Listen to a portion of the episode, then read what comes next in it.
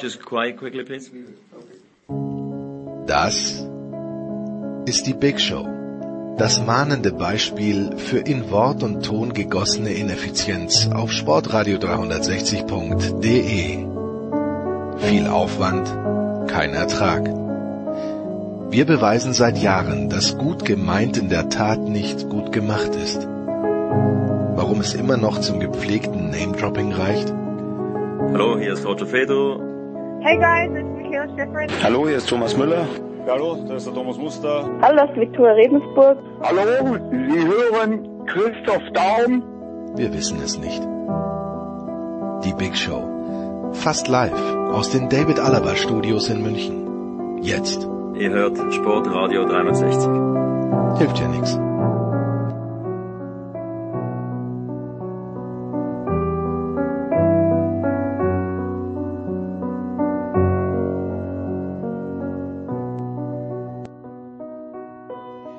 Ladies and Gentlemen, die Big Show 494. Was haben wir heute im Programm? Einen sehr, sehr launigen Fußballteil, zwei Teile, mit Uli Potowski und mit Thomas Wagner. Das wird in etwa eine Dreiviertelstunde in Anspruch nehmen. Jede Minute ist es wert. Danach kommt Michael Körner, wo wir über das Leben sprechen. Ganz, ganz schwierig. Nach, äh, aber, aber gut, wie ich fand. Sehr gut sogar. Nach ungefähr 67 Minuten gehen wir dann zum Handball mit Götzi und mit Uwe Semrau.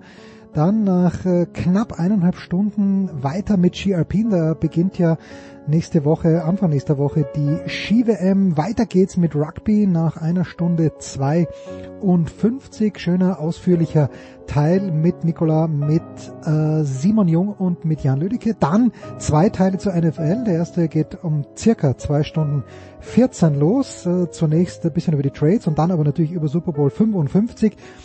Motorsport gibt's nach zwei Stunden und 40 Minuten in etwa und zwar auch in zwei Teilen und ähm, nach drei Stunden und acht Minuten circa. Dann wir uns auf den Tennissport. Es gibt ja ganz große Probleme in Australien, weil man dort jemanden positiv getestet hat. Wir hoffen darauf, dass die Australian Open stattfinden. Also, auf geht's.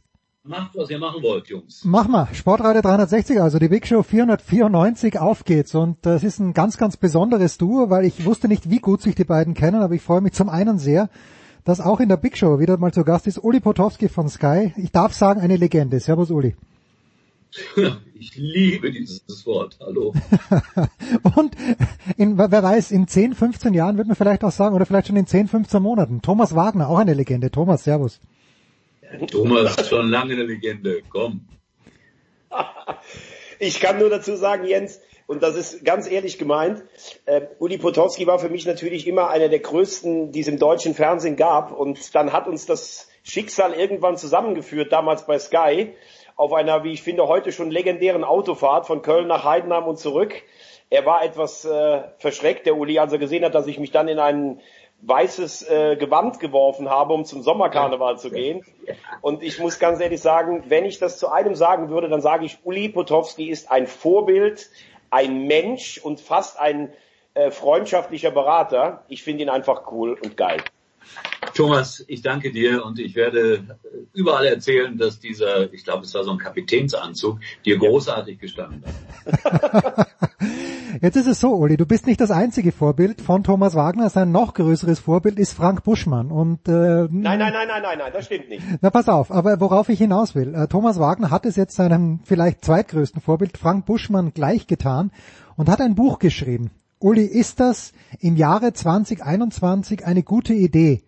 A, ein Buch ja. zu schreiben, B, das Buch auf den Markt zu bringen. Also, das ist ja genau mein Thema, Freunde, weil wenn ich jetzt mal so in zehn Jahren aufhöre als Sportreporter, ich habe einen Verlag gegründet vor ungefähr zwei Jahren, also L100, ein Buchverlag, und es macht mir unglaublich viel Spaß, zu merken, dass es immer noch Leute gibt, die gerne lesen. Wir haben zum Beispiel ein Buch jetzt gerade vor ein paar Wochen herausgebracht, Anekdoten eines Beifahrers, ein ganz witziges, äh, lustiges Buch von Daniel Dacuna. Und äh, ich bin stolz darauf, sagen zu können, dass wir im Moment wirklich jeden Tag 100 Bestellungen haben okay. für dieses Buch. Das ist sehr, sehr viel in der heutigen Zeit.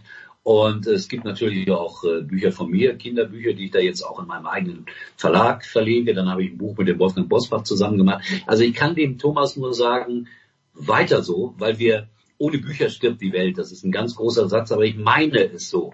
Also bitte, bitte, bitte, Thomas, mach weiter. Und ich weiß, wie schwer es ist, Bücher zu verkaufen. Es ist ja auch ein spezielles Produkt, das ihr da gemacht habt. Aber gerade nach dem Pokal aus in Regensburg äh, wird es gefragter denn je sein. Thomas, wobei man ja sagen, wobei man dazu sagen muss, ich habe es ja mit dem Kollegen Ralf Friedrichs zusammengeschrieben, der ja bekannt ist für den FC-Stammtisch, aber es ist ein Buch ausdrücklich nicht nur für FC oder nicht nur für HSV-Fans, sondern es ist eigentlich so eine Zeitreise aus Mitte der 70er vom Fußball damals bis heute, wie er sich entwickelt hat.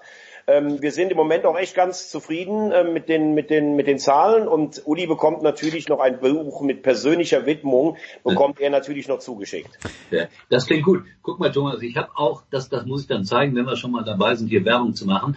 Äh, ich habe einen wirklich, wie ich finde, das ist allerdings im Arena Verlag erschienen, das ist ein richtig großer Kinderbuchverlag, habe ein, wie ich finde, man soll das über eigene Produkte nicht sagen, aber ein sehr schönes, liebevolles äh, Kinderbuch geschrieben, das heißt Torhelden, Darius größter Fußballsommer. Und weißt du, bei welchem Verein diese Geschichte spielt? Boah. Na, ist doch nicht so schwer. Bei Schalke 04 oder beim Hamburger Sportverein? Genau, beim Hamburger Sportverein spielt das Ganze. Und ich kann dir versichern, Dario sorgt in seinem größten Fußballsommer dafür, dass der HSV wieder ein ganz großer Verein wird. Also auch ein bisschen Science Fiction. Ich wollte ich wollt gerade sagen, ganz große Fantasy, die du da, die du da verbreitest, Uli. Schön. Schön. Moment mal ganz kurz, dazu möchte ich nur eins sagen, auch das wird Uli vielleicht ein Lachen abbringen. Ich war tatsächlich letzt in Hamburg bei meinen Eltern, war auf dem Rückweg mit dem Auto, meine Tochter saß neben mir und ich war nur am Gähnen und dann sagt meine Tochter zu mir, Papa, du darfst nicht einschlafen.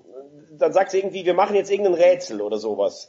Und dann sagt sie zu mir, kannst du mir alle Champions League Sieger sagen, seit es den Wettbewerb gibt? Natürlich kannst du das, Thomas. Sie, da hat sie auf Wikipedia die Liste aufgerufen und fing dann halt an mit 1955 und ich glaube, ich war ganz gut. Und dann sagt sie irgendwann plötzlich so, ähm, ja, 1982 Aston Villa und 83 und guckt mich so ganz erschrocken an und sagt, dann sage ich nicht, klar, der HSV. Und dann sagt sie, echt? Hier sind so große und gute Vereine und der HSV hat das auch mal gewonnen. Also sie konnte es kaum fassen. Aber es war ein schöner Moment.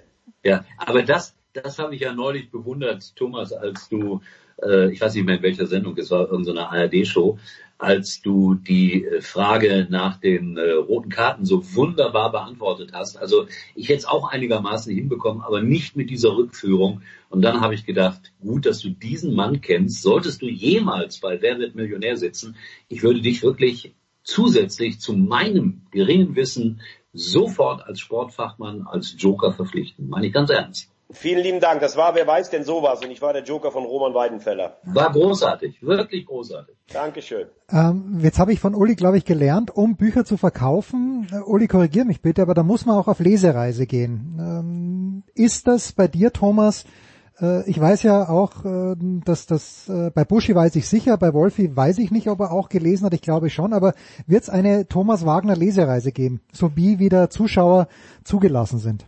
Ja, definitiv wird's geben. Ähm, eine ist schon klar bei mir in der Heimat, also Nähe Koblenz. Da kennt ja Uli sich auch noch aus. Da hat er sogar mal gehört, dass ich ein einigermaßen veritabler Vorstopper war, damals in meiner Gegend in Main und in anderen. Wir wollen nicht, wir wollen nicht untertreiben. Ich wurde, ich wurde an jeder Ecke darauf angesprochen, wenn die Leute wussten, dass ich dich äh, kenne. Ehrlich.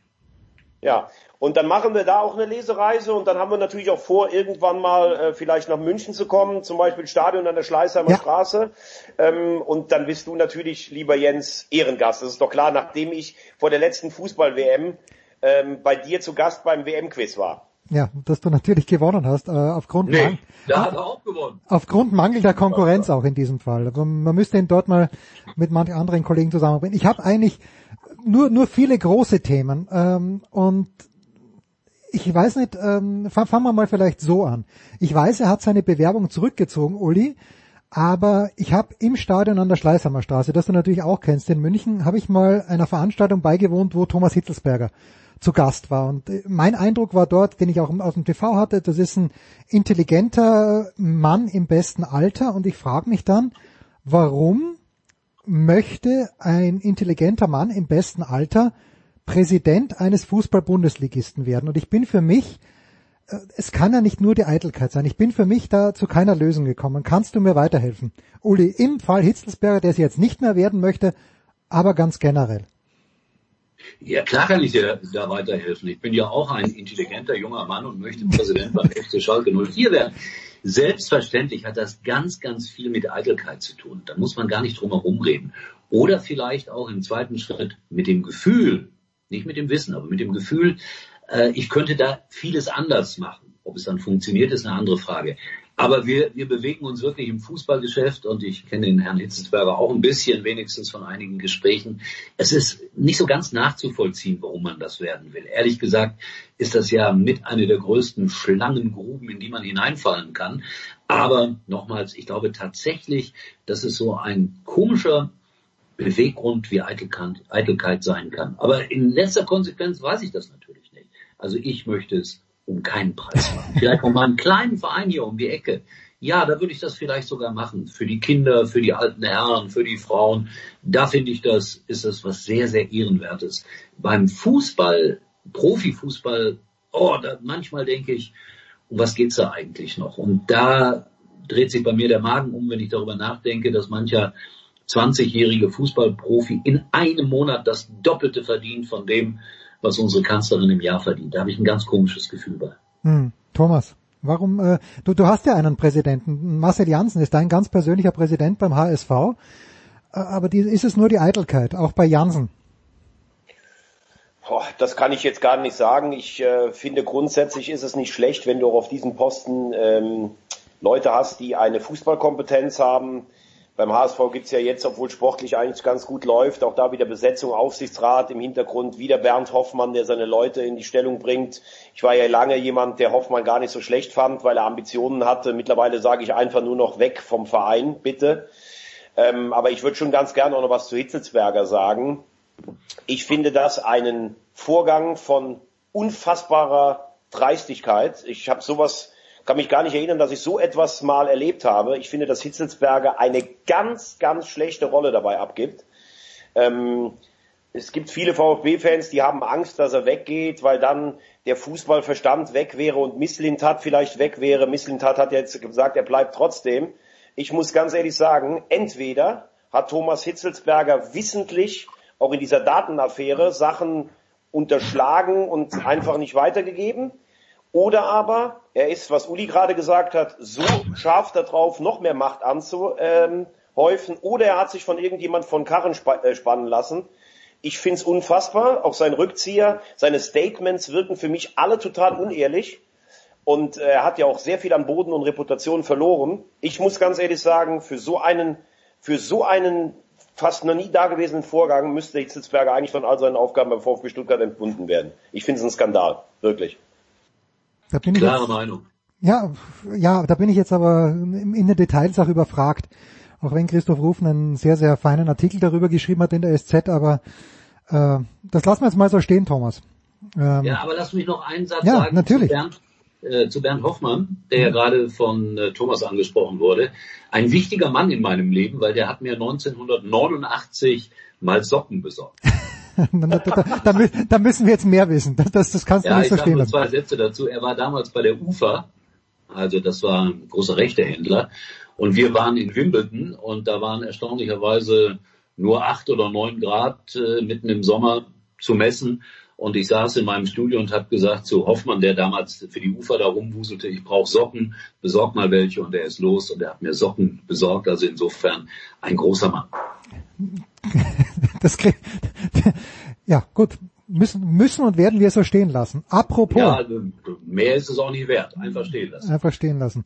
Ich bin ja einer der wenigen, Uli, die nach wie vor glauben und auch aufgrund der Leistung gestern Abend in Wolfsburg. Ich bin einer der wenigen, die glauben, dass Schalke die Klasse halten wird. Wie geht's dir da als großer nee, Sympathisant? Nee, nee, nee, nee, nee, nee. Das ist rechnerisch so schwierig.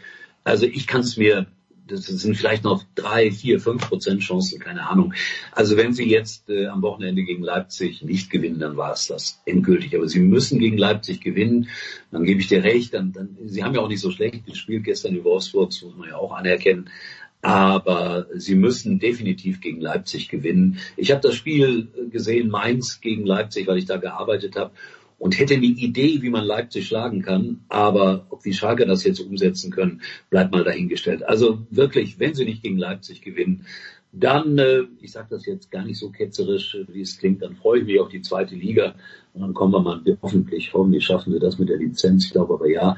Und dann kommen wir mal wieder ein bisschen zu den Wurzeln zurück. Und das tut ein Schalker so alle 30 Jahre ganz gut, dass er mal wieder geerdet wird. Thomas, die Schalker. Also äh, es ist ja so viel zusammengekommen schon wieder an diesem Mittwochabend, dieses Tor dann mit dem VAR, dass, also dass dieser Elfmeter zustande gekommen ist. Schalke vergibt selbst Chancen. Ich weiß nicht, wie viel du gesehen hast, aber ich habe es mir in der Konferenz angeschaut und mir hat das echt gefallen, wie die Schalker gespielt haben. Also es, äh, ich, ich habe Ja, ich, ein bisschen ähm, Hoffnung sogar. Ich glaube, dass äh, der Pokal wäre natürlich nett gewesen, weiterzukommen, aber ich glaube jetzt auch niemand rechnet auf Schalke damit, äh, Pokalsieger zu werden. Das Wichtigste wäre natürlich, äh, die Klasse zu halten. Ähm, ich glaube, dass man insgesamt viel zu lange ähm, die Gefahr gar nicht so gesehen hat, also auch viele fatale Fehler gemacht hat, mit Wagner in die Saison gehen. Seit Jahren ist ja auch eine Abwärtsentwicklung zu sehen, einmal kaschiert durch diese Vizemeisterschaft mit Tedesco, der ja jetzt auch keinen schönen Fußball hat spielen lassen, aber da hat halt alles gepasst. Tönnies, der keine Ahnung hat, aber als eigentlich als Ego-Shooter auch den ganzen Verein unter sich hatte, das nur aus der Entfernung betrachtet. Trotzdem ist das natürlich galoppierend, der Verfall von Schalke. Und im Moment habe ich den Eindruck, sie spielen deutlich besser auch noch als unter Manuel Baum. Da bin ich vollkommen bei äh, Uli. Ähm, ich glaube, dass du jetzt tatsächlich, und da bin ich bei Uli, ich sage noch nicht bei Leipzig, aber du musst jetzt eins der beiden nächsten Heimspiele gewinnen, Leipzig oder Dortmund. Der Spielplan ist halt schwierig im Moment und was man nicht vergessen darf, selbst wenn man davon ausgeht, dass vielleicht 30 Punkte zur Relegation reichen, brauchst du in 15 Spielen 22 Punkte. Das ist ein Schnitt, da würdest du normalerweise um die Europa League mitspielen. Hm. Und ähm, das Problem ist, die Mannschaft wirkt auf mich nicht so gefestigt, auch diese romantischen Rückholaktionen. Kolasinac ist für mich ein durchschnittlicher Bundesligaspieler. Der kann zwar sicher emotional ein bisschen was machen. Hünteler ist einer der größten Torjäger, die die Bundesliga je hatte, aber der ist auch schon ein bisschen älter. Ich habe übrigens nicht verstanden, warum man ihn beim Köln-Spiel nicht zumindest auf die Bank gesetzt hat, weil das ist für mich, wenn Schalke absteigt, ist das das entscheidende Spiel dass Schalke gegen den ersten FC Köln, der so unfassbar bodenlos schlecht war, Ja. dieses Spiel nicht gewonnen und sogar nachher noch verloren hat.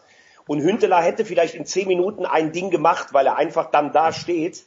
Aber das ist schon eine unfassbare Hypothek. Du hast neun Punkte Rückstand.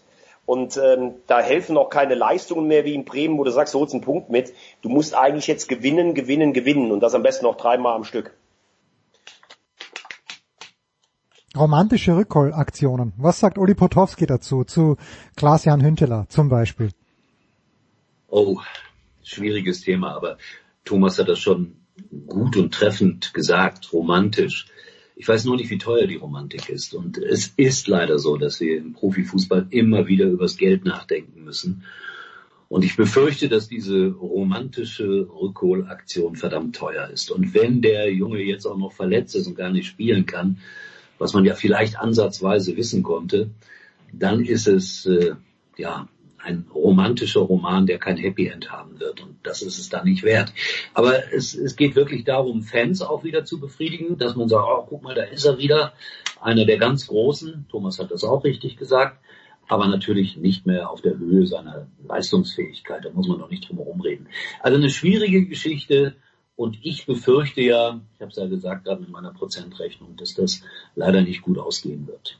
Darf ich, bevor wir eine kurze Pause gehen, nochmal den Bogen spannen, weil bei Schalke geht es jetzt auch darum, ich glaube, der Aufsichtsrat wird neu besetzt und in meiner Twitter-Timeline sind erstaunlich viele Schalker, wo ich dann auch so Retweets bekomme, dass sich der und der bewirbt. Äh, wie wichtig ist das denn ähm, im, äh, für, für einen Fußballverein wie den FC Schalke 04, wer da im Aufsichtsrat sitzt? Hüb Stevens wird nicht mehr drin sitzen. Äh, sitzen. Uli, macht das einen Unterschied für den FC Schalke 04? Also ich habe nie in so einem Aufsichtsrat gesessen. Ich, ich, ich wäre gerne mal dabei, also jetzt nicht als Aufsichtsrat, Ja. sondern einfach nur, um dabei zu sitzen, um mal zu hören, was wird da eigentlich gesprochen, wie wird das besprochen, wie viele unterschiedliche Meinungen prallen da aufeinander. Aber hier sind wir ja natürlich auch wieder beim Thema Eitelkeit. Im Aufsichtsrat eines Ligavereins zu sitzen, das hat auch immer etwas mit Eitelkeit zu tun. Und äh, die ganz zurückstellen und nur der Sache zu dienen, ich glaube, das fällt dem einen oder anderen Aufsichtsrat schwer. Aber letztlich, wirklich kann ich nicht beurteilen, wie wichtig das ist. Aber Thomas hat vorhin auch schon mal gesagt, ich denke, alle die ein bisschen was von der Materie verstehen, die sind da relativ willkommen. Und ich glaube, gerade auf Schalke musst du auch sehr viel von Wirtschaft und von Geld verdienen äh, verstehen oder, oder wie man Schulden abträgt oder wie man eine Insolvenz äh, verhindert. Also das ist, glaube ich, gerade wichtig, dass auch äh, Leute aus der Wirtschaft, die aber auch ein Herz haben für Schalke und die Region begreifen. Ich weiß, das klingt immer nach Plattitüde, aber ich halte es gerade auf Schalke für ganz wichtig. Also solche Leute sollten sich da versammeln. Wie die dann letztendlich äh, entscheidend sind, kann ich leider gar nicht beurteilen. Hm, okay. Gut, dann lasst uns hier vielleicht eine kurze Pause machen und dann sprechen wir doch ein kleines bisschen über den angesprochenen ersten FC Köln, der sich gestern nicht mit Ruhm bekleckert hat, in mehrerlei Hinsicht.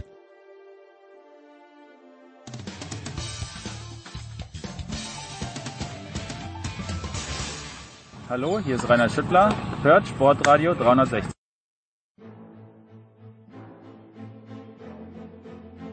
Sportradio 360, die Big Show 494 geht weiter mit Fußball, präsentiert von bet365.com. Heute noch ein Konto öffnen bei bet365.com und einen Einzahlungsbonus von bis zu 100 Euro bekommen. Wir haben zu Gast Uli Potowski von Sky. Wir trauern gemeinsam der Wimbledon WG nach und Thomas Wagner, ich weiß gar nicht, war Thomas Wagner, Thomas, warst du jemals zu Gast in der Wimbledon WG? Mir war es nicht vergönnt, aber der liebe Kollege, ich weiß nicht, ob sich Uli noch erinnert, aber der liebe Kollege Jörg Almeroth, mit dem wir dann später ja. über Tennis sprechen, Jörg war mal zu Gast. Ja, erinnere ich mich dran. Ja. Netter Gastgeber. Ja, Thomas. Ich war, ich war in Wimbledon vor Ort, aber da gab es die Wimbledon WG noch nicht. Ich durfte teilweise Uli zuarbeiten mit Zusammenfassungen, aber selber vor Ort war ich nicht. Leider. Ah, okay. Na gut. Also ich habe mir das immer sehr, sehr gern angeschaut, weil es halt so eine unfassbar entspannte Atmosphäre war. Nach doch zumeist hektischen Tagen in Wimbledon. Ja, und Uli hatte immer vor allen Dingen hübsche Mädels um sich rum. Da ja, die, aus denen ist, die sind alle was geworden. Da bin ich ja stolz drauf. Die sind alle was geworden. Ich erinnere mich an den ersten Tag von Laura, die äh, ja jetzt bei Sport 1 eine große Nummer ist. Und das Lustige, oder auch nicht für sie lustige war, dass sie so aufgeregt war, weil das war ja ihr erster großer Job im Fernsehen, dass die Stimme komplett weg war. Sie konnte nicht mehr sprechen. Und dann habe ich gesagt, Laura, pass auf, du bist natürlich in der Sendung. Und dann habe ich ihr Karteikarten aufgeschrieben und da stand drauf, ja, nein, vielleicht, weitermachen. und dann hat sie immer, wenn ich sie irgendwas gefragt habe, wo es dann passend war, ja, nein, weitermachen. Das war ihr erster Auftritt bei Sky damals in der Wimbledon WG. Aber du hast es richtig beschrieben, so war das damals sehr unkompliziert und äh, war eine völlig andere Form der Sportberichterstattung. Hat mir, ich habe viel gemacht, aber das war einer meiner Lieblingssendungen. Ja. Es ist aber Thomas, äh, ich komme dann gleich nochmal zurück, aber Thomas ist ein bisschen so wie das, was du mit Leo gemacht hast bei Sky auch. Dieses äh, Samstag Live, das fand ich auch, das fand ich extrem entspannt. Ich finde es totschade, dass es das nicht weiter gegeben hat. Ja, das war ja, die Entstehung war ja dadurch, wir hatten ja das Champions League Finale 2013 zwischen ja. Bayern und Dortmund. Und dann hat unser damaliger Chef gesagt, wir müssen den ganzen Tag senden. Wir müssen schon einen Vorsprung haben vor, ich glaube im ZDF wurde es damals übertragen oder sowas. Und äh, dann kam die Idee, Road to Wembley zu machen. Eine Sendung von 13 bis 18 Uhr ohne Ablaufplan, die ich mit äh, dem Kollegen Rolf Fuhrmann zusammen gemacht habe. Und wir haben fünf Stunden durchgeredet. Es gab aber, es war so kurzfristig im Programm, dass es auch keine Werbung gab. Wir sind also im On auf die Toilette gegangen. Es war Wahnsinn. Wir hatten Franz Beckenbauer war da, Telefonschalte zu Andy Möller und so. Es war richtig geil und äh, daraus wurde die Idee dann geboren, das Samstagabend immer zu machen. Eine, wie ich finde, richtig schöne Sendung, die vielleicht ein bisschen zu lang war für einen Samstagabend und auch manche Sachen dabei hatte, wie eine Kochecke, wo keiner so richtig wusste, was die eigentlich sollte. Aber ich denke sehr gerne dran zurück. Mit Leo hat das riesen Spaß gemacht und ich darf ja auch sagen, ich habe ihn im Waschmaschinen-Contest geschlagen und das bleibt. Sag mal, war, da war Burkhardt Chef in der Zeit, ne? Ganz genau, ja. ja. Äh, da will ich dann mal verraten, wo er die Idee dazu her hatte, weil jetzt gehen wir wirklich mal ein ganzes Stück in die Vergangenheit zurück. Äh, Burkhardt war ja früher mein Volontär gewesen. Liebe Gott, sei lieb zu ihm. Ähm, er war mein Volontär, später äh, mein, mein stellvertretender Sportchef. Also wir hatten eine sehr innige Beziehung und wir waren, das war die schönste Zeit in meinem beruflichen Leben, 85, 86, 87, 88 durften wir bei RTL das englische Pokalendspiel live übertragen. Und da haben wir gemeinsam erlebt, Burkhard und ich, wie die BBC das gemacht hat. Die haben nämlich morgens, wirklich morgens um 8 Uhr angefangen, über dieses Pokalendspiel zu berichten und haben dann, als das Spiel zu Ende war, nochmal zwei, drei Stunden draufgelegt. Also äh, das hat Burkhardt da verinnerlicht, wie man mit so etwas umgehen kann. Und äh, aufgrund dessen sind dann später solche Sendungen entstanden, wie die, die du machen durftest. Und ich finde, das war mutig, das war vielleicht auch manchmal ein bisschen übertrieben, aber wir haben das ausprobiert. Und Thomas, du warst dabei und ich war dabei. Und das ist schön. Ja, und ich finde, gerade wenn es sowas Sinnloses gibt wie eine Kochecke, finde ich großartig, Thomas.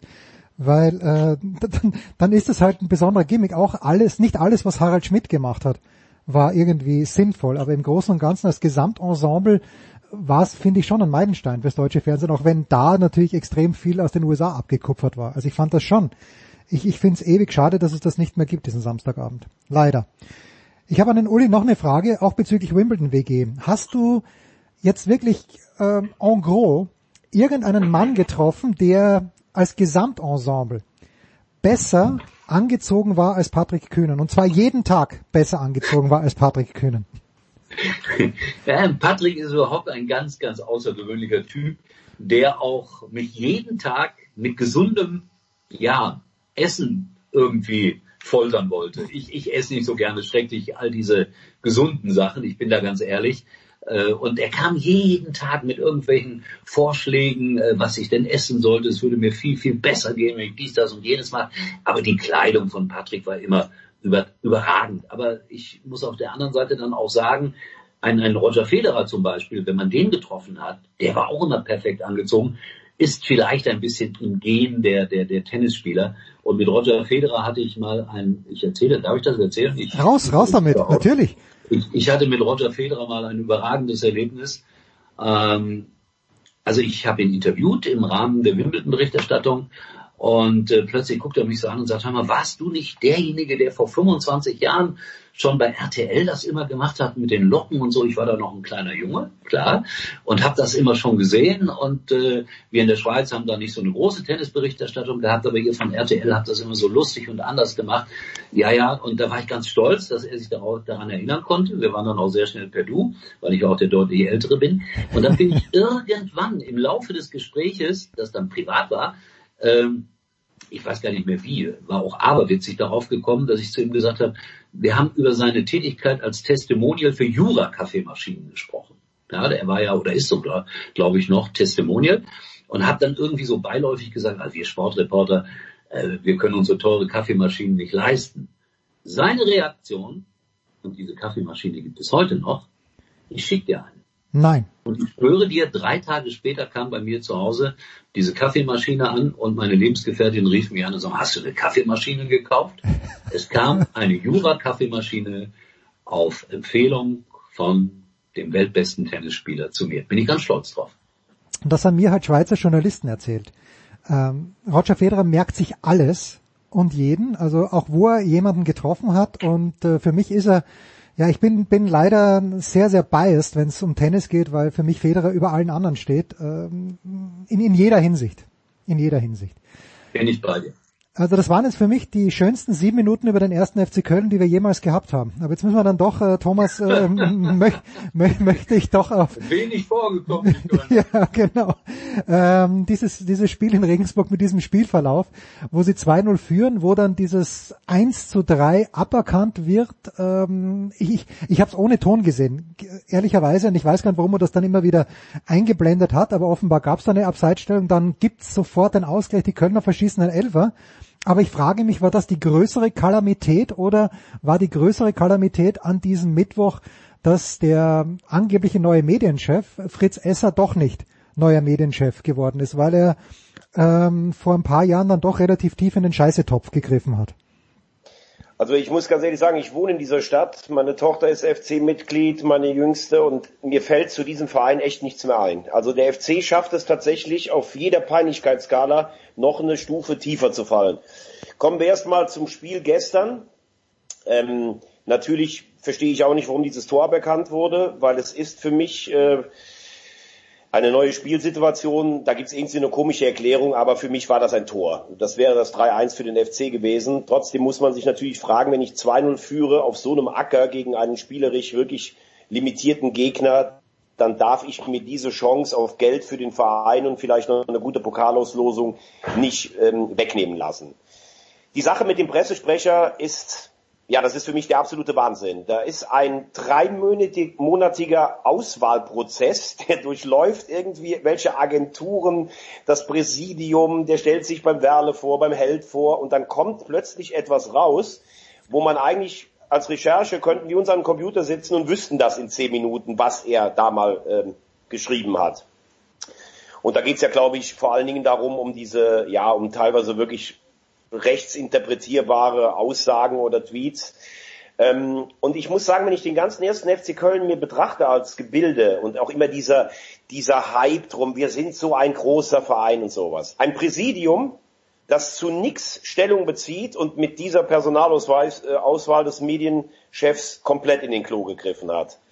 Ein Finanzchef, der sich seit Jahren feiern lässt, weil er den Verein vor sieben Jahren mal vor der Insolvenz bewahrt hat, der einen Armin Fee, der nicht gearbeitet hat, hier nach Köln gebracht hat, der jetzt seinen Buddy Horst Held hingebracht hat und der Verträge verlängert hat zu einer Kohle, dass der Verein fast pleite ist, aber die wichtigsten Verträge wie die mit Florian Wirtz zum Beispiel nicht verlängert wurden. Einen Sportchef, Horst Held, der seit Monaten erzählt, Platz 15 wäre wie die Champions League für Köln. Ich finde den Kader übrigens gar nicht so schlecht. Der einen Stürmer gekauft hat mit Anderson, der, man hat das Gefühl, kommt der überhaupt nochmal wieder mit seiner Knieverletzung. Und einen Trainer, Markus Gistol, der es auf beeindruckende Art und Weise schafft, der Mannschaft keine spielerische Weiterentwicklung beizubringen. Und das sind die Führungspersönlichkeiten beim ersten FC Köln. Mir fällt dazu nichts mehr ein. Das Einzige, was ich sagen kann, ist, die Mannschaft folgt Gistol und sie ist fit und sie kann defensiv spielen. Deshalb werden sie, glaube ich, auch 15. werden, weil sie die entscheidenden Spiele auch gewinnen. Das ist übrigens auch eine Qualität. Aber nach vorne ist es an Armseligkeit nicht mehr zu überbieten. Die knallen die Bälle weg wie in der fünften Liga. Und dann stellt er sich nach dem Spiel in Schalke noch hin und spricht von einem hochverdienten Sieg. Also mir fällt, wie gesagt, und ich bin ja schon einiges gewohnt von meinem Verein, der hat ja auch wenig Peinlichkeiten ausgelassen, der HSV. Also zum FC fällt einem fast nichts mehr ein, muss ich ganz ehrlich sagen. Wir brauchen jetzt die, die Altersmilde, entschuldige bitte Uli, wir brauchen deine, die Milde von Uli Potowski hinsichtlich des, hinsichtlich des ersten FC Köln. Ich muss sagen, ich habe dieses Spiel auf Schalke gesehen und ich kann nur doppelt unterstreichen, was Thomas gesagt hat, weil es wird immer gerne auf die österreichische Fußball-Bundesliga hingetreten. Aber das, was der erste FC Köln da offensiv anzubieten versucht hat, das war, das war lachhaft schlecht. Wie die zwei Tore schießen konnten, äh, wahrscheinlich wissen sie selber nicht bis jetzt. Uli. Ja, ihr habt ja recht und ich finde das ja auch toll, wie der Thomas das immer pointiert auf den Punkt bringt. Äh, das ist schon auch mutig, wie er spricht, finde ich. Ähm, ich muss dazu sagen, dass der erste FC Köln in der Tat ein, ein, ein merkwürdiges Gebilde oft abgibt. Ähm, ich finde aber, dass Herr Gisto zum Beispiel, also ich mache es jetzt mal an einer persönlichen Begegnung fest, dass man mit ihm angenehm reden kann. Da, darüber bin ich ja schon mal dankbar heutzutage. So manch einen Trainer, der, der guckt mich ja mit dem Hintern nicht an, wenn ich ihn anspreche. Das macht Herr Gistol aber und das auch auf durchaus sympathische Art und Weise. Dass äh, da viele, viele Fehler gemacht wurden, ist äh, unbestreitbar. Ich habe, glaube ich, zwei Spiele vom ersten FC Köln in dieser Saison gesehen. Einmal 0-0 gegen Hertha das war eines der schlechtesten Spiele, die ich je gesehen habe, muss ich so klar sagen, weil ich glaube, es gab wirklich nur zwei oder drei Chancen. Und dann als Köln in Mainz glücklich 1 zu 0 gewonnen hat. Und da hat der Thomas gerade das eigentlich perfekt wiedergegeben. Eine Mannschaft, die nach hinten spielen kann und nach äh, vorne hin äh, stark limitiert ist. Aber jetzt haben sie ja Gott sei Dank mit einem Ex-Schalke einen Weltklasse-Mittelfeldspieler gekauft. Absolut. Naja, also es kann nur besser werden. Warten wir mal ab, wie das wird. Aber damit schließt sich ja dann noch der Kreis, denn sein Berater hat ja damals gesagt, Max Meyer kann in jeder Weltklasse-Mannschaft dieser Welt spielen. ja, so. Und wenn man beim selbsternannten weißen Ballett aus Müngersdorf dann auftanzen darf, dann ist doch eigentlich da der Kreis geschlossen, wobei ich auch die ganze Häme über Max Meyer eigentlich gar nicht so stehen lassen möchte. Ich finde, der war auf Schalke wirklich ein guter Spieler. Der hat ein gutes Olympiaturnier 2016 gespielt, eine ordentliche erste Saison in der Premier League. Also so schlecht, wie der gemacht wird, ist der eigentlich nicht. Ja, unterschreibe ich auch alles, Thomas, aber natürlich ist es, äh, du hast das gerade so schön zitiert, mit äh, kann in jeder Weltklasse-Mannschaft spielen. Dann muss man sich natürlich fragen, warum er ausgerechnet beim ersten FC Köln gelandet ist. Aber äh, du hast recht, das ist ein ordentlicher Fußballer und jeder hat die berühmte zweite Chance verdient. Also mal gucken, was draus wird. Ich möchte jetzt äh, schön langsam zum Ende kommen, aber weil ihr beide ja, und Uli, das ja gerade gesagt, also du machst ja auch viel und ich weiß, Thomas macht ab und zu, du machst ja immer noch viel, Thomas. Ich habe am Dienstag, fand ich ein bemerkenswertes Interview gesehen, dann Field Martin Groß hat's gemacht mit Peter Boss. Und das ist in einer Art und Weise sympathisch abgelaufen, fand ich, weil Martin Groß eigentlich keine Ruhe gegeben hat äh, und immer wieder nachgefragt hat. Und Peter Boss hat aber auch, ja, hat sich auch nicht aus der Ruhe bringen lassen. Also ich fand's toll. Ich fand's wirklich toll, wie das gelaufen ist. Äh, Uli, wie, wie schwierig ist sowas? Was ist die große Kunst? Und wenn du sagst, manche Trainer schauen dich mit dem Arsch nicht an, ist eine Frechheit aus meiner Sicht. Aber worin besteht die große Kunst, dass man das so hinkriegt, wie es Kollege Martin Groß am Dienstag mit Peter Boss hinbekommen hat?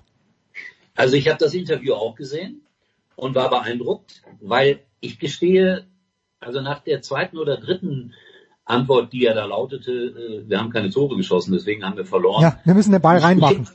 Ich, ja, ich, ich hätte aufgegeben. Ja. ja. Da bin ich ehrlich. Bist du noch da? Ja, ja, ich bin da, bin da. Ja, weil ich, ich sehe gerade hier bei mir am Handy kommt gerade ein Anruf rein. Aber macht nichts, das stört ja nicht. Ähm, also ich hätte aufgegeben bei der zweiten oder dritten Antwort und fand das in der Tat überragend, äh, dass der Kollege Martin Groß das immer wieder dann äh, gefragt hat und nachgehakt hat und auch der Leverkusener Trainer hat, äh, finde ich, mit einer gewissen Ruhe das Ganze dann doch noch beantwortet, obwohl man natürlich gemerkt hat, dass er komplett im Eimer war. Und seine Antworten waren ja richtig. Also man, man kann jetzt auch sagen, was man will. Er hat richtig geantwortet. Ja, die hatten, keine Ahnung, 15, 16 Chancen, da Tore zu schießen und haben es nicht geschafft. Aber das ist ja das Schöne an diesem Spiel. Und ich freue mich schon darauf. Ich bin Samstag äh, bei Leverkusen gegen Stuttgart. Also werde ich vor dem Spiel auch äh, mit diesem Mann wieder ein Gespräch führen dürfen. Und das ist in der Tat, ich finde, einer der schwierigsten Jobs, dieser, dieser Job als Field Reporter wird völlig unterschätzt. Ich sage aber auch, dass es in, in mindestens 50 Prozent der Fälle gar nichts zu fragen gibt nach einem Spiel. Hm. Das sind dann Stereotype, das, das, da, da arbeiten wir etwas ab, nicht mehr und nicht weniger da in, in der vorhandenen Zeit von zwei, drei Minuten so etwas wie ein Gespräch hinzubekommen, vorher oder nachher, das ist echt irre schwierig. Also ich will jetzt nicht meinen eigenen Job schwieriger darstellen, als er ist. Man muss dann auch mal als Field Reporter akzeptieren, da ist jetzt gar nichts bei rumgekommen. Im Grunde genommen äh, wusstest du alles vorher und nachher bist du auch nicht schlauer geworden. Aber das ist wirklich eine Kunst, gelegentlich die Kollegen ein bisschen so aufzulockern. Ich versuche das ja auch immer wieder, ernte dabei auch dann schon mal mitleidige Blicke. Gelegentlich verstehen die Leute mich aber auch und dann antworten sie auch schon mal ein bisschen anders. Aber nochmals, äh, das war wirklich großartig, wie der Kollege das gemacht hat und es ist irre schwer, solche Gespräche zu führen. Hm. Thomas, abschließend, wir, wir, wir off-air besprechen wir dann äh, jene Trainer, mit denen es nicht einfach ist. Aber mit welchen Trainern aus der ersten oder zweiten oder meinetwegen auch dritten Liga hast du deine besten Erfahrungen gemacht? Wo kriegt man, von wem kriegt man wirklich was mit? Also erstmal kann ich all das unterschreiben, was Uli gesagt hat. Ich finde zum Beispiel Ulis Herangehensweise, er wurde ja diese Woche auch irgendwo auf Facebook von einem ehemaligen Kollegen gelobt, ähm, finde ich ganz hervorragend, weil sie sich einfach auch mal absetzt. Uli hat so eine gewisse Gelassenheit ja, in diesem ja. völlig aufgepumpten und aufgehypten Fußballgeschehen, einfach mal zu fragen, ja, erzählen Sie doch mal aus Ihrer Sicht. Also es ist einfach, schön, dass man auch mit dieser Art was erreichen kann. Zweitens äh, sehe ich es im Interview am äh, Dienstag genauso. Ich hätte nach der zweiten Frage aufgehört. Ich habe gedacht, puh, Herr, äh, lieber Kollege Martin Groß, äh, du wagst dich ganz weit vor, aber haben Sie beide hervorragend gemacht, Note eins. Ja. Und äh, zu deiner letzten Frage, es hat natürlich ein bisschen was mit Chemie zu tun und wenn ich in der dritten Liga mal ein Interview mache, da sind die natürlich teilweise auch noch dankbarer für ein Interview, weil sie noch nicht so genervt sind davon. Man muss aber auch ganz ehrlich sagen, das weiß Uli ja auch. Es gibt Trainer, da hat jeder die Erwartung, der muss in jedem Interview einen raushauen. Für mich ist das beste Beispiel Jürgen Klopp. Also wenn du zu einem Jürgen Klopp Interview gehst, dann erwarten alle, dass er ein bis zwei zitierfähige Sätze sagt. Und ich kann mich erinnern an ein Spiel, ich glaube es war 2012, Samstagabend, Bayern gegen Dortmund, Topspiel. Ich sollte das Interview mit ihm vorm Spiel machen.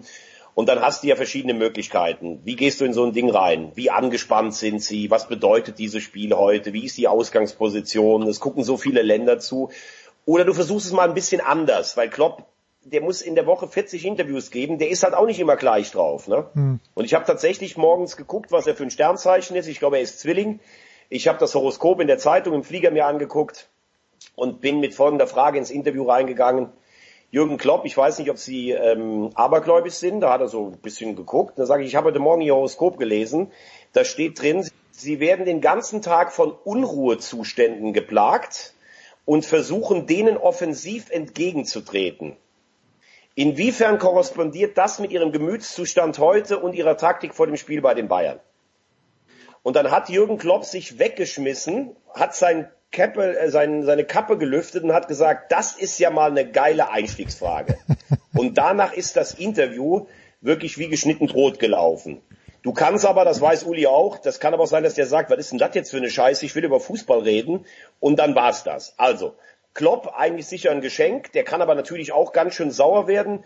Aber es gab auch Leute, da hattest du früher das Gefühl, und das kann ich auch hier sagen, weil ich es ihm selber schon mal gesagt habe, bei Hans Meyer zum Beispiel hattest du das Gefühl, der wollte einfach ständig die, dich bloßstellen. Also der wollte gar nicht mit dir ein Interview führen, sondern der wollte eigentlich nur zeigen, was du für ein Depp bist. Das fand ich nicht gut. Jens Lehmann war auch so ein Kollege. Das habe ich ihm auch mal gesagt. Deshalb kann ich das auch hier, äh, wie gesagt, sagen. Aber weil sie beide natürlich sehr intelligent sind, einfach auch nicht so einfach, mit ihnen Interviews dann zu führen. Lass ich jetzt einfach mal so stehen.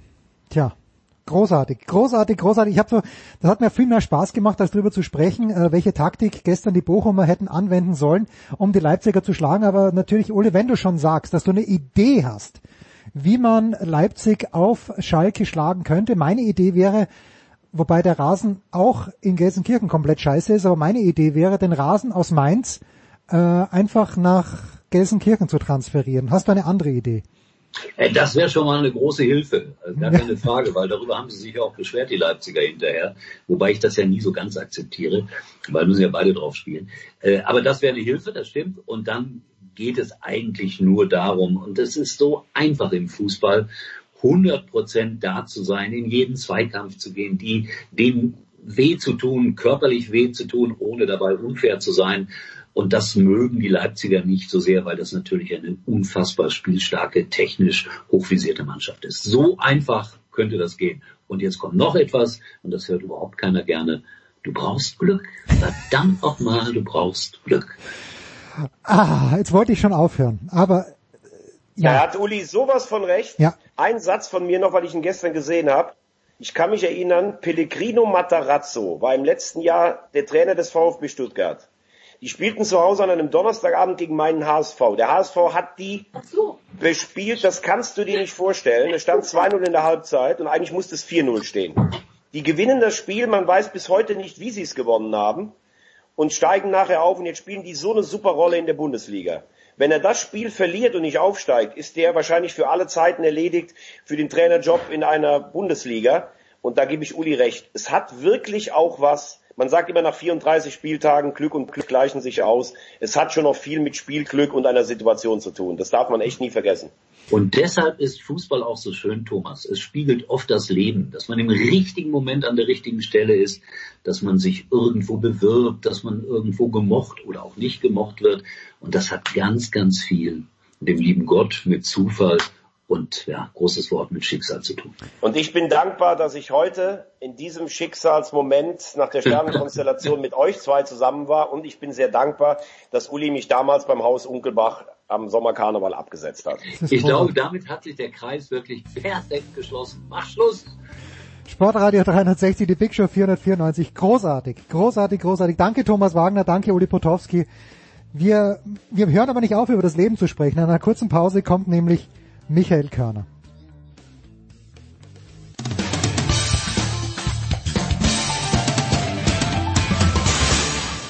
Hallo, hier ist Weitsprung-Europameister Christian Reis und ihr hört Sportradio 360. Big Show 494, der Druck ist jetzt enorm, lieber Michael Körner. Guten Morgen, lieber Michael. Guten Morgen ich schicke ja vor unseren Big Shows immer so eine Line-Up raus, wer, äh, wer über welches Thema spricht und wann. Und äh, der, das Thema, über das Michael Körner und ich heute sprechen wollen, ist ein kleines, nämlich das Leben. Und Jan Lüdecke, den wir später noch hören werden, sieht das und hat gesagt, er möchte zugeschalten werden, wenn äh, Hulber mit Körner über das Leben spricht. Dann hat er gesagt, das ist unmöglich, diesen Druck ertragen wir nicht, aber er wird sich wenigstens anhören. Also es wird ganz, ganz schwierig jetzt, Michael. Okay, gut, also wenn der Lüders äh, da schon so viel Druck ausübt, dann müssen wir hochspringen. Ja, das ist wahr. Ah, ich weiß nicht, doch ich weiß, wo wir anfangen sollen. Ich habe vor hm, drei, vier Tagen ein Interview gelesen mit Dr. Heribert Prantl in der Berliner Zeitung und da stand dann in der Überschrift ehemals, äh, glaube ich, Leiter Innenpolitik bei der SZ und hängen mir wieder, Prantl ist nicht mehr bei der SZ, aber jedenfalls Prantl jemand, dem ich vertraue. Er war ja auch mal sogar in der Big Show. Oliver Fasnacht hat ihn damals interviewt. Das war bevor, ich glaube, als die Anklage gerade gegen Hoeneß äh, am Laufen war und da hat Prantl uns ein bisschen Auskunft gegeben. Aber was der Brandl sagt, das hat aus meiner Sicht immer Hand und Fuß, Michael. Und er hat dort sinngemäß gesagt, dass er, er findet, und das ist bei Gott keiner, der auf die Straße geht, um Gottes Willen, sondern hat das wirklich auch gut formuliert, dass die Grundrechte in diesen Zeiten mit Füßen getreten werden und dass, er hat das auch so gesagt, wenn seine Mutter in einem Pflegeheim gewesen wäre, und er sie nicht besuchen hätte dürfen, er hätte sich durchgeklagt bis zum Verfassungsgerichtshof. Und er ist ja ein ehemaliger Richter und äh, er findet, dass das der, der, dass der Ablauf, wie das hier passiert mit diesen ganzen Verordnungen, äh, dass das am Parlament vorbeigeht und ich bin seit diesem, ich war davor schon unrund, seit diesem Interview, jetzt bin ich extrem unrund, Michael. Kannst du mich ein bisschen runter machen?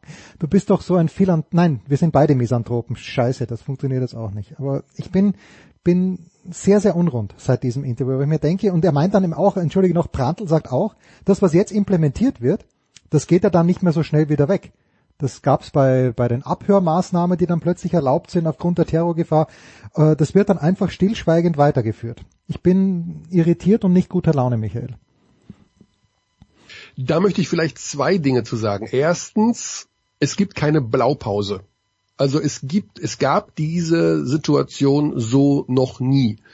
Und ich glaube, dass erst einmal natürlich auch schnelles Handeln wichtig war. Das heißt also, wenn jetzt nach einem knappen Jahr dieser ganzen Pandemiegeschichte Menschen, dazu studierte Menschen, äh, studierte Juristen, Richter ums Eck kommen und sagen, aber äh, das wird so, darf so nicht sein und ich klage mich durch und alles, mag ja gut und schön sein, aber ich glaube, wenn wir äh, zu Beginn der Pandemie oder auch mittendrin 27 äh, äh, Verfassungsgerichte angerufen müssen und 49 Mal den Bundestag zusammenrufen müssen, dann verliert man bei so einer Geschichte sehr viel Zeit. Und der Grundgedanke, sich auf wissenschaftliche Daten zu verlassen, den halte ich prinzipiell für sehr, sehr gut und aufgrund dieser wissenschaftlichen Daten Entscheidungen herbeizuführen. Dass die im Nachgang oder auch bei näherer Betrachtung dem ein oder anderen sauer aufstoßen und vielleicht sogar gegen die ein oder andere Geschichte verstoßen, wie auch immer, das mag sogar sein.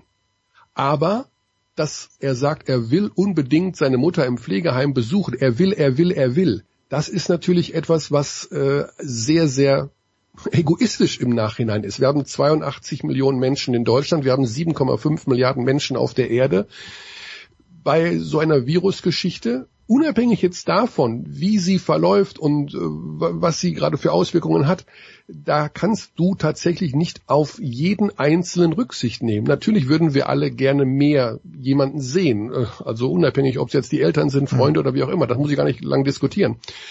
Aber ich wehre mich vehement dagegen, äh, zu sagen, dass jetzt hier die Grundrechte massiv mit Füßen getreten werden. Was sind genau die Einschränkungen, die wirklich so wahnsinnig sind, dass wir sie nicht eine Zeit lang aushalten können?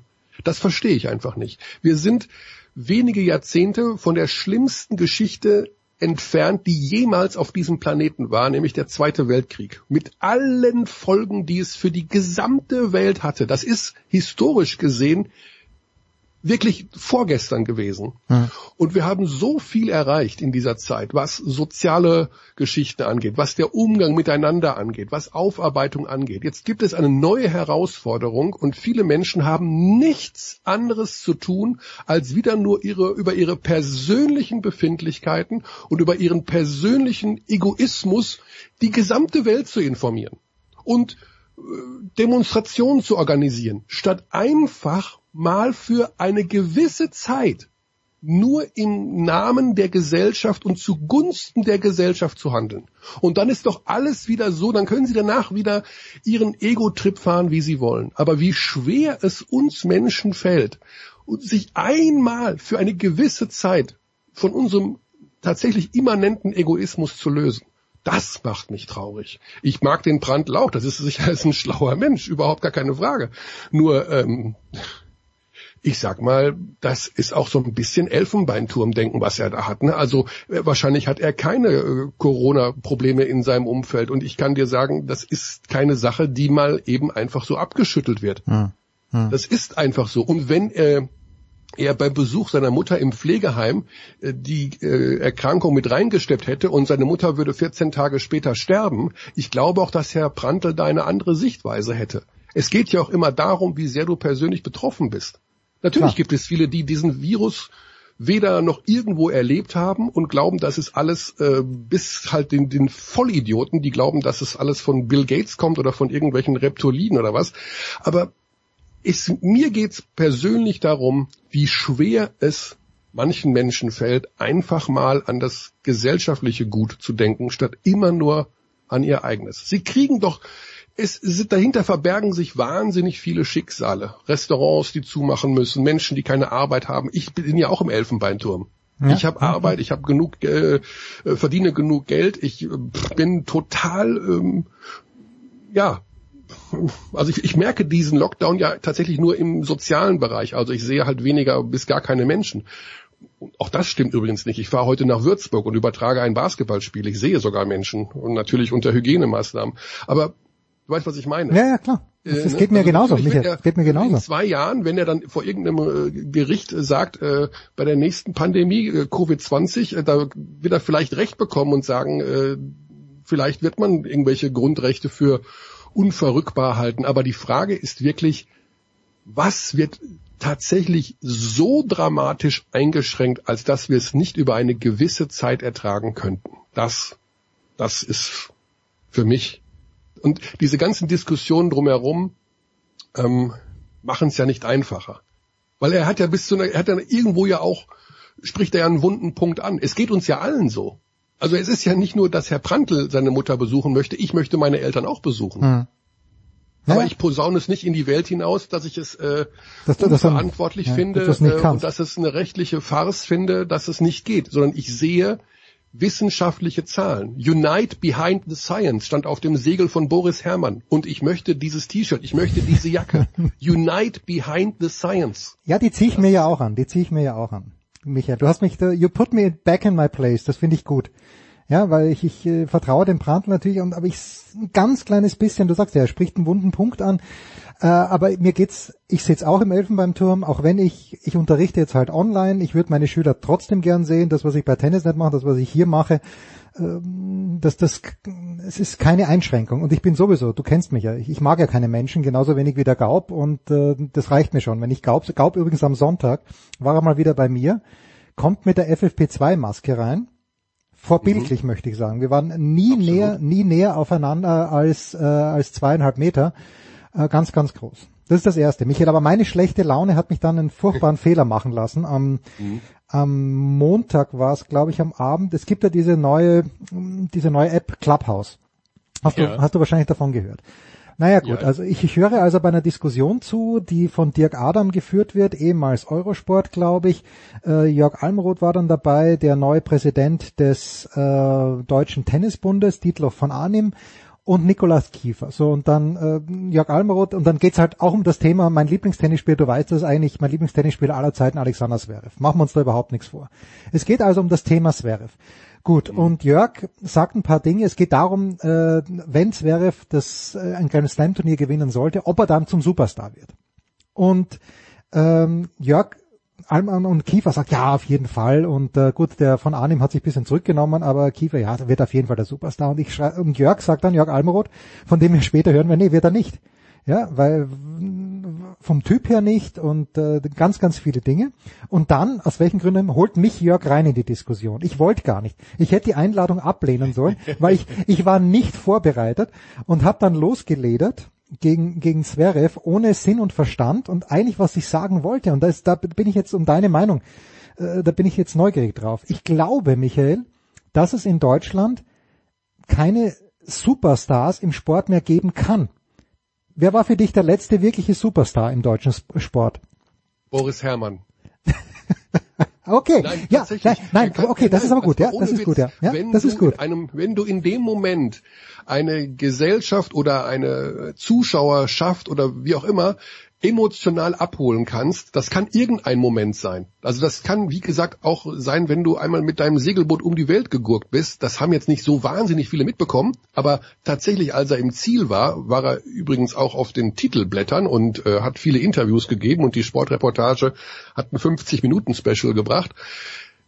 Das kann immer wieder mal passieren. Nur der Zverev, der löst natürlich in dir nichts aus oder bei uns nichts, bei den aller, allermeisten nicht, weil der Typ einfach mega unsympathisch ist.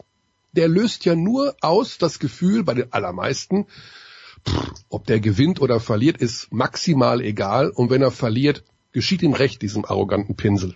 Also das mhm. löst er zumindestens bei mir aus. Er löst bei mir nicht das Gefühl aus, dass ich mitzittern will, aber dass es in Zukunft wieder mal einen gibt, der mich emotional abholt, den ich das kann völlig unverhofft sein. Boris Herrmann war unverhofft. Ja, okay, das ist ein sehr gutes Beispiel. Ja, das ist ein sehr gutes Aber Beispiel. das kann auch nächste Woche bei, was weiß ich, beim, beim, beim Golf sein oder bei irgendwas. Also einfach, er holt mich, er muss mich emotional reinholen. Zverev hat das verbockt mit seiner gesamten, mit seinem Auftreten in den letzten Jahren. Der hat da nichts gebaut, wo man sagen kann, ja, der kommt irgendwo daher und jetzt, jetzt hat er es bald und jetzt, sondern der hat ja alles dafür getan, ihn maximal unsympathisch zu finden. Also von seinem äh, Elternhintergrund, von seinem Auftreten. Er versucht das jetzt natürlich in irgendeiner Form zu reparieren, aber das ist ja, also das ist ja total gekünstelt und ähm, konstruiert. Das macht er, also für mich jedenfalls. Und ich glaube auch, dass das ist, was äh, Jörg meinte, äh, dass der einen, der kann machen, was er will, der wird kein Superstar mehr. Vor allen Dingen, wenn er nur einen Grand Slam gewinnt. Lass den doch irgendwie eins gewinnen. Das interessiert doch niemanden. Wenn der jetzt vier gewinnt oder sieben, dann wird vielleicht mal irgendwas passieren und dann wird er vielleicht auch ein SOS Kinderdorf bauen, um wirklich auch dem Letzten begreiflich zu machen, dass er doch ein lieber Mensch ist. Aber solange der in den Schlagzeilen ist, da mit irgendwelchen komischen Frauen, die sagen, er schlägt rum und sein Vater und das ist ja alles, das ist ja wirklich Vollkatastrophe. Also eine Image-Vollkatastrophe. Ich habe mal überlegt, ein Superstar ist immer eine Geschichte dahinter. Und bei Becker war die Geschichte, dass er auf einmal da war, fand ich. Und dass er, dass er aufregend war, 1985er. Gut, er hat davor Queens gewonnen, aber er war auf einmal da. Und der letzte wirkliche Superstar in Deutschland, auch wenn er, ich finde nicht, dass der die Leute emotional abgeholt hat, aber für mich war das Michael Schumacher weil er natürlich die, diese ganze Beziehung auch der Deutschen zum Auto als solches, dann auch noch zum Rennsport, und da ist plötzlich jemand, der, der, der Formel 1 Weltmeister wird. Und seitdem, weil ich, ich weiß schon, ich, ich liebe Dirk Nowitzki um keine Nuance weniger als du. Äh, aber Nowitzki, auch weil er in den USA, finde ich, gewirkt hat, äh, natürlich kennt jeder Nowitzki, aber der letzte wirkliche Superstar, wenn man dieses blöde Wort jetzt, ich sag's zum letzten Mal, hoffe ich, war für mich Schumacher. Aus dem, diesem Grund. Na gut, also da haben wir natürlich den ganz großen Unterschied, dass du mit Dirk Nowitzki zu 99 Prozent der Fälle nicht live mitzittern konntest. Ne? Also ja. der ja auch eine andere Geschichte hat. Also NBA, das ist einfach nachts um drei und die Male, wie er für die deutsche Nationalmannschaft gespielt hat, einmal im Sommer und dann auch nur alle zwei Jahre bei irgendeinem Turnier, was halbwegs zählt, was irgendwo übertragen wurde. Der Schumacher hat halt einfach alle 14 Tage stattgefunden und hat ein Rennen gewonnen oder zumindestens war er da vorne mit dabei, wenn es um die Weltmeisterschaft ging. Und er hat dich natürlich emotional dahingehend abgeholt, weil er ja schon recht sympathisch rüberkam und hm. Schummel-Schumi-Affären hat er ja irgendwie so glatt gebügelt von wegen cleveres Bürschchen. Also genau, genau, war natürlich ja. schon viel dabei, äh, was man ihm sozusagen verziehen hat. Ne? Also die allermeisten jedenfalls, nicht alle. Insofern hat das emotional schon gut funktioniert und die Geschichte dahinter von der kleinen Kartbahn in Kerpen, äh, was weiß ich, sympathische Eltern und sowas. Also da war ja schon viel dabei, wo man so eine kleine Cinderella-Story war das ja dann schon auch, ne? Plus noch ein Bruder, der plötzlich auch da mitfährt und äh, und solche ganzen Geschichten. Aber das kann jederzeit wieder passieren.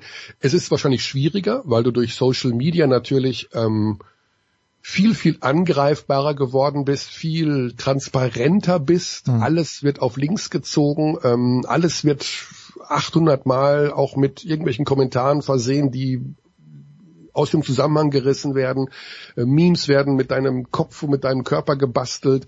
Ähm, aber du merkst es ja, wie sehr oft die, wie, wie, wie stark Menschen nach Helden, Vorbildern, also die, die haben wir jetzt momentan in allen in anderen Bereichen, niemand Elon Musk, wie sehr klebt die Wirtschaft, wie sehr kleben die Menschen an den Lippen eines Menschen, der eigentlich ja nur eine E-Auto-Firma gegründet hat. Der wird jetzt zu allem befragt, was die Zukunft der Menschheit angeht und alles das, der muss ja nur seinen Twitter-Account, also sein, sein Profil verändern. Jeder Buchstabe, der da reinkommt, hat Milliarden Dollar Auswirkungen. Alles, was er sagt, wird für bare Münze genommen.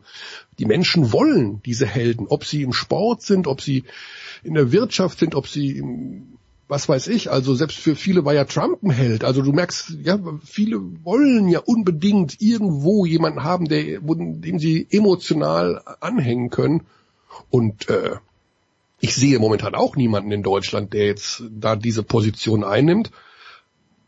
Andersrum wird es auch wirklich immer schwerer, weil nehmen wir jetzt einen Joshua Kimmich äh, Nein. vom FC Ja, Bayern ein Mannschaftssportler finde ich extrem Ja. schwierig. bei Mannschaftssportler. Mannschaftssportlern ist es zum einen schwierig. Ja. Das ist vermutlich einer der besten zehn Fußballer, die wir in Deutschland jemals hatten. Der Typ kommt aber natürlich so knarzig rüber wie eine vergessene Möhre auf dem Acker, weil der einfach vor Ehrgeiz zerplatzt und nichts mitbringt, wo ich sagen kann, ah, das, das finde ich jetzt aber angenehm oder das ist jetzt mal was Schönes. Ja, würdest du dir wegen Kimmich eine Eintrittskarte kaufen? Ist Kimmich einer der Fuß- Natürlich nicht. Ja, ich auch Nein, nicht, nein, ja, ich auch nicht. Nein, ja. genau. Halt so. Der spielt halt super Fußball Ja. und den kann man auf neun Positionen einsetzen, aber er holt mich natürlich emotional nicht ab, weil er, das ist auch sein gutes Recht, das muss er ja gar Ja, nicht. Er soll ja guten Fußball spielen, das ist das, wofür er bezahlt wird, aber er wird natürlich niemals, niemals ein Superstar für das Fußballvolk, für das deutsche Sportvolk werden, weil er uns am Ende des Tages mit seiner Art und Weise vielleicht auch ein bisschen auf den Sack geht oder weil er uns nicht abholt, weil wir nicht auch noch so einen zerbissenen, zerfressenen, äh, über ehrgeizigen Typ in unserer schmalen Freizeit sehen wollen, sondern wir wollen einen haben, der uns der uns auf, in seinen Rucksack packt, auf den Rücken schleppt und durch dieses Leben zieht, wo wir sagen können, ja gut, bei dem ist auch nicht alles Bombe, aber der ist wenigstens, äh, das ist einer von uns. Ne? Und das, das ist die Komponente, die Kimmich zum Beispiel fehlt. Also das ist das, was ist vielleicht schade für ihn. Also einerseits, wenn er das gerne hätte, dass äh, mehr Kinder sein Trikot tragen oder mehr Menschen hochspringen, wenn er einen guten Pass spielt. Aber manche haben diese Fähigkeiten, beziehungsweise ich will gar nicht sagen, ob es eine Fähigkeit ist, mehr diese Eigenschaften, dieses Mitnehmende, dieses äh, Rattenfängerische, ne, dieses Menschen fangen, fangen können. Äh, manche haben das eben nicht. Ja, ich meine, wir wollen natürlich nicht vergessen, dass Kimmich außerhalb des Platzes viel Gutes tut, aber Absolut, ja, das ist also das ist ja kein das ist ja kein schlechter Mensch. Nein, nein, das ist ein Gottes sehr, sehr nein, guter nein. Mensch. Ja. Nur er wird kein Star, weil er uns irgendwo nicht abholt. nicht so packt, nicht abholt. Ne? Und andere können das. Und das sind vielleicht sogar die schlechteren Menschen. Also oft sogar. Ja, aber pass auf, jetzt komme ich abschließend zu dem guten Menschen, ähm, der dir wahrscheinlich irgendwann auch mal persönlich sehr nahe war. Aber wo warst du, Michael? Es ist ja eines dieser einschneidenden Ergebnisse wie 9-11. Aber wo warst du, als du erfahren hast, dass Neven Subotic nun für den SCA Alltag spielen wird? aber Subotic hat dich abgeholt, oder? Irgendwann mal.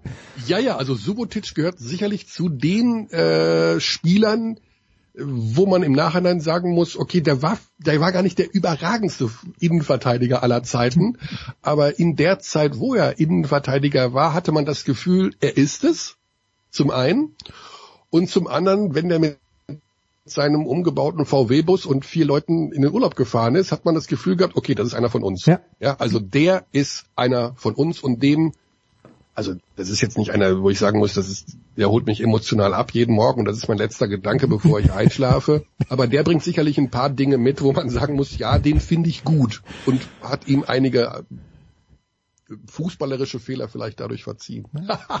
Aber spielt er da echt? Das habe ich nicht Ja, ja, für, für ein halbes Jahr jetzt gerade. also ich habe gestern ein Interview gesehen, äh, ich glaube im ORF war's und es ist, er ist immer dünner geworden. Also es ist ganz, ganz, er schaut immer, gibt's ihm bitte was zu essen, einen Vorarlberg, ein paar Spätzle. Ja, Michael, und das äh, beschließt unseren Basketballteil. Eine Frage habe ich dann doch noch. Kreilsheim gewinnt in München. Kann Kreils, was kann Kreilsheim leisten in diesem Jahr? Können die Meister? Nein, natürlich nicht. Äh, ja, du hast ja natürlich beim Basketball immer die Geschichte, dass am Ende Playoffs sind und Playoffs sind äh, Serien. Also du musst dreimal gewinnen von maximal fünf Spielen, um deinen Gegner nach Hause zu schicken. Äh, das sehe ich natürlich bei Kreilsheim im Vergleich, wenn sie gegen Berlin oder München oder auch Oldenburg spielen würden, erstmal nicht. Äh, die Sache ist die, die Kreilsheimer ähm, sind sicherlich eine sehr, sehr gute Mannschaft, aber äh, sie sind sehr, sehr stark abhängig von ihrem besten Spieler. Ähm, ähm, Trey Bell Haynes gehört mhm. zu den drei besten Spielern der Liga momentan, ist vielleicht, ja, momentan der beste Offensivspieler in jedem Fall. Also sagen wir auch da unter den Top 3, also wir haben schon viele gute Offensivspieler und sie sind sehr abhängig von denen. Das heißt also, wenn sich eine Mannschaft darauf vorbereitet, den Typ aus dem Spiel zu nehmen und mal so richtig Tacheles reden, dann wird es schon schwer. Aber die Mannschaft ist super. Also Kreilsheim, Juche haben einen herausragenden Trainer, der äh, vor allen Dingen auch eben einen schönen Basketball vermittelt. Die spielen ja immer schon schönen Basketball unter Thomas Isalo. Ähm, insofern völlig verdient. Also die haben das natürlich auch äh, hinbekommen, ich will das gar nicht jetzt abwerten, aber die Münchner waren zwei Tage vorher noch in Moskau und haben ja, da ja. zum ersten Mal ZSK Moskau geschlagen, haben, bei denen fehlen sechs Spieler. Ähm, ist halt so, das kommt im Sport vor, aber äh, in jedem Fall muss man sagen, äh, für die Meisterschaft wird es nicht reichen, aber so ein Halbfinale äh, zu erreichen, heißt also die erste Playoff-Runde zu überstehen, äh, das traue ich denen in jedem Fall zu. Schön. Ja, das ist einfach diese, du, 20 Minuten über Basketball zu reden, das ist so großartig mit dir. Michael, herrlich. das war also, das war also dieses Reden über übers Leben momentan. Ja, gut, okay. ich, ich weiß noch, ob wir das ganze Leben abgebildet haben, aber doch sehr, sehr viel. Ich werde versuchen, ich äh, habe mein, mein, mein einziger, nein, ich habe hab ich zwei Onkel, nee, mein einziger Onkel ähm, lebt in Vorarlberg, in Dornbirn. Ich werde versuchen für dich ein oh. Neven Subotic-Trikot von Alltag, ich weiß gar nicht, welche Nummer er hat, zu besorgen. Zu deinem äh, 42. Geburtstag, den du in diesem Jahr feiern wirst. Ich finde, das ist ein schönes Geschenk. ja, also das ist, finde ich, interessante Info, weil ja äh, mein werter Kollege ähm, Xandi Dächer, mit dem ich unseren Podcast ja, ja, ja. bestreite, der kommt daher.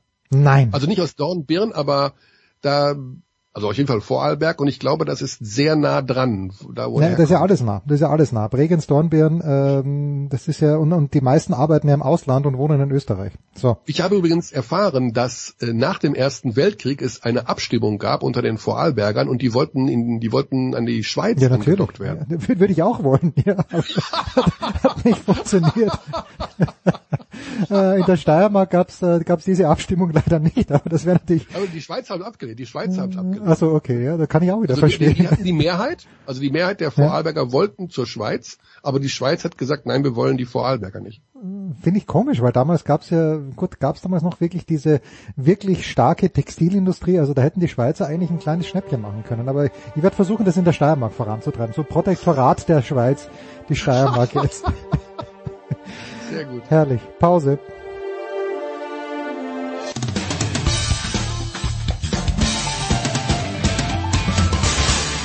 Hi, this is Pat Rafter and you're listening to Sport Radio 360. Sportradio 360, wir sind nach wie vor in der Big Show 494 und machen jetzt den Haken dran an eine Handball-Weltmeisterschaft, die, ja, ich weiß gar nicht, wie man sie bewerten soll. Ich habe extrem viel davon gesehen äh, extrem viel davon kommentiert hat Uwe Semrau bei Eurosport. Servus Uwe. Guten Morgen. Und äh, extrem viel gesehen hat natürlich auch ähm, einer, ja, ein Mann aus der Power-Familie im deutschen Sport, finde ich. Die Götzi ist letzte Woche Felix Götz am Start, heute wieder der Markus. Götzi, guten Morgen. Jens, ich äh, grüße dich. Was hast du heute schon wieder gefrühstückt? ich bin in Österreich. Ich habe mir jetzt, ich habe mir gerade ein Kilo. Palatschinken mit ich habe mir gerade ein Kilo Käferbohnen gekauft. Ja, pass auf, ein, ein Kilo Käferbohnen gekauft, den ich, äh, die ich dann erst wieder weich kochen muss. Ja, Uwe, du hast ja äh, während deines Kommentars öfter auch reminisziert an vergangene Weltmeisterschaften, die du kommentiert hast vor vollem Haus. Mir hat diese Weltmeisterschaft trotzdem, trotz allem, eigentlich sehr viel Spaß gemacht. Wie ist es dir gegangen, jetzt so im Abschlussresümee? Also für dieses ganze Turnier gilt für meine Begriffe, es gibt keine Bewertung in Schwarz oder Weiß, sondern da gibt es viele äh, Grautöne dazwischen und Ähm, für mich überwog am Ende doch der positive Effekt. Es waren äh, viele grandiose Spiele, äh, die spannend waren, die zum Teil auch eine hohe Klasse hatten. Ähm, das Finale war leider nicht so, aber mhm. ähm, das ist halt dann im neunten Spiel für diese Protagonisten auch äh, kaum zu erwarten. Und sie waren so ein bisschen gefangen in ihrem taktischen Korsett und haben sich doch sehr zurückgehalten. Also es war ein Finale der kühlen Köpfe, aber nicht der heißen Herzen. Äh, und ähm, ja, wenn man sich insgesamt das Viertelfinale anschaut, ähm, dann war es bis auf das Spiel der Schweden gegen Katar ein super, super Sport, der da geboten wurde und ähm, ja, auf der Zielgeraden sehr gut anzusehen und hat mal wieder den Stand der Dinge definiert. Hm, ja, Dänemark wieder Weltmeister geworden. Götze, bevor wir dann auch auf das Finale und natürlich auf, auf Niklas Landin zu sprechen kommen, wir hatten ja zu Beginn, und du hast das auch sehr kritisch angemerkt, dass es da ja keine Bubble gegeben hat. Und äh, jetzt im Nachhinein betrachtet, die Kapverdischen Inseln haben sich selbst rausgenommen, mit Recht. Davor sind zwei Teams ausgestiegen. Glaubst du denn, Götze, dass wir alles erfahren haben, was sich dort zugetragen hat in Sachen Corona?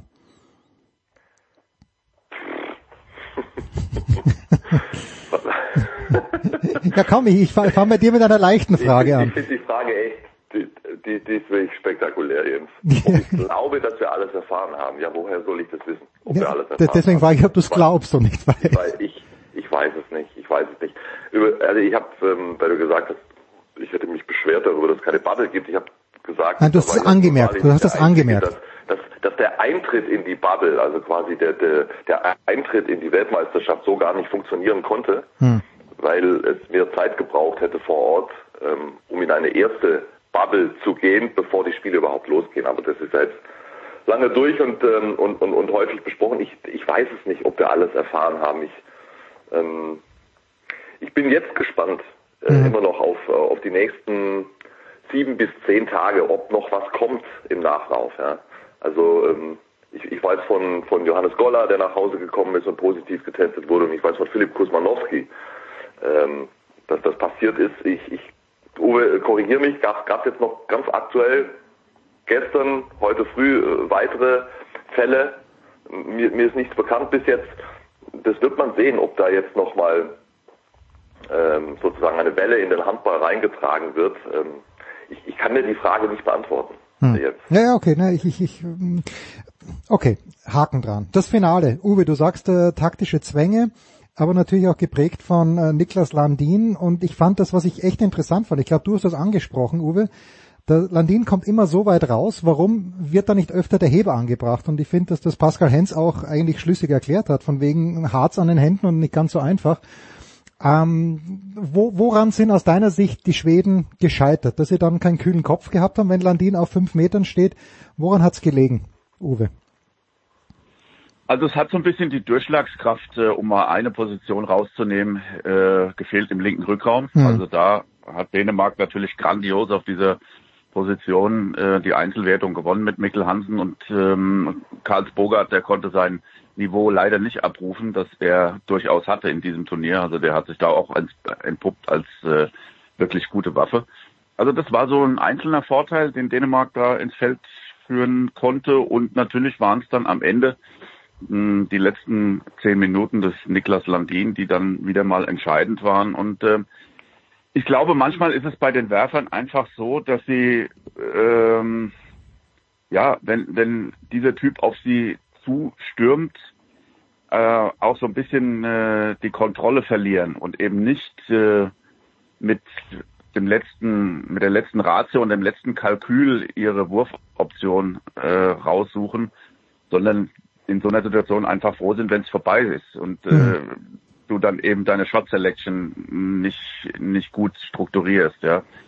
Und meine Güte, wir sind im WM-Finale, alle sind kaputt die letzten zehn Minuten und dann nimmt der Landin dir einfach die Luft zum Atmen im sprichwörtlichen Sinne äh, beim Wurf. Und äh, ob du dann dich traust, eben einen kühl anzusetzenden Heber äh, rauszusuchen, das kann man keinem verdenken, dass er es nicht macht. Aber es sollte öfter getan werden. Dann würde er bestimmt auch ein bisschen weiter hinten kleben an der, an der Torlinie. Mhm. Und äh, ja, aber wie auch immer, die ganze Aura, die, die ganze, er verkörpert ja dann, ich will was von dir, du kommst an mir nicht vorbei. Das ist vielleicht wichtiger als äh, alle ähm, inhaltlichen Erwägungen, die wir in so eine Situation rein, rein interpretieren. Götzi, du nix zustimmend. Verbal zumindest. Ja. Äh, also zunächst mal zum Finale. Äh, Uwe hat natürlich recht, dass das jetzt ähm, äh, kein äh, Feuerwerk des Herzenshandballs äh, war. Trotzdem fand ich es ein, ein, ein, sehr interessantes Spiel mit vielen taktischen Dingen, äh, die ich einfach spannend fand. Zunächst mal war es einfach eindeutig im Finale, dass, dass Dänemark äh, im, im, Rückraum einfach über andere Möglichkeiten in der Breite verfügt als äh, Schweden und das war zusammen mit Niklas Landin letztendlich entscheidend. Trotzdem, wenn wir das dann angucken, dass die Schweden dieses Spiel nur mit zwei Toren verlieren und am Ende ja nun wahrhaftig die Chancen waren, um das Ganze äh, nochmal auszugleichen oder sogar zu drehen, ist es schon äh, be bemerkenswert, denn ähm, dieser Unterschied im, im, im, Rückraum, der war aus meiner Sicht schon erheblich. Und zu Niklas Landin, äh, ich erinnere mich noch an den etwas jüngeren Landin, dem ja schon früh eine äh, große Klasse äh, nachgesagt wurde, die er auch nachgewiesen hat, schon in, in seiner Zeit bei den Löwen. Aber er, ist, er haftete ihm auch der Makel an, oder, oder äh, sozusagen äh, der Vorwurf, in den wirklich großen Spielen nicht groß zu performen. Hm. Das war der alte Niklas Landin, beziehungsweise der junge. und, und, und, und, und was wir heute sehen, ist das genaue Gegenteil. Wir von, sehen von ihm die, die, die absolute Topleistung im, im genau richtigen und wichtigen Moment. Und das erinnert mich sehr stark an einen gewissen Thierry Omeyer, der, ähm, ich weiß nicht wie viel Jahre, ich, ich, weiß, ich habe so viele Spiele von Omeyer gesehen, auch beim CHW Kiel. Da gab es genug, wo du nicht viel gesehen hast von ihm in den ersten 50 Minuten, außer, außer eine, eine Dauerfluch-Arie von ihm. Ja, er stand da unten, hat alle beschimpft, war stinksauer auf die Welt und auf sich und du denkst dir, nein, das ist also der beste Torwart der Welt. Und dann brechen die letzten entscheidenden Szenen an und er hält halt drei Bälle in Folge. So, das, das, das war zigfach so mit Thierry Omayer und ähm, Landin, das, das ist Wahnsinn. Also ich, das, er hat dieses Finale am Ende äh, entschieden und äh, wir reden immer wieder darüber, welche Bedeutung der, der, der Torwart im Handball hat und ähm, dann brauchst du auch nicht mehr über Taktik und über über äh, äh, Alternativen im Rückraum sprechen. Wenn da einer steht, der die Bälle halt nicht durchlässt, hast du Pech gehabt. Hm, hm. Wenn wir über Taktik sprechen, Uwe, und äh, ihr beide schaut natürlich zehnmal so viel Handball wie ich, aber ich fand es schon auffällig, wie intensiv der Kreis auch bearbeitet wurde. Mit anderen Worten, also wie viele Tore über äh, über den Kreis erzielt wurden oder wo das versucht wurde. Ist das äh, ein Trend, der in den letzten Jahren sich entwickelt hat oder habe ich das einfach schlichtweg in meiner Ignoranz übersehen, Uwe? Naja, viele Mannschaften haben eben mittlerweile sehr eindrucksvolle, äh, auch von den Ausmaßen her, äh, Kreisläufer und ähm, dann fällt das bei so einem Turnier besonders auf. Aber das ist natürlich der Trend, dass äh, es ganz verschiedene Typen gibt am Kreis. Die Klassemannschaften auch versuchen, dieses äh, Bild ab äh, zu übernehmen auf ihren Kader und ähm, von daher ja, fand ich das, äh, sagen wir mal, es war ein Element, das manchmal herausstach in bestimmten Spielen. Aber äh, diesen Trend gibt es natürlich bei im Vereinshandball äh, schon lange, dass du auf dieser Position hervorragend besetzt sein musst und wenn es geht, eben doppelt und dreifach. Hm. Ne, also die guten Mannschaften kommen nicht mehr aus ohne drei starke Kreisläufer, die verschiedene Profile aufweisen. Und ähm, ich fand äh, andere Dinge interessant, dass äh, man versucht, dieses äh, dieses Stereotype äh, beginnen in dem Rückraum, um Bewegung reinzukriegen, ein bisschen aufzubrechen, indem die Ungarn viel mehr das äh, Spiel über die über die Außen äh, eingesetzt haben und das Einlaufen. Das scheint mir doch so zu sein, dass da viele versuchen, neue taktische Elemente ein bisschen mehr äh, zu akzentuieren, indem dann plötzlich zwei Kreisläufer auftauchen, man lässt eine Außenposition völlig weg und ähm, ich weiß nicht, ob du dir das jetzt so vorstellen kannst, aber der Kreisläufer weicht dann etwas nach außen auf, versucht mhm. so ein Mismatch hinzubekommen mit einem Außenabwehrspieler und der Kreisläufer steht dann plötzlich in der Mitte und darum herum bastelt man dann andere Dinge. Also das ist mir aufgefallen als, sagen wir mal, ein Trend um so die gängigen Dinge ein bisschen zu variieren. Und das hat mir bei Ungarn hat mir das äh, unheimlich gut gefallen. Und äh, das ist ganz klar eine Mannschaft, die auch wieder in Zukunft äh, in Richtung Halbfinale ansteuert. Und ähm, das, das fand ich, das fand ich sehr gut. Also es hätten bestimmt zehn Mannschaften insgesamt äh, verdient, ins Halbfinale zu kommen mit ihren Leistungen, die sie vorher auch gezeigt haben. Dass sich am Ende das auf diese vier kanalisiert, ja, das war bei diesem Turnier so. Das kann das nächste Mal ganz anders laufen, finde ich. Also ich fürchte, fürchte, dass Österreich nicht einmal bei der Afrikameisterschaft ins Halbfinale kommen würde. Götze, was hast du gesehen, taktisch? Äh, ja, ähm, Uwe hat schon vieles ähm, aufgeführt.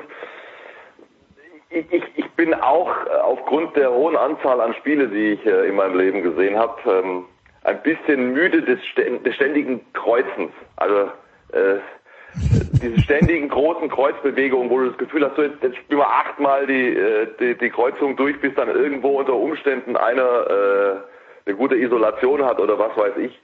Ähm, das, das kann, das geht mir zumindest so, das kann echt ermüdend sein und es ist erfrischend zu sehen, dass es da auch ähm, zahlreiche andere Elemente gibt. Uwe hat schon ein paar ausgezählt. Ich gucke deswegen auch wahnsinnig gerne einfach Handballspiele, die von Nikola Jakobsen äh, gecoacht werden. Logisch ist das immer auch eine Frage äh, von individueller Klasse. Die Spieler, die er hat, sind erste Sahne. Aber du musst natürlich schon auch entsprechende Ideen implementieren und ähm, also weißt du, diese ganz einfachen Dinge, dass, dass es keine große äh, Auslösehandlung äh, braucht, sondern dass man äh, zügig in ein, in, ein, in ein glaubwürdiges Parallelstoßen geht, um über den Außen, also die Stufe zu spielen und dann über Außen äh, abzuräumen. Das ist, das macht mir total Spaß, wenn das gelingt. Ja? Einmal von der, von der, von, einmal durch von der, von der Gegenhalbposition rüber zum anderen Außen und du spielst es sauber aus und das haben die Schweden und die Dänen finde ich großartig gemacht bei diesem Turnier. Das ist was, was ich mir zum Beispiel im deutschen Spiel noch viel mehr wünschen würde. Ja. Es war ja schon sehr äh, äh zentrumlastig äh, dem mhm. Positionsangriff.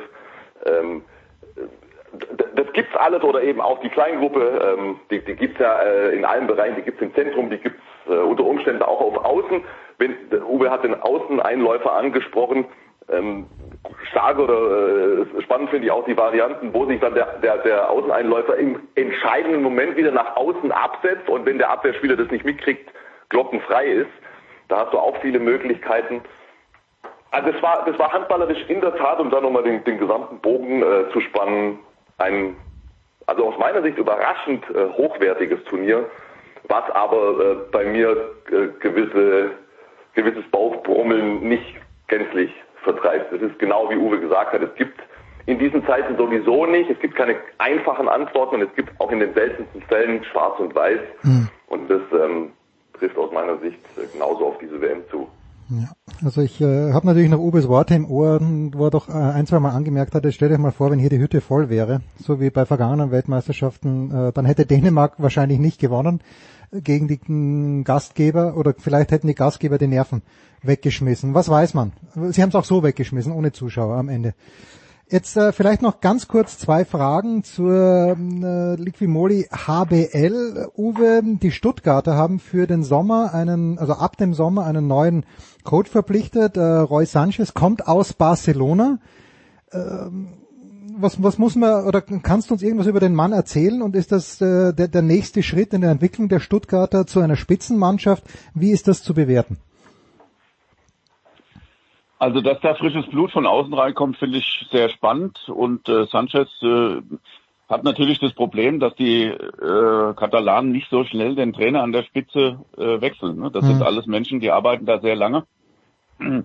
Und von daher äh, musst du irgendwann raus aus dieser Warteschleife. Und es gibt im Moment keine guten Jobs in der spanischen Liga. Die sind so äh, von den Zuschauereinnahmen abhängig, dass der wirklich jetzt ein paar Vereine drohen, über die Wupper zu gehen, wenn das weiter so läuft, dass da niemand in die Halle rein darf. Ähm, ich habe gestern zum Beispiel das Spiel zwischen den Kadetten Schaffhausen und äh, den Rhein-Neckar-Löwen äh, kommentiert und äh, da gibt's den Ungarn äh, Donald Bartok, der auch beim TBV Lemgo gespielt hat, der hat den Löwen schön eingeschenkt und er ist praktisch schon fast aus der Konkursmasse von Bidasoa Irun äh, rausgekommen und äh, ist eine echte Verstärkung für Schaffhausen. Das nur nebenbei, aber es ist ein Zeichen dafür, dass du in der Liga im Moment nicht viel werden kannst. Ne? Und hm. vielleicht ist das auch der Grund, warum so viele spanische Coaches im, im Ausland äh, arbeiten. Und ich glaube, dass das den Stuttgartern äh, gut tut, genau wie das ja auch eine Inspiration für Hannover war, ne? dass dieses Gespann dort arbeitet. Also für mich ein klarer Schritt nach vorne und der Schweigert ist dann seine Doppelbelastung los und das tut ihm persönlich, glaube ich, auch sehr gut. Okay.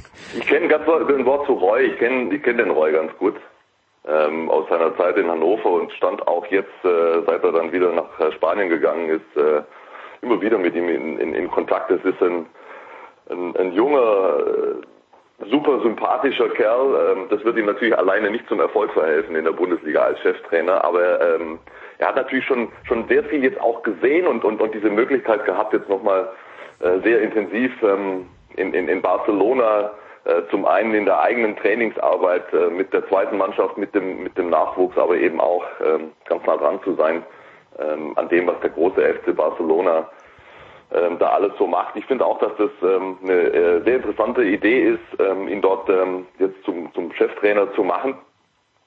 Der wird dort ganz neue Impulse reinbringen und das äh, kann dem, dem, dem TVB Stuttgart sehr, sehr gut tun, wobei unterm Strich äh, der, der TVB, also ich, ich, ich habe das Gefühl, dass, dass sie es dieses Mal nicht schaffen werden, Yogi Bitter zu halten. Und dann, dann reden wir in Stuttgart gleich mal von ganz anderen Dingen, ganz egal wer Trainer ist.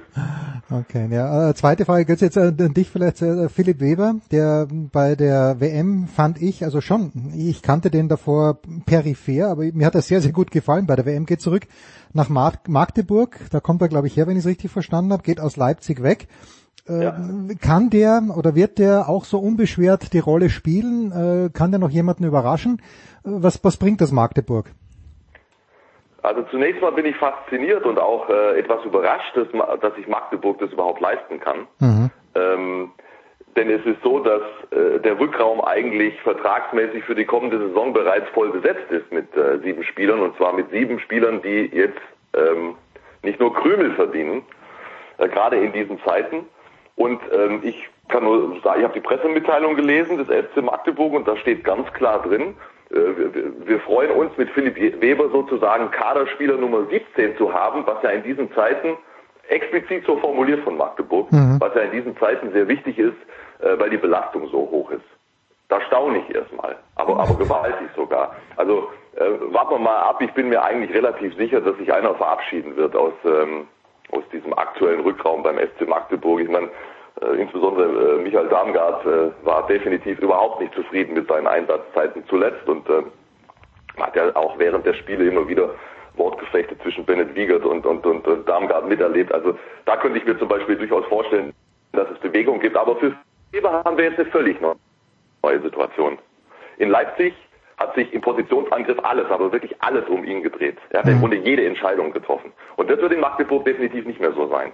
Da sind andere Leute, äh, die auch ähm, äh, den Anspruch für sich reklamieren, viele Entscheidungen zu treffen. Also stellen wir uns, also wir haben Besjak, wir haben, wir haben O'Sullivan und stellen wir uns mal vor, Darmstadt würde wirklich auch bleiben. ich meine, wenn der den Ball in der Hand hat, dann fliegt er in vier von fünf Fällen automatisch schon mal Richtung Tor. Das ist also eine ganz neue Situation für Philipp Weber ähm, zumal er ja auch von dort äh, kommt und ähm, ähm, es, es damals ja nicht gelungen ist, ihn äh, ja, in die erste Mannschaft entsprechend äh, zu integrieren.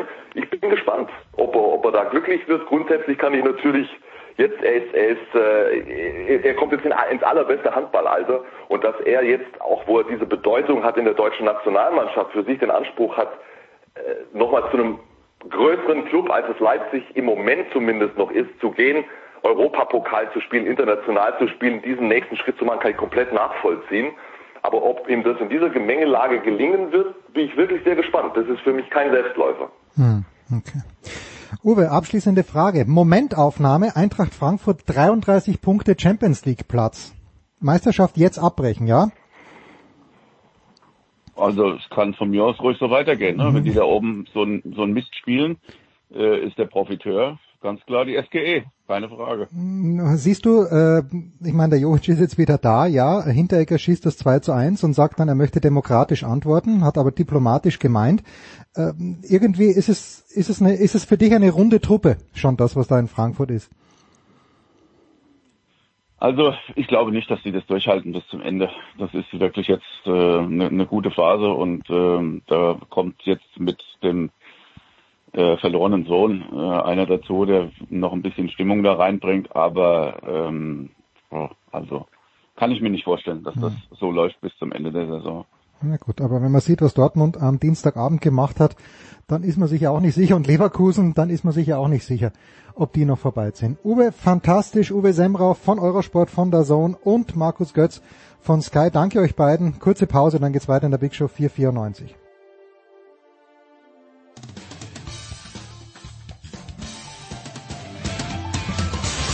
Ja, hallo aus Wolfsburg, hier ist Roy Preger und äh, ihr hört äh, Sportradio 360.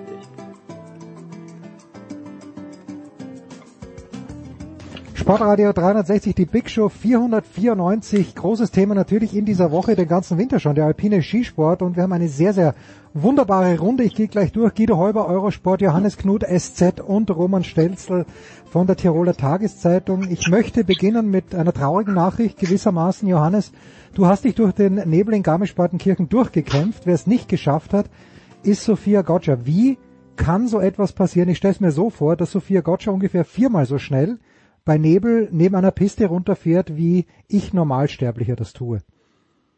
Also ausschließen können wir es nicht. Es, es gibt allerdings jetzt auch keine ähm, äh, Augenzeugenberichten, äh, die von, von denen ich das jetzt direkt gehört hätte. Es, es stand ja in allen italienischen Medien, dass sie da wohl einen, irgendeinen Schneehügel übersehen hat und dann da so heftig reingerauscht ist, dass ihr sogar der Helm äh, abgeflogen ist. Ähm, sie hat ja uns bei uns auch gesagt, äh, am Tag zuvor, sie ist, sie ist ein Crazy Horse, sie ist so ein verrücktes Pferd, die, die manchmal selbst nicht weiß, was sie im nächsten Moment anstellt. Ähm, ich ich kann es wirklich schwer einschätzen. Ich glaube, eigentlich ist, sollte es ja nicht so schwierig sein, so eine, so eine Talabfahrt, auch wenn es die Olympiaabfahrt ist in Garmisch, mhm. äh, aber eine Touristenpiste irgendwie da normal runterzufahren, gerade im Nebel, angepasst fahren, aber äh, solange man jetzt nichts Genaues weiß über die Umstände, ist es natürlich auch so ein bisschen, äh, ja, im wahrsten Sinne des Wortes Stocher im, im Nebel. Vielleicht wissen die anderen ja mehr.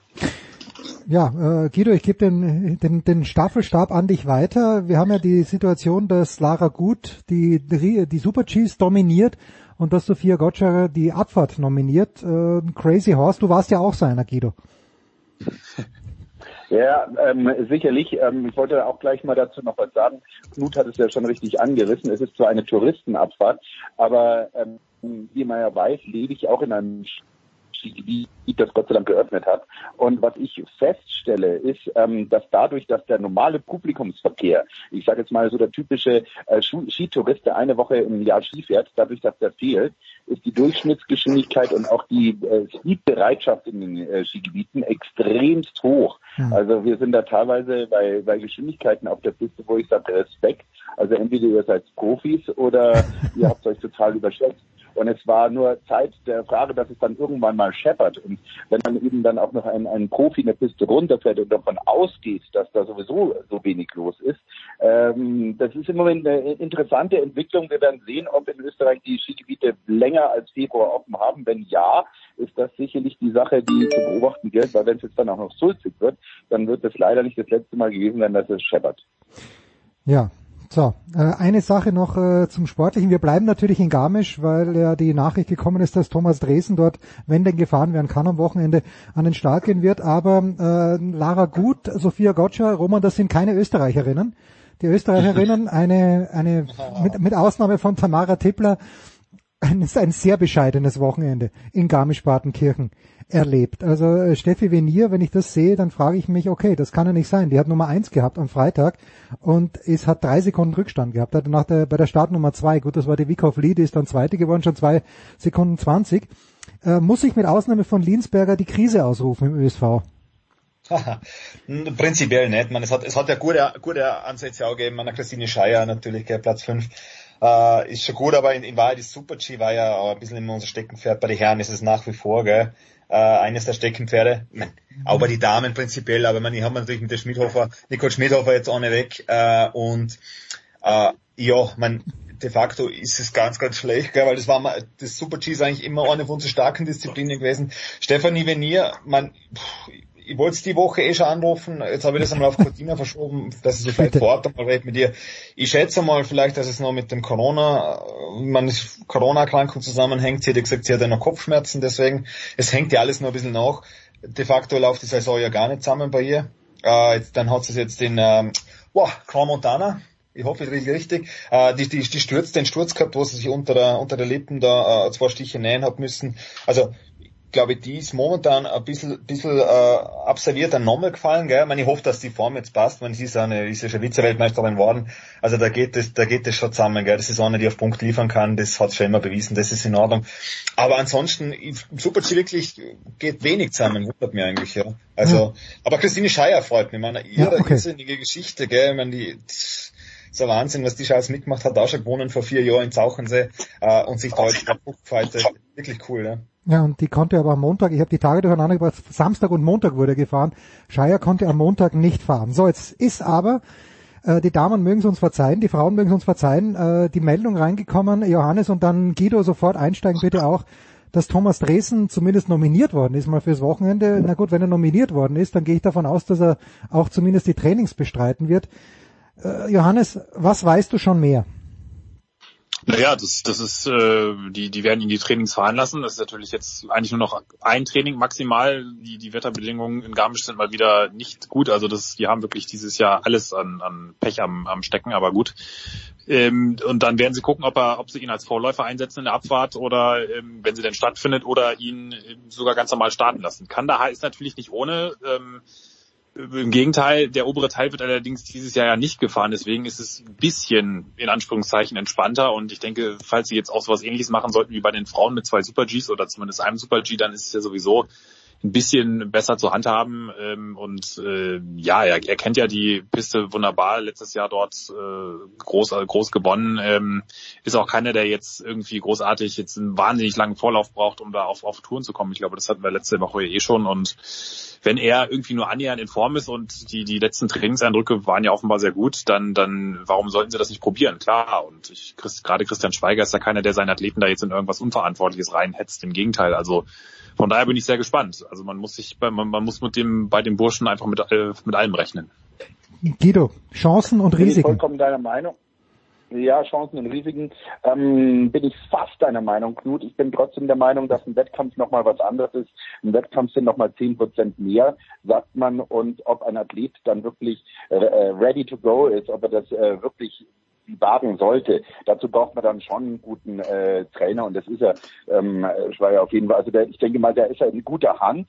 Das wird sicherlich das Training morgen zeigen, ob man dann sagt, okay, man lässt ihn als Vorläufer raus oder nicht. Letztendlich muss da schon eine Entscheidung hin, weil wir kennen das von der Streif, wenn du einen Athleten oben an die Streif hinstellst, der startet, ja. Und auch wenn er in sein Verderben reinfährt und die Trainer das wissen, der startet. Und deswegen braucht es da schon eine Oberhand, die davor entscheidet. Das ist meine Meinung. Und äh, weil es einfach nochmal zehn Prozent mehr ist. Das wird aber das mhm. Training zeigen. Und ich glaube, da wird auch sehr, sehr gut damit umgegangen. Ähm, meine Information von vor fünf Minuten ist jetzt tatsächlich, dass es gestürzt werden soll, dass ähm, Abfahrt und Super-G getauscht werden soll. Äh, mhm. Die Option 2 Super-G ist auch da, aber man plant im Moment das Ganze umzutauschen, aber ich bin kein Wetterfrosch, wie das jetzt, ob das jetzt Sinn macht. Ähm, dann hätte man zumindest die Möglichkeit, dass er zweimal hintereinander eine Abfahrtstrecke fährt, was sicherlich am Anfang noch ein bisschen sinnvoller ist, als ins Drehende reinzugehen beim Thomas. Also ich glaube, da ist er in guter Hand. Ich weiß auch, dass er nach Cortina mitgenommen wird, auf jeden Fall und dass aber erst vor Ort dann auch entschieden wird, ob er startet, weil sonst ähm, die Mannschaft ja auch sehr stark ist. Und ich finde es sehr, sehr weise und sehr, sehr klug, wie da umgegangen wird, weil äh, da hat man ja natürlich einen Diamanten, den man nicht sofort verschenken will. Ein Diamant, der, der es natürlich aber auch gerne krachen lässt. Das äh, dürfen wir nicht vergessen. Äh, Thomas Dresen nicht dafür, nicht für seine Zurückhaltung bekannt. Also wenn er auf Skiern steht, dann weiß ich nicht, ob er sich mit einem 17. Platz mit 1,8 Sekunden Rückstand zufrieden gäbe. Aber vielleicht ist Nein. es Nein, nicht, oder Johannes? Das glaube ich schon. Also das ist der Typ, Nein, der, der gab, sich dann... Es gab letztes ja. Jahr eine sehr schöne ähm, Episode aus Wengen, wo er dann im, im glaube es war auch im zweiten Training dann im Ziel S, dieses, diese Schikane kurz vor dem äh, Ziel, wo, wo es den Fahrern ja auch schon wirklich richtig äh, das Laktat in den Muskeln äh, drin sitzt und, und die richtig blau sind, äh, dass äh, er da so eine Linie gefahren ist oder eine Linie ausprobiert hat, ähm, äh, die schon von außen so ein bisschen waghalsig aussah. Und da haben die Kollegen dann, ich war nicht vor Ort, aber äh, die geschätzte Kollegin Eddie Schlammer zum Beispiel, und die haben ihn dann gefragt, sag mal, das war ja schon ganz schön mutig. Und dann hat er gesagt, glaubt's mir, ich habe das im Griff. Und dann, als, als sie dann abends den, den äh, Kollegen Schweiger gefragt haben, dann war der sich nicht ganz so sicher, ob das, ob das, ob er da so alles im Griff hatte, aber gut, es ist ähm, ich im, im, im das, das das sind dann natürlich so so Sachen, die dann äh, sicherlich auch intern besprochen werden. Im Großen und Ganzen ist er eigentlich keiner, der sich jetzt wahnsinnig selbst überholt. Aber er war natürlich in den ersten Jahren im Weltcup, da mussten ihn die Trainer schon bremsen. Also der der ist schon oft sehr oft abgeflogen und ich glaube, das, das muss man wahrscheinlich dann immer wieder so ein bisschen anpassen auch. Aber auch da ist er ja, wie, wie Guido schon angedeutet hat, äh, in nicht den schlechtesten Händen. Ja. So, Cortina. Ja, das ist Ah, genau bitte. der Punkt, Johannes. Also ge genau das auch, was du sagtest mit Wengen. Ich, ich erinnere mich daran, es gibt diese legendäre Bodie Miller Linie, die hat der damals ausgerundschaftet. Ich weiß noch, dass Didi Küsch damals gesagt hat, die ist nicht fahrbar, ähm, das geht nicht. Bodie Miller hat es dann gemacht und es gibt immer wieder welche, die es probieren. Und das ist genau der Punkt. Und genau da, Johannes, hast du vollkommen recht. Er ist einer, der es probiert und deswegen braucht man so den, den Papa im Team und den hat er eigentlich mit den Trainern. Gut. So, jetzt ist das äh, Stichwort Cortina schon gefallen. Roman, wir sind ja in diesen Minuten gerade, wir nehmen Mittwochabend auf, starren wie gebannt, die sich auch für Tennis interessieren, nach Melbourne, weil es, es dort einen äh, Corona-Fall gegeben hat in einem Quarantänehotel und jetzt wissen wir nicht, okay, können die die Australian Open stattfinden. Guido hat äh, in der Eurosport übertragen, ich weiß gar nicht wann es war, Samstag oder Sonntag, ähm, schon gesagt, dass es ja nicht ganz fix wäre, dass Cortina stattfindet. Ähm, jetzt, was ist der, Roman, was ist der schlimmste vorstellbare Fall? Wie, wie braucht es einen Fall, dass die den ganzen Laden zudrehen oder wird ein Fall so wie in Kitzbühel mit Christian Walder gehandhabt? Waldner? Waldner, Walder? Ähm, du weißt, Markus Waldner. ja. Markus Waldner, den meine ich, genau, mit Markus, Markus Waldner gehandhabt. Äh, wei- weiß man da jetzt schon irgendwas, wie im Falle des Falles gehandelt wird? Ähm, also ich gehe da mal schwer davon aus, man ist mit Markus Waldner war in Flachau, gell, das ist natürlich ein bisschen eine andere Herangehensweise. Man, so wie es mit Italien ist, man, der Johannes weiß jetzt, das wird die Mühle durch, durchlaufen schon, oder beim, beim Guido weiß es nicht. Es ist ja unheimlich strenges Prozedere. Man muss ja zehn Tage davor einen PCR-Test, äh, einen molekularbiologischen Test einreichen, drei Tage davor noch einen molekularbiologischen und dann bei der Ankunft noch einen Test und dann vor Ort noch äh, Alle drei Tage. Alle drei Tage, alle drei Tage testen. Was, was ich jetzt draufgekommen bin, ich muss bei der Anreise dann einen normalen Test machen, weil der drei Tage Test dann zu spät ist, überhaupt über- um über die Grenze zu kommen. Das heißt, ich muss dazwischen noch einen Test machen, ähm, also dass man überhaupt über die Grenze fahren darf. Ich, man bei dem Prozedere, das es gibt, und man, Jens, du weißt es ja auch, man, die Australian Open sind ja unheimlich strenger und unheimlich penibel mit diesen Tests und alles mögliche. Da ist halt, man, das ist ja mit der Quarantäne, was diese über 70 Tennisprofis, die es da jetzt erwischt hat, gell, äh, die 14 Tage in Quarantäne gesessen sind, ich glaube, die, die Kerber war auch dabei, gell. Ja.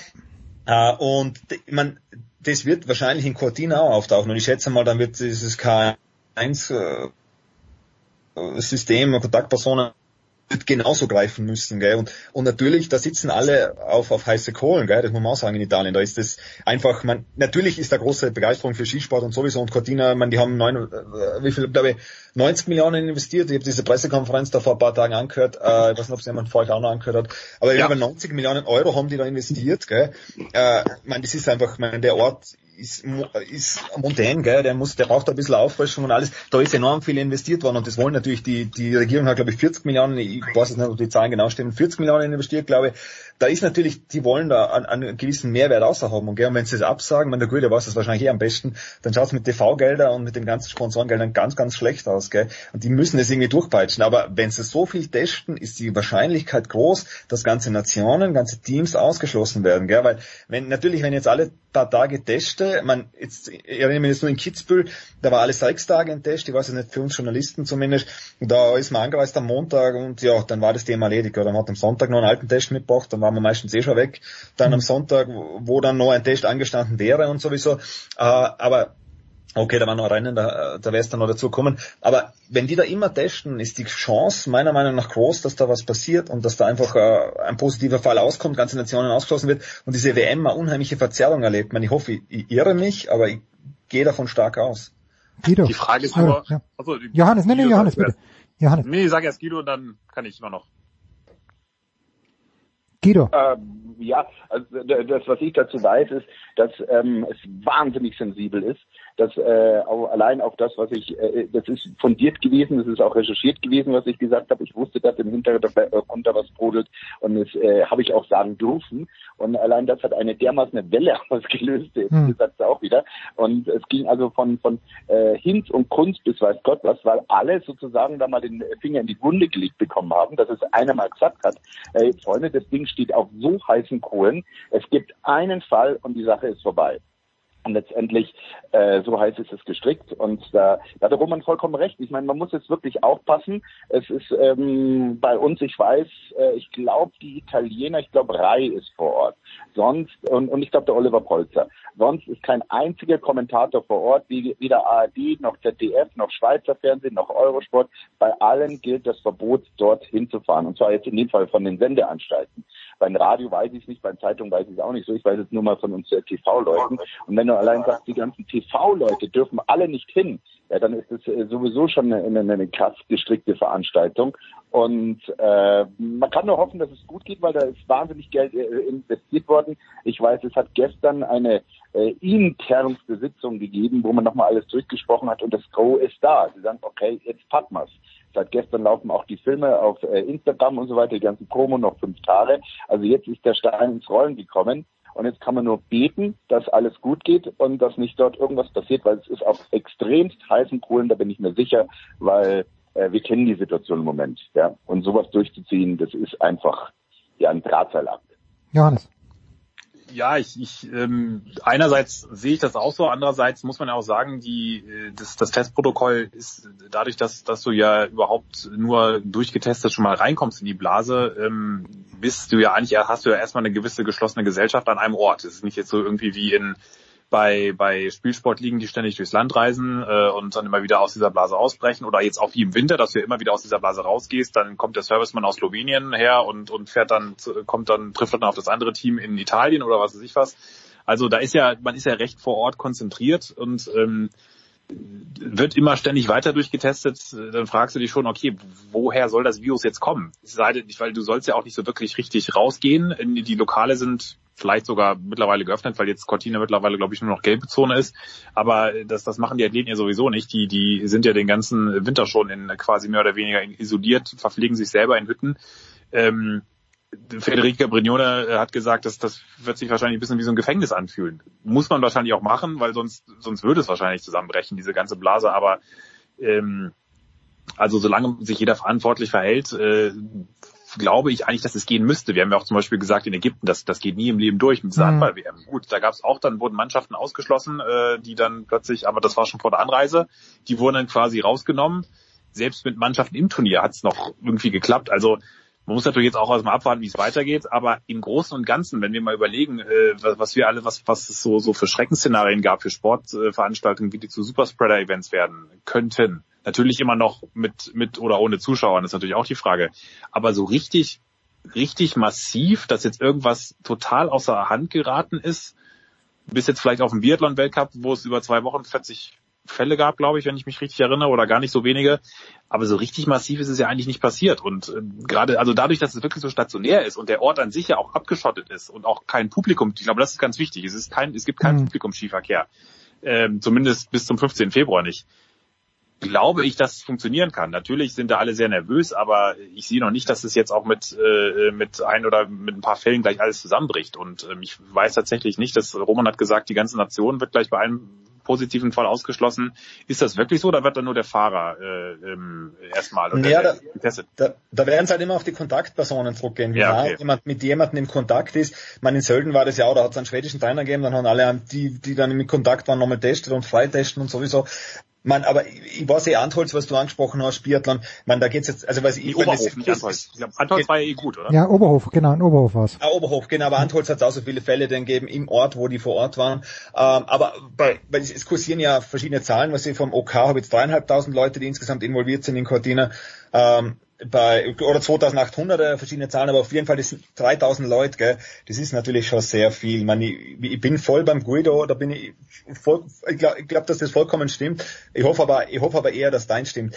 Wie das dann genau ist mit Ausschuss und sowieso, man, das wird man vor Ort sehen. Das wird eh, wird eh, man, also Markus Waldner war auch positiv in Flachau und haben dann die ganze FIS austauscht, oder ist mir zumindest vorgekommen in Kitzbühel. Ich weiß nicht, ob wie viele Leute da wird sich austauscht haben, bis auf den Kuder, Kuder, dass der halt auf, aufgeguckt ist. Aber, also ich, bin auch eher der Gute seiner Meinung, aber ich, ich teile gerne deinen Optimismus, gell? aber einen Ort komplett isolieren, natürlich gibt's da keinen Publikumslauf, aber es kommen so viele Leute ein, gell? und es muss wirklich, Italien ist wirklich, man, man kennt ja für die ganzen Events vorher und wie da alles gehandhabt worden ist und was Italien erlebt hat, da ist wirklich, das ist echt der Seidenerfahren das Ganze, glaube ich. Und ich hoffe, dass der Johannes recht hat.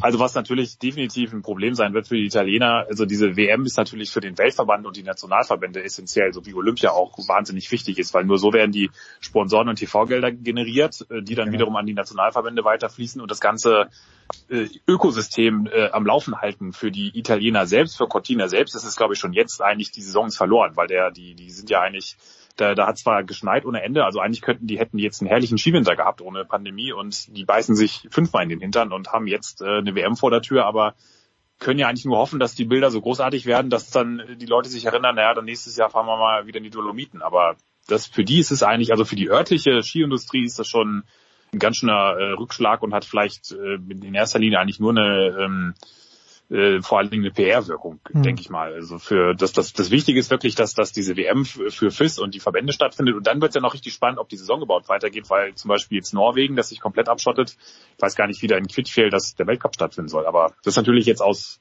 noch einen Monat hin, also nach Corona-Zeitrechnung ja noch eine Ewigkeit. Ja, was weiß man. So, abschließend noch was Sportliches. Äh, Guido, if you were a betting man, und ich weiß, du bist keiner, aber wie viel deiner Kohle hättest du vor dem zweiten Lauf am Sonntag auf einen Sieg von Henrik Christoffersen gesetzt? Mhm. Ja, äh, wir mal so, ich bin ja, der, der äh, Henrik ist, äh, ist für mich ein Phänomen, weil er steckt wahnsinnig, ich kriege ja sehr viel Rückmeldung auch ähm, von Zuschauern. Also äh, steht wahnsinnig in der Kritik und irgendwie keiner findet ihn sympathisch. Ich finde einen faszinierenden Athleten, weil genau seine Verbissenheit finde ich genau das, wie du einen Sport angehen musst, so richtig sich reinbeißen. Deswegen fasziniert der Typ mich, denn ähm, deswegen kannst du den Typen auch nie aussch äh, ausschließen. Ja? Und ähm, ging ja bis hin zu, zur Diskussion, ob er deswegen jetzt nur, ob ihm der Hirscher fehlt, ja, weil er niemanden, keinen direkten Gegner mehr hat, sondern auf einmal fünf Gegner hat.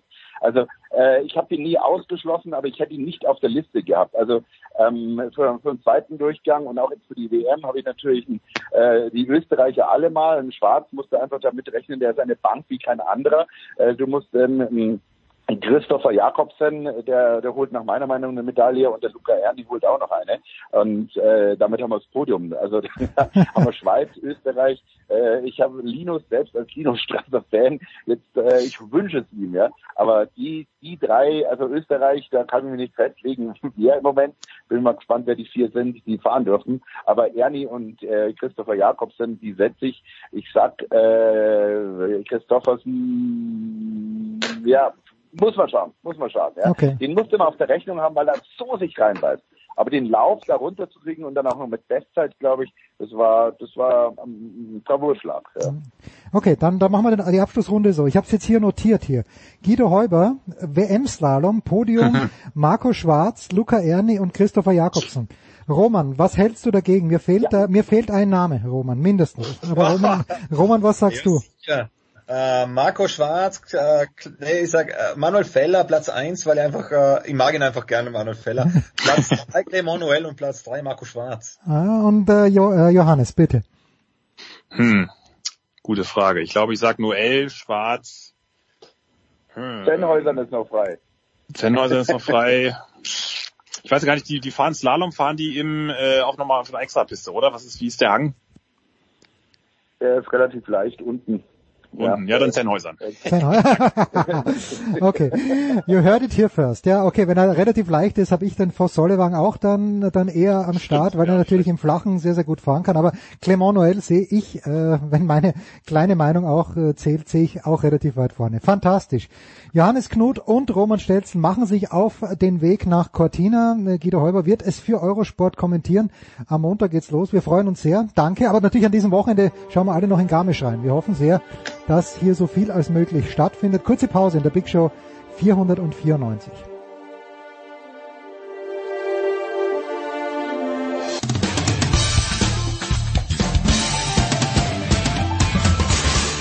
Ja, hallo, es ist Marcel Sieben. Ähm, willkommen zu Sportradio 360. Big Show 494. Äh, wir sprachen vorhin über ihn. Und Michael Körner und ich waren dem Druck nicht gewachsen, den Jan Lüdecke aufgebaut hat, mit einer unschuldigen kleinen WhatsApp-Nachricht. Er wird die, über die, unsere Lebensdiskussion lauschen. Jan, schön, dass du Zeit hast. Grüß dich. Ja, ich äh, hätte ja vorher auch schon Zeit gehabt und hätte gerne live gelauscht, aber ich werde es mir auf jeden Fall anhören, was Michael Körner zum Leben zu sagen hat. Ja. Ich höre nämlich nichts lieber im Leben als, als mich, Michael Körners Philosophien zum Leben. Das ist richtig. Und äh, er hat wieder weit ausgehört. Er hat mich wieder in meinen, äh, he put me back into my place, glaube ich. Also ich, ich bin jetzt wieder kleinlaut wie sonst. Aber wir wollen über Rugby sprechen, tun dies auch von den Eierköpfen, auch von Magenta Sport. Simon Jung. Grüß dich, Simon. Ah, servus zusammen, schön euch wieder mal zu hören. Aber Chef im Ring ist natürlich Nicolas Martin. Nicolas, du übernimmst, du übernimmst dann auch gleich die NFL und ich bin jetzt mal für 40 Minuten mindestens Start. Okay, dann Jungs, freuen wir uns auf Six Nations und Jan, wir freuen uns überhaupt, dass sie stattfinden, denn äh, das stand lange auf der Kippe. Das U20-Turnier, das immer parallel stattfindet, findet nicht statt, ist erstmal verschoben. Das Frauenturnier, das auch parallel stattfindet, ist auch verschoben. Das Männerturnier stand wegen der britischen, äh, beziehungsweise in Großbritannien verbreiteten Mutation äh, lange auf der Kippe. Die französische Regierung hat jetzt letzte Woche ihr grünes Licht zum Hygienekonzept gegeben. Wie gesagt, dass das überhaupt stattfindet, war lange Zeit nicht sicher, ne? Ja, richtig. Also es kamen ähm, da Gerüchte auf, oder was heißt Gerüchte? Es kam halt die Meldung, dass die französische Regierung da eben Probleme mit hat, wenn sich die französische Mannschaft mit britischen Mannschaften ähm, duelliert ähm, und das kam genau irgendwie zu so einem Zeitpunkt ein paar Tage nachdem eigentlich gute News aus Frankreich gekommen waren, dass äh, die sich geeinigt hatten mit den Clubs, dass sie für alle Spiele alle Spieler zur Verfügung haben. Aber ähm, ja, wir können froh sein, dass das Ding äh, steigt. Und Simon, parallel dazu, der Europapokal liegt im Augenblick auch ein bisschen brach, ne? Ja, das ist auf jeden Fall schade, äh, dass da die Mannschaften teilweise in die Playoffs gekommen sind, ohne die Spiele dann noch zu Ende spielen zu können. Und ähm, ja, das sind alles Übergangslösungen, da ist man nicht unbedingt zufrieden mit. Aber ich würde sagen, das, was wir gesehen haben vom europäischen Wettbewerb, vom Champions Cup, vom Challenge Cup, das hat wirklich Lust auf mehr ähm, Rugby gemacht, denn das war wirklich schön zu sehen, besser als noch im Herbst den Autumn Nations Cup und auch die letzten Six Nations Spiele, die ja noch ausgetragen wurden. Das war eher schwere Kost. Aber wie sich jetzt das, das europäische Rugby entwickelt hat in den letzten Monaten, das ist sehr angriffsfreudig und ich hoffe, dass wir davon noch mehr bei den Six Nations sehen werden. Äh, Simon, wir wissen ja, bei den Six Nations ist äh, auswärts zu spielen eine besonders schwere Herausforderung und werden dieses Jahr äh, nach allem, was man liest, bis März durch alle äh, Stadien auch äh, dann leer sein. Kann das ein Faktor sein? Schwer zu sagen. Also ich glaube schon, dass Six Nations ein Turnier ist, das sehr von den Fans lebt mit dieser, diesen ausverkauften Stadien bei fast allen Spielen, richtig gute Atmosphäre und natürlich profitiert da immer mehr die Heimmannschaft von. Aber ähm, jetzt, dass die, dass die Stadien leer sind, wird genauso beiden Teams äh, schwer fallen. Ich glaube, dann ist es nur noch, dass das eine Mannschaft immer reisen muss, auswärts spielen muss, aber ich glaube, das ist dann nicht mehr ganz so schwer. Ähm, deswegen glaube ich, dass es weniger ins Gewicht fallen wird, als vielleicht normalerweise, wenn die Stadien voll wären. Ja, Montag, ich musste Montag schon tief seufzen, weil mir Facebook Erinnerungen hochgespült hat vom äh, von Frankreich, England letztes Jahr im Stade de France, äh, Jan, ähm, ja, da, da wird was fehlen, ne, ohne die Fans. Ja, Auf jeden Fall. Ja, klar, also gerade Six Nations, ähm, wir wissen ja, das ist das ähm, Sportturnier mit dem höchsten Zuschauerschnitt weltweit. Alle Nationen haben ihren Rugby-Tempel, sei es jetzt äh, in Paris, sei es in Cardiff, sei es in London. Ähm, klar, ich meine, das fehlt in allen Sportarten, aber bei den Six Nations mit dieser besonderen Atmosphäre wird es äh, doppelt und dreifach fehlen. Gut, dann schauen wir mal ein bisschen aufs Sportliche. Wir hatten uns ja im Herbst verabschiedet, ein, äh, ein paar Tage vor diesem Finale von diesem Nations Cup, äh, also Autumn Nations Cup. Äh, wir wollen nochmal nachtragen, den hat dann England gewonnen, nicht gegen die Top-Mannschaft aus Frankreich, aber in der Overtime im Sudden Death, sodass erstmal alle die Overtime-Regeln nachschlagen durften, ähm, sind angesichts dieses Turniers im November England und Frankreich auch die Favoriten für die Six Nations dieses Jahr? Ja, also die zwei musst du immer nennen, ähm, wenn es äh, um Favoriten geht. Sind für mich die zwei stärksten Mannschaften, also gerade die Franzosen mit diesem Deal, dass sie eben freien Zugriff auf ihre Spieler haben und äh, eben nicht wie beim Autumn Nations Cup dann jedes zweite Spiel irgendwie mit einer B-Mannschaft spielen müssen.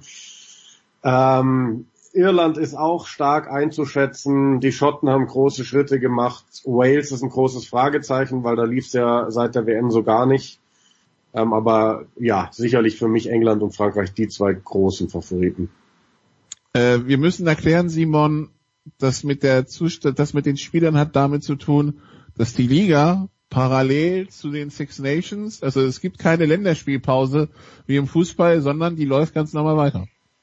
Genau, und die französischen Clubs vor allem, die müssen schon aufpassen, dass sie auch okay, die Stadien füllen kann man nicht sagen, aber trotzdem, ähm, die müssen ihre Spieler einsetzen können, äh, weil es ist ja auch immer noch äh, Business und in der Liga brauchen sie ihre internationalen Spieler. Das war zumindest das Problem im Herbst. Jetzt ist aber schön zu sehen, dass da der Verband und die Liga an einem Strang ziehen, die ganzen französischen Spieler zur Verfügung stehen der Nationalmannschaft und ähm, ja, in den, bei den anderen Nationen ist es ja sowieso der Fall, dass die Spieler immer freigestellt werden für diese Six Nations Spiele.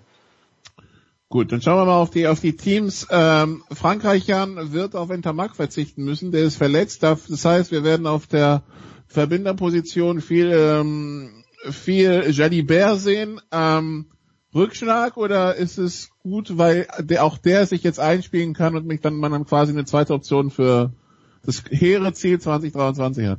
Also richtig, also dass Entermark ausfällt, ist sicherlich nicht gut für Frankreich, aber vielleicht ergibt es tatsächlich eine gute Situation, weil ähm, Frankreich wird jetzt zeigen, dass es einfach noch noch viel mehr Talent auf der Position ist. Also nicht, dass Jalibert mehr Talent hätte als Entermark, aber er ist auch ein wahnsinniges Talent, auch ein wahnsinnig geiler Spieler und äh, das kann nicht schaden, wenn du gezwungen bist, da eben noch einen zweiten oder dann auch noch einen dritten äh, vielleicht vierten jungen Spieler auf der Position äh, da daran zu bringen, weil du hast es gerade angesprochen, es sind noch zweieinhalb Jahre bis zur Heim-WM für die Franzosen und sie sind ja eh schon dabei, sich ein, ein bombastisches junges Team aufzubauen und ein, ein Jalibert mit wachsender Erfahrung wird da auch ein wichtiger Bestandteil sein.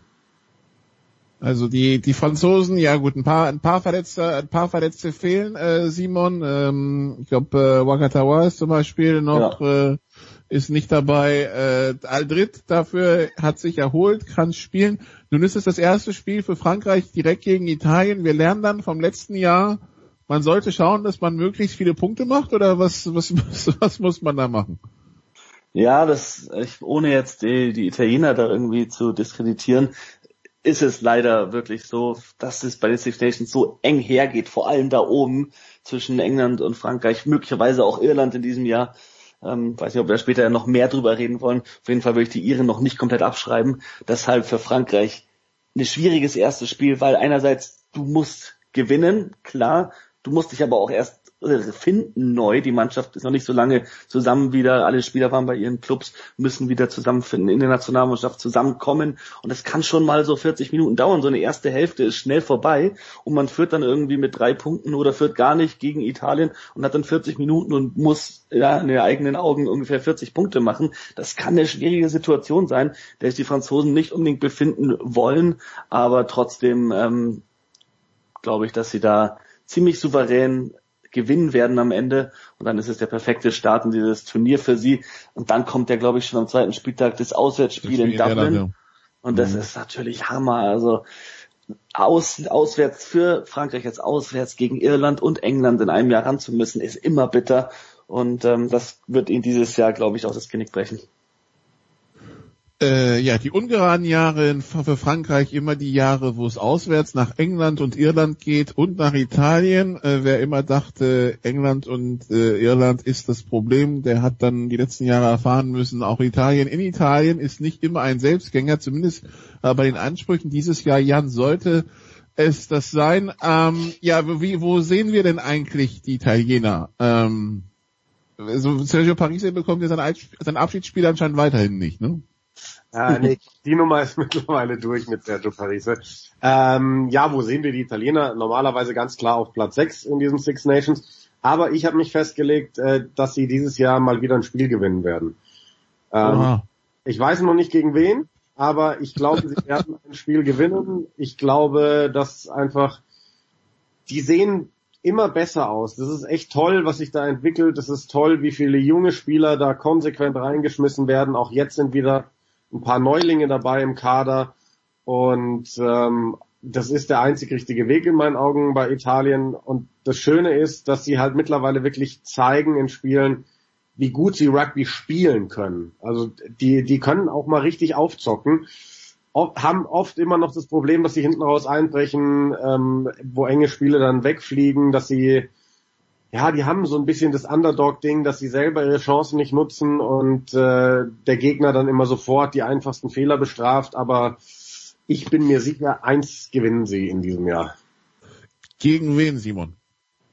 Hm, also ich möchte jetzt nicht Wales, Wales oder Schottland würde man sagen, aber ich glaube, das sind in diesem Jahr tatsächlich, nee, sind das, also sie spielen auf jeden Fall zu Hause gegen Wales. Das könnten sie vielleicht, aber dafür müssen wir erstmal sehen, wie sich Wales verkauft. Also Wales war so ein bisschen das Problemkind 2020 aber die haben halt eigentlich eine deutlich bessere Kadertiefe. Ich bin ganz ehrlich, ich sehe Italien nicht unbedingt ein Spiel gewinnen. Äh, wenn Frankreich ein bisschen schwächer wäre, könnte der Überraschungssieg am ersten Wochenende, das war so ein Italien-Klassiker, haben sie auch schon mal geschafft gegen Frankreich am ersten Spieltag, aber bei aller Liebe, ich glaube nicht, dass ihnen das in diesem Jahr gewinnen wird. Ich kann mich da an einen Unverkehrsunfall vor acht Jahren erinnern, ja. Der war ganz, der war ganz übel. Ähm, Gut, also Italien, schauen wir mal. Äh, Schottland, Jan, letztes Jahr ja ja durchaus äh, positiv überrascht. Äh, letztes Jahr in das Turnier gestartet mit diesem Drama und diese Saga um Finn Russell. Das hat sich ja dann im Herbst geglättet, außer dass sie kaum was davon hatten, weil er verletzt war. Jetzt ist er fit. Äh, jetzt also wieder Schottland, wieder mit Finn Russell. Was, was erwarten wir? Äh, eine starke Mannschaft, gar keine Frage. Ähm, Finn Russell, einer der aufregendsten, wenn nicht der aufregendste Verbinder. Ähm, wahrscheinlich der, der spektakulärste Verbinder unter den, unter den europäischen. Er ist nicht der beste Game Manager, aber zocken äh, geht bei ihm immer. Ich, ich finde, die Mannschaft ist sau stark. Ich habe mit Simon auch schon drüber gesprochen, vorab äh, mit äh, Richie Gray ist der Bruder von Johnny Gray, gefühlt nach acht Jahren Abstinenz in der Nationalmannschaft wieder zurück auf der zweiten Reihe. Ich könnte mir vorstellen, dass das echt geil ist, wenn die zwei Brüder da zusammen auflaufen. Ähm, haben mit äh, Gary Graham einen echt guten Achter mittlerweile dabei, was so ein bisschen die Problemposition war. Und äh, mit Cameron Redpath jetzt einen jungen, eigentlich Engländer, der aber für Schottland qualifiziert ist dabei auf der äh, Innenposition. Und das war für mich immer oder ist die, äh, die große Problemposition bei den Schotten. Und wenn sie es schaffen, da mal ein, zwei ordentliche Jungs reinzubringen, wenn Hugh Jones vielleicht an seine alte Form anknüpft, dann ist Schottland eine Mannschaft, die, die aber wirklich jeden schlagen kann. Und letztes Jahr ja schon für die eine oder andere Überraschung gesorgt hat und sich da auch an, an Wales vorbeigeschoben hat. Die Waliser äh, Simon, die haben, so hatte man das Gefühl, so Viertelfinale, WM, Halbfinale, alles reingeworfen und dann kam so, ja, so Flatten the Curve war ein Begriff nicht nur in der Pandemie für 2020, sondern auch so für die Formkurve von Wales so gefühlt, ne? Ja, es kam natürlich auch mit dem Trainerwechsel alles äh, auf einmal, dass dann Wayne Pivac übernommen hat von Warren Gatland, aber mit Sicherheit diese WM, das war die Chance für Wales. Da sind sie bis ins Halbfinale gekommen. Sie waren nah dran, Südafrika zu schlagen und ins Finale zu kommen. Im Finale England, äh, Wales, keine Ahnung, was da passiert wäre, ganz ehrlich, 50-50. Deshalb, die waren ganz nah, ja wahrscheinlich, die waren ganz nah an der, an der Top-Weltspitze dran. Und dann musst du darauf erstmal aufbauen. Du musst das Momentum mitnehmen und dann eben nicht danach den Durchhänger haben. Das schaffen nur ganz wenige Nationen und die Waliser haben jetzt eben das Problem, dass vor allem so dieser World Cup Hangover sie ziemlich schlecht, ziemlich hart, hart getroffen hat einige Spieler, die da, sagen wir mal, ihren, ihren, ihren Rugby-Winter gerade erleben, die äh, hat Pivac schon aussortieren müssen, aber er will halt auch ein anderes Spiel spielen und ich glaube, da findet er gerade so ein bisschen den Kompromiss, weil sein Spielstil, dieser ganz offene, mit Flair, attraktives Offensiv-Rugby, das hat funktioniert mit den Scarlets, das funktioniert gut mit Clubmannschaften, wenn man Woche für Woche mit denen trainieren kann. Aber mit einem internationalen Team, mit einer Nationalmannschaft, da dann, äh, wo man nicht so viel Zeit hat, ein ganzes neues Spielsystem zu implementieren, ist sehr schwer. Und deswegen glaube ich, hat er jetzt auch ein paar ältere Spieler berufen, wie dann Dan Lydia zum Beispiel, um da wirklich nochmal vielleicht Stabilität reinzubringen. Dazu muss man aber auch sagen, 2020 hatte Wales krasse Verletzungsprobleme. Ganz viele Spieler sind da ausgefallen. Das geht jetzt, sieht jetzt deutlich besser aus und ich glaube, deswegen können die sich besser verkaufen bei den Six Nations als letztes Jahr. Und egal was passiert, Pivak, auch das ist jetzt ein schweres Turnier für ihn. Man muss eigentlich aus walisischer Sicht damit rechnen, Italien, Schottland und mindestens ein weiteres Spiel zu gewinnen, damit Pivak bleiben, bleiben kann, glaube ich. Und deswegen äh, ja, schauen wir mal, ob der im Amt bleibt. So oder so, ich möchte nochmal sagen, ähm, Wayne Pivac ist ein fantastischer Trainer und egal, ob es nach diesen Six Nations für ihn mit Wales weitergeht oder nicht, der hat jetzt richtig guten, vielen Spielern Debüts gegeben. Das darf man nicht vergessen. Das ist eine ähnliche Situation wie Stuart Lancaster vor 2015 bei England, dass der jetzt ähm, Spielen wie Callum Sheedy, Nick Tompkins, Louis Rees Summit, Johan Lloyd, allen Spielern Shane Lewis Hughes auf der dritten Reihe die Debüts gegeben hat, die wahrscheinlich in den nächsten Jahren die Leistungsträger bei Wales werden. Okay, also die Waliser, äh, ja, letztes, also gerade im Herbst sah das alles andere als ähm, mitreißend aus, sagen wir es mal so. Äh, schauen wir mal, hoffen wir mal auch für die Waliser, dass es besser wird. Wir haben England übersprungen, Jan. Äh, ich habe gesehen, Jomala hat gesagt, er spielt nicht. Ähm, ähm, äh, für, für, für den Schutz seiner Familie und so weiter. Äh, gut, das, also das nehmen wir zur Kenntnis, die englische Mannschaft, aber natürlich besteht nur aus, nicht nur aus Joe Mahler. Ähm, Eddie Jones in seiner typischen Art hat er gesagt, irgendwie wir alle mögen die Franzosen und so weiter. Irgendwie, irgendwie habe ich gesehen, da kam wieder ein Diss. Aber was können wir von den Engländern die erwarten, nachdem sie letztes Jahr ja eigentlich nur durch Defensivpunkte in Paris gewonnen haben und sich ja auch dann später im Autumn's Cup durch die Overtime zittern mussten. Ja, also was wir erwarten können, ist eine Mannschaft, die ihre Spiele gewinnt, aber wahrscheinlich wieder nicht sonderlich spektakulär. Wir hatten ja so ein bisschen äh, spekuliert, so in der Premiership, in der Liga ist jetzt wirklich teilweise richtig geiles Rugby geboten. Offensiv ohne Ende, wenige Kicks, einfach viel Gezocke mit vielen Punkten. Da haben wir überlegt, ist es vielleicht dann auch die neue Marschroute für die Nationalmannschaft und waren ganz klar ganz schnell bei einem Nein, weil Eddie Jones will das nicht, der will Spiele gewinnen, egal mit welchen Mitteln. Ähm, möglicherweise wurde auch gerade den Vereinsmannschaften in der Liga gesagt, spielt bitte attraktiver, denn ähm, wir laufen im Fernsehen, es gibt keine Leute in den, in den Stadien und wenn das jetzt die ganze Zeit nur irgendwelche Defensivschlachten mit vielen Kicks werden, dann laufen uns die Leute davon vor den Bildschirmen. Ähm, ich erwarte eine, eine Mannschaft, die um den Turniersieg mitspielt, das Ganze aber an vielen Stellen sicherlich nicht so attraktiv vom Spielstil, wie man sich das vielleicht als neutraler Fan wünschen würde. Einer, der sich freuen wird, dass John nicht dabei ist, ist Adenoin Jones von den Walisern, aber ja, das äh, hat andere Gründe. Ähm, ja, die Iren noch, Simon.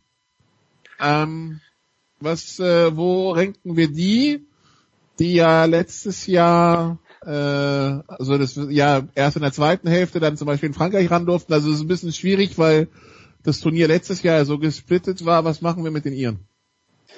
Ich würde sie äh, gleich einordnen wie letztes Jahr. Ganz eng an England und Frankreich dran, ähm, aber kurz dahinter wirklich.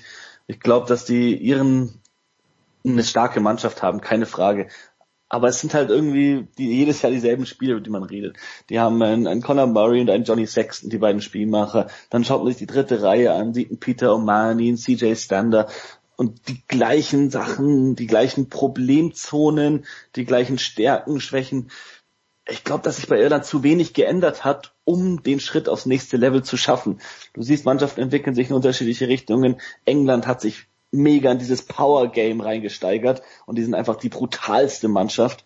Frankreich spielt mit diesem Flair und trotzdem einer super soliden, harten, schnellen Verteidigung und die ihren stecken irgendwie, obwohl sie einen neuen Trainer haben, immer noch in 2018.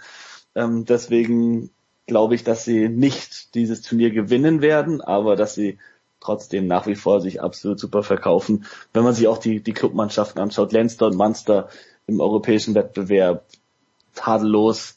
Ulster spielt richtig schönes Rugby, also da kann man sich auch einiges erhoffen von den Iren, dass da in nächster Zeit mal was kommt.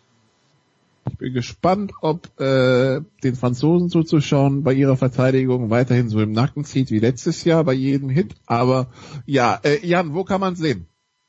Äh, dieses Jahr auf The Zone und nur auf The Zone. Äh, wir haben da wirklich unfassbar viele Anfragen bekommen äh, über soziale Medien in den letzten Tagen. Es lief ja letztes Jahr bei Pro7 Max, da wird es aber nicht mehr laufen. Ähm, The Zone überträgt aber alle Spiele live. Gut. Jens? Herrlich, großer Sport, der sich da am Wochenende ankündigt, nicht nur beim Rugby, sondern auch in Tampa Bay. Jan und Simon, vielen Dank, ihr habt es überstanden. Nicola, bei weitem noch nicht, denn apropos Tampa Bay und apropos Wochenende, Super Bowl 55 steht an und darüber plaudern wir gleich in der Big Show 494 nach einer kurzen Pause.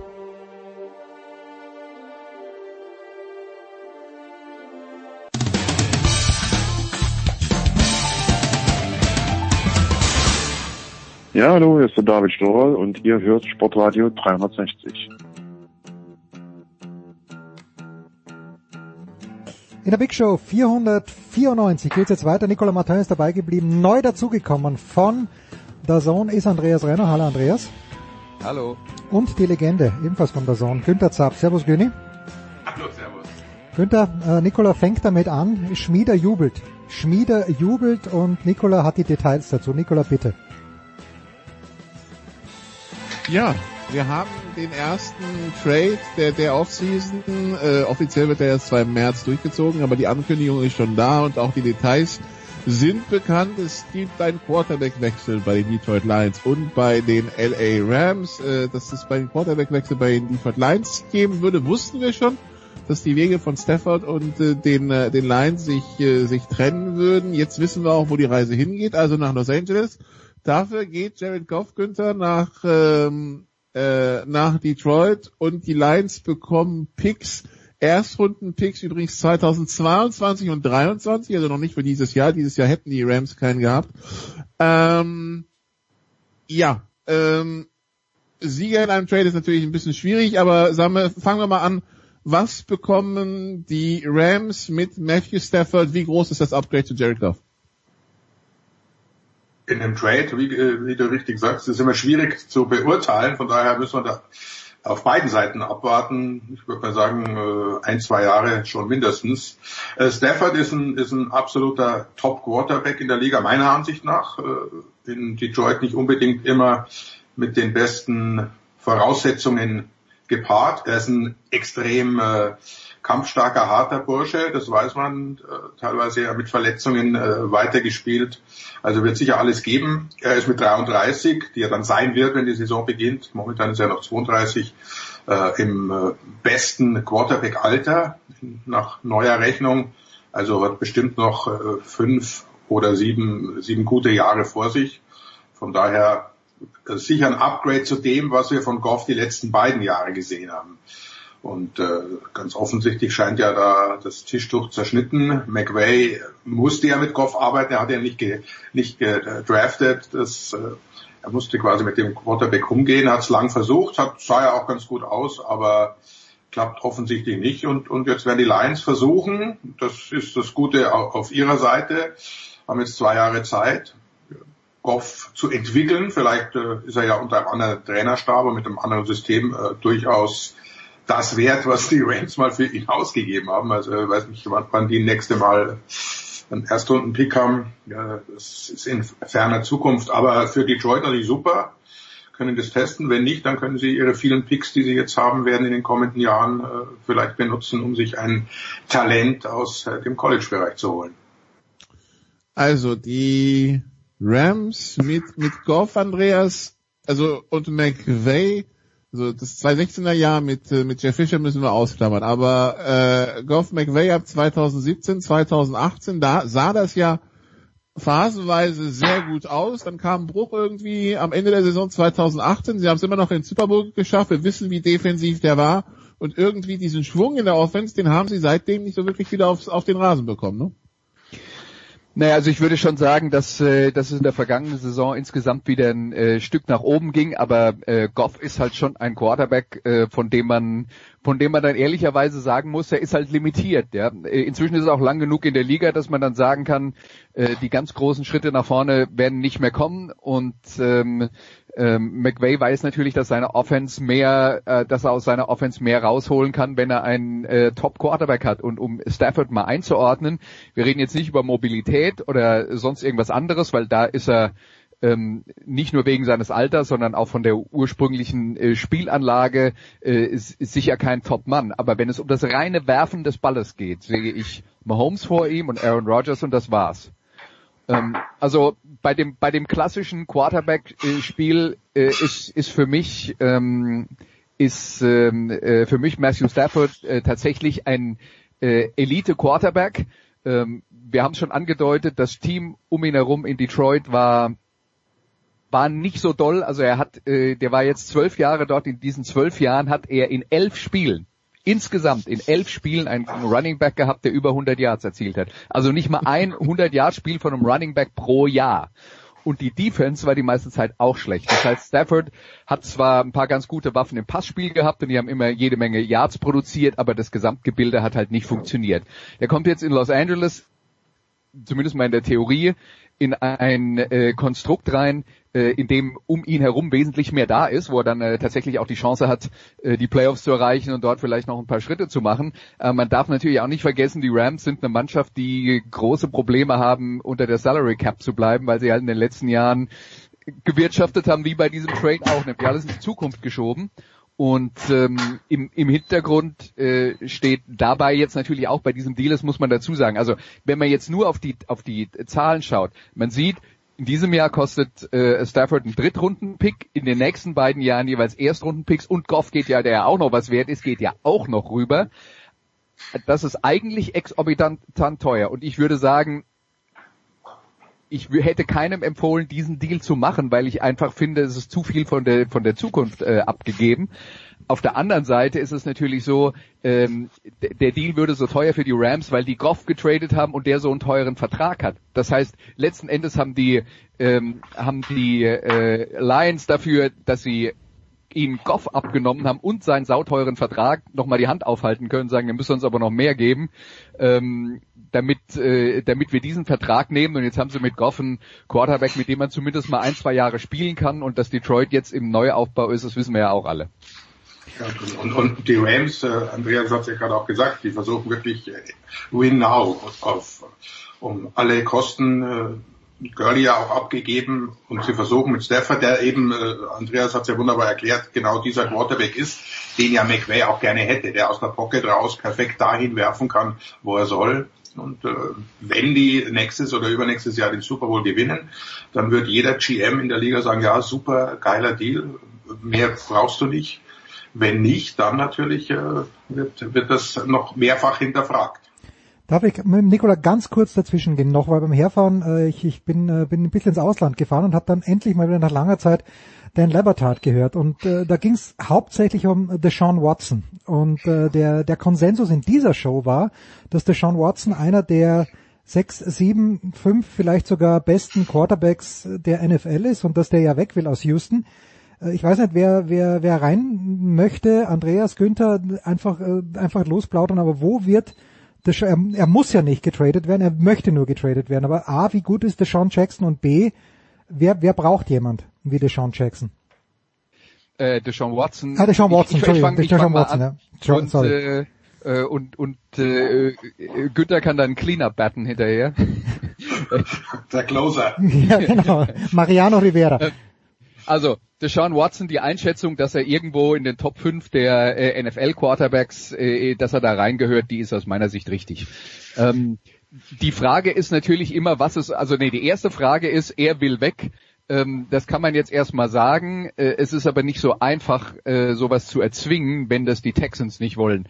Und für viele, die, ähm, äh, die, die die Texans verfolgen, die sagen halt, naja, JJ Watt ist schon so alt im Prinzip, wenn du da jetzt äh, mit den Texans irgendwas aufbauen willst, ist der Sean Watson eigentlich das Einzige, womit du angeben kannst. Hm. Ähm, das ist die eine Seite davon. Die andere Seite davon ist natürlich, wer kann eigentlich was bezahlen? Und wenn ich dann, wenn ich dann höre, dass ein, ein Minimalpreis war, ähm, zwei Erstrundenpicks, zwei Zweitrundenpicks und nee, zwei Erstrundenpicks, zwei Zweitrundenpicks und noch zwei Defen gute Defensivstarter soll das Team, mit dem sie traden, abgeben.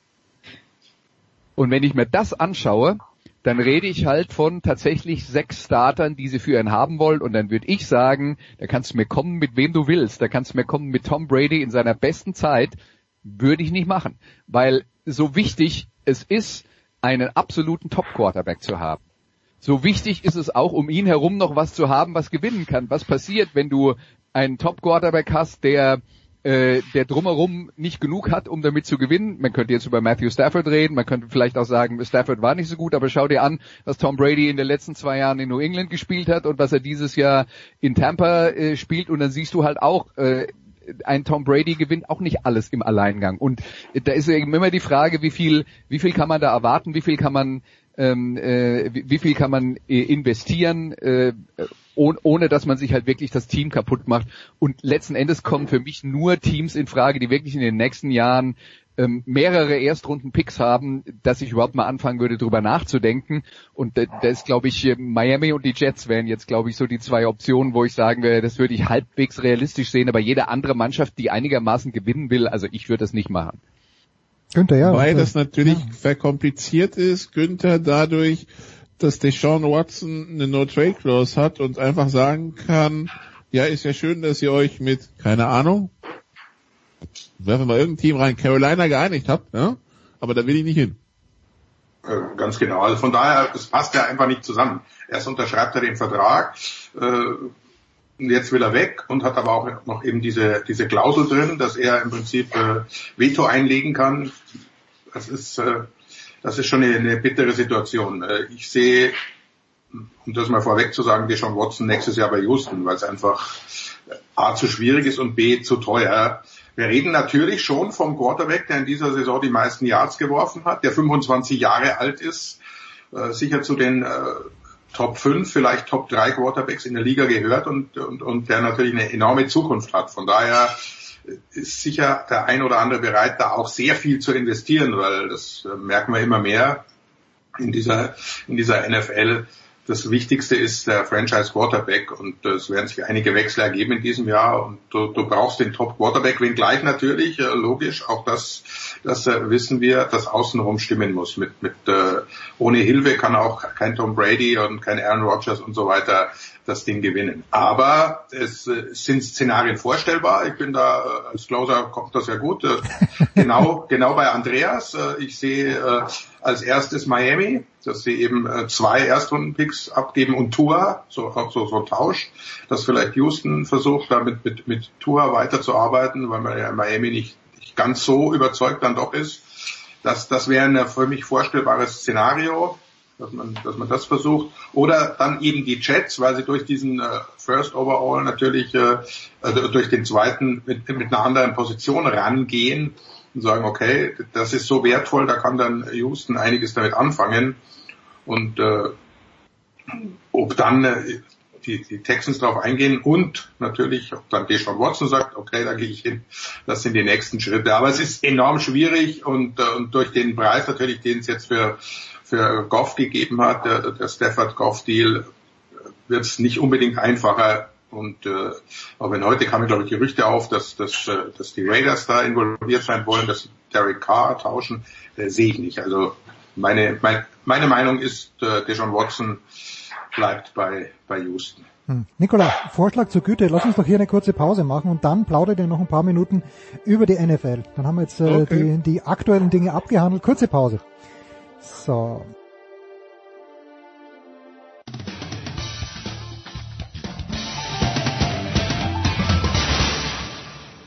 Ist Mike Rockenfeller und ihr hört Sportradio 360. So, weiter geht's in der Big Show 494 mit Günter Zapf, mit Andreas Renner, mit Nicolas Martin. Super Bowl 55 steht an in Tampa Bay zwischen den Buccaneers und äh, zwischen, jetzt habe ich es für einen Moment vergessen, aber es sind natürlich die Titelverteidiger aus Kansas City, die Chiefs. Nicola, Alles, was es zu sagen gibt, äh, wird jetzt gesagt werden. Von Günni, von dir und von Andreas. Ich hatte gehofft, dass du jetzt die Tampa Bay Rays ins Spiel bringst. Ja, die, ich war kurz davor. Ich musste kurz nachdenken. Tampa Bay Storm. ja, ich dachte, ich, Storm kenne ich doch nur Seattle.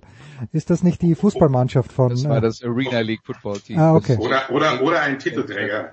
Lightning. Die Lightning. Ah ja, stimmt, stimmt. Ja. Oh, die, die Sporthochburg. Stell dir das mal vor, waren in den World Series, gewinnen jetzt möglicherweise Super Bowl und äh, sind, äh, der Heiko Older muss einen Titel abgeben. Nikola, bitte. Dann ist es auch kein Title Tornado mehr, wie, wie, wie ich Spieler gern hätte. Also, ähm, ja. Nun, dann, also, Tampa Bay gegen Kansas City in der Nacht von Sonntag auf Montag um 0.30 Uhr auf unter anderem The Zone, kommentiert mit von Günther Zapf. Günther, wie tief steckst du schon in den Vorbereitungen drin? Ja. Kennst du den, kennst du den, äh, den Backup Long Snapper von jedem Team schon in- und auswendig, ja? Äh, nein, natürlich nicht. Den, den kenne ich aber nie auswendig. Da schaue ich dann auf die Liste, wenn sich tatsächlich der Erste verletzen sollte. Dafür gibt's ja Gott sei Dank äh, sowas wie ein Roster, ein Depth Chart und so weiter. Also das, das würde dann zu tief reinführen. Ich bin ja auch nur der Kommentator und, und nicht der Experte der sich dann vielleicht äh, eher damit beschäftigt. Aber natürlich äh, seit äh, Championship Sonntag schaust du vermehrt auf das, was an Äußerungen und an Meldungen kommt aus Kansas City, aus Tampa und was sich damit beschäftigt. Es ist ja auch genug inzwischen über verschiedene Kanäle zu bekommen. Selbst der Media Day ist ja so gestaltet worden, dass man auch aus Deutschland genauso dabei sein kann wie überall anders auf der Welt. Von daher ist, ist die Vorbereitung natürlich äh, relativ einfach, aber auch sehr intensiv. Also ich verbringe schon äh, mehrere Stunden am Tag jetzt vor dem Rechner. Aber was soll man denn sonst machen? Ja, das stimmt schon. äh, es ist natürlich, also es ist für, für Tampa Bay ein Heimspiel. Es ist für Kansas City anders als andere Super Bowls mit der Mediawoche und so weiter. Wird es ein eher normales Auswärtsspiel sein, weil sie reisen Samstag an, Andreas. Das, das also zum, zum Rahmen 2020. Aber es gibt natürlich die zwei, die, die Units, auf die geguckt wird. Es gibt die zwei Duelle, auf die alle gespannt warten. Äh, zum einen, und das ist, glaube ich, das, worauf sich die meisten freuen, das Duell der Chiefs Offense gegen die Bucks Defense, ne? Gerade so oder Niederland. Ja, und äh, das Besondere dabei ist natürlich, dass die, äh, dass die Chiefs Probleme auf der Offensive Tackle Position haben. Da spielen sie auf beiden Positionen mit Ersatzleuten, nach allem, was man weiß. Und äh, ja, das gegen äh, Shaq Barrett und Jason Pierre-Paul, das ist, ähm, das ist sicher der eine Punkt, bei dem Tampa die größten Chancen hat, Kansas City wirklich ernsthaft in Schwierigkeiten zu bringen, wenn ihre Defensive Ends, ähm, wenn die es wirklich schaffen, den äh, Offensive Tackles von Kansas City äh, das Leben schwer zu machen und das ist eben besonders erschwert dadurch, dass auf beiden Seiten Ersatzleute sind. Also wenn man nur auf einer Seite ein Problem hätte, könnte man immer noch Gameplan-mäßig mit Tight oder Running Backs helfen oder die Spielzüge in die andere Richtung ähm, äh, auslegen und so weiter und so fort. Aber es gibt ja keine sichere Seite, zumindest mal in der Theorie nicht. Und äh, das ist die die größte Chance für die ähm, Tampa Bay Buccaneers in dem Spiel Kansas City das Leben schwer zu machen. Wenn ich jetzt ganz ehrlich bin, muss ich sagen, das ist aber aus meiner Sicht auch eigentlich die einzige Chance, weil ähm, weil ich glaube, bei allem Respekt für die äh, Bucks Defense ähm, die Chiefs wirklich einzubremsen, sehe ich nicht. Also wir haben es, äh, wir haben gerade gesehen, was Kansas City mit den äh, Buffalo Bills gemacht hat. Ähm, man muss sich nur die äh, man muss sich nur die Zahlen anschauen, das sind jetzt zwar Gesamtzahlen, ja, aber Kansas City hat ähm, von den von den letzten 26 Spielen haben sie 24 gewonnen, ähm, eins verloren und ein anderes verloren, weil sie nicht mit ihren Startern gespielt haben das, das sagt was aus. Also die Chiefs sind für mich die Mannschaft, die über allen steht und die Chiefs wären für mich auch gegen jeden anderen Gegner in diesem Super Bowl Favorit und aus meiner Sicht, ich würde nicht sagen, es ist komplett aussichtslos, über ein Szenario oder das Wahrscheinlichste haben wir gerade geredet, aber also bei allem Respekt auch vor der Bucks Defense, die gegen Green Bay sehr gut war, ähm, das, äh, das sehe ich nur sehr undeutlich. Wobei die Niners das letztes Jahr, Andreas, ja 55 Minuten lang recht gut gebremst bekommen haben. Ja, Ähm, aber 45 Minuten lang, ja klar. Ja, lass uns dann über den Rest reden. Und, äh, und dann könnten wir jetzt dann auch nochmal drüber reden, nachdem sie in den letzten sieben Minuten waren es, glaube ich, 17 Punkte abgegeben haben, ähm, wieso eigentlich Garoppolo und Shanahan daran schuld waren. Aber das ist jetzt nochmal ein anderes Thema. Äh, ja, genau. Günther, dieses Duell ähm, Chiefs Offense, Bucks Defense, wie siehst du es? Ziemlich ähnlich wie, wie, wie Andreas. Äh, das Problem sind natürlich die beiden Tackle-Positionen, wenn wir, wenn wir uns überlegen, was, was die, die Bucks Defense mit Green Bay angestellt hat, die ja auch durch Bakhtiaris-Verletzung äh, da mit Ersatz angetreten sind. Das sah schon teilweise schlimm aus. Dazu kommt eben, und das, das ist, glaube ich, ein ganz, ganz wichtiger Punkt, dass Vitarea wieder fit ist. Und der macht da in der Mitte so unglaublich viel Dampf, dass die beiden Außen im Prinzip äh, wirklich nur eins gegen eins geblockt werden können dieser 150 Kilo Brocken schiebt da in der Mitte an, den musst du mit zwei Mann äh, zumindest erstmal zu Beginn nehmen. Und das, das hat äh, viele, viele Lücken geöffnet eben für, für Barrett, für Pierre Paul außenrum. Und äh, das ist äh, auch die Chance, die ich sehe, dass wenn sie es mit vier Mann schaffen, äh, so, so à la Giants gegen, gegen New England, Druck aufzubauen auf Mahomes, dann, dann haben sie eine Möglichkeit und sie müssen natürlich in, im, im Rückraum anders operieren als im, in Woche 12, als die beiden Mannschaften sich ja schon mal begegnet sind, dürfen die Jungs da nicht einfach rumlaufen lassen. Sehr, sehr viel Manndeckung haben sie da versucht, haben es dann umgestellt, lief ja dann deutlich besser, aber gerade das erste Viertel war natürlich erschreckend. Daraus werden sie ihre Lehren ziehen, das ist der Vorteil. Sie, sie haben, haben sehr, sehr gute Leute und sie haben meiner Ansicht nach die beiden äh, überragenden Inside Linebacker in der Liga momentan. Und äh, das, das hilft ihnen, wenn sie die richtig einsetzen. Du musst halt versuchen, an die Receiver der Kansas City Chiefs ranzukommen. Das heißt, äh, du wirst nicht verhindern, dass die die Bälle fangen.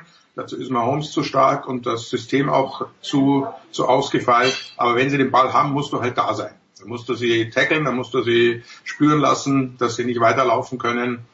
Und äh, dann hast du eine Möglichkeit. Ansonsten wisst ihr ja selber, wie viele Yards die, die Jungs äh, gut machen, nachdem sie den Ball haben. Und das, das darf eben nicht passieren. Von daher Raumaufteilung enorm wichtig, äh, Routen frühzeitig erkennen, lesen und dann im richtigen Moment zur Stelle sein, so aller New England gegen, äh, gegen äh, die St. Louis Rams. Andreas wird sich erinnern, das war ja auch, äh, alle gesagt, die haben nie eine Chance, aber haben halt dann die, die, die Herren Bruce und Holt richtig vermöbelt schon an der Line of Scrimmage gestoppt und so ähnlich musst du versuchen, vielleicht Kansas City einigermaßen einzudämmen und dann selber punkten, aber dafür sind sie gut aufgestellt. Du redest da von, vom ersten Super Bowl Sieg vom, der vom ersten, genau. Patriots, ja. ja genau. Da waren wir ja mit unserem Kollegen Bastian Bauer, großer Fan der Dallas Cowboys, nicht der einzige bei uns damals in der Redaktion, aber großer Fan der Dallas Cowboys. Wie alle eigentlich, ne? Also. Ja, wir, äh, äh, fast alle. Ähm, also auf jeden Fall, ähm, weiß ich noch, dass der vor dem Spiel gesagt hat, er drückt den New England Patriots die Daumen, weil er nicht will, dass die Rams das Spiel gewinnen, weil die würden dann den Cowboys den Ruf als Dynastie streichen. Das äh, also sich leicht verschätzt. Ich weiß nur, dass mich Kalkulation schlecht gealtert. mich, mich hat damals ein Freund angerufen, äh, der, der auch gerne mal ein paar Dollar riskiert, meinte, ja, wie er setzen soll. Die Quote ist 14 Punkte, war damals, kann man sich vorstellen. Oder 13,5, irgend sowas äh, für, für die Rams. Dann sage ich, setz auf New England, weil das bei Belichick nie passieren wird. Hab natürlich nicht, nicht gesagt, er soll, er soll auf Sieg setzen, sondern äh, eben die, die, die Punkte nehmen, den Spread und äh, am Ende gewinnen die das Ding, das hätte ich auch nicht für möglich gehalten, aber mit, mit, mit dem richtigen Defense-Gameplan geht vieles. Und äh, hat ja auch Spaniolo dann bewiesen, der jetzt auch wieder involviert ist.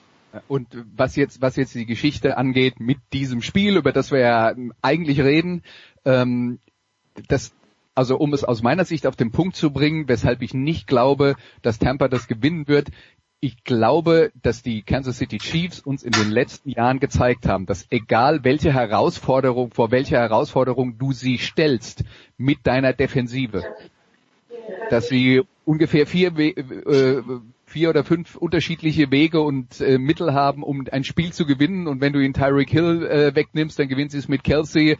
Wenn du äh, wenn du sehr konservativ verteidigst und das Spiel vor dir hältst, na, dann laufen sie, werfen kurze Pässe. Und das ist also das ist die eine Mannschaft für mich, wo ich wo ich dann äh, den Eindruck habe, egal was der Gegner macht, die schucken, äh, zucken mit der Schulter und sagen, okay, dann machen wir das halt halt das andere und dann passiert es eben trotzdem und du kannst es nicht verhindern. Und das, äh, das gepaart noch mit der ähm, äh, mit dem Fakt, dass eigentlich egal ist, wie hoch der Gegner führt, bis ins vierte Quarter hinein, dass die Kansas City Chiefs, wenn es darauf ankommt, immer eine Antwort haben, äh, das kommt dann halt noch erschwerend hinzu. Und äh, wenn dann Quarterbacks am Ende des Spiels äh, gewinnen, bei allem Respekt vor Tom Brady und allem, was der in seinem Leben erreicht hat, ähm, er ist der wahrscheinlich beste Quarterback aller Zeiten aber der beste Quarterback im Jahr 2021 ist Patrick Mahomes. Okay, äh, Günther ist dann, also ist der, führt der Weg der Bucks quasi über so einen Shootout wie, wie es Rams Chiefs vor ein paar Jahren war?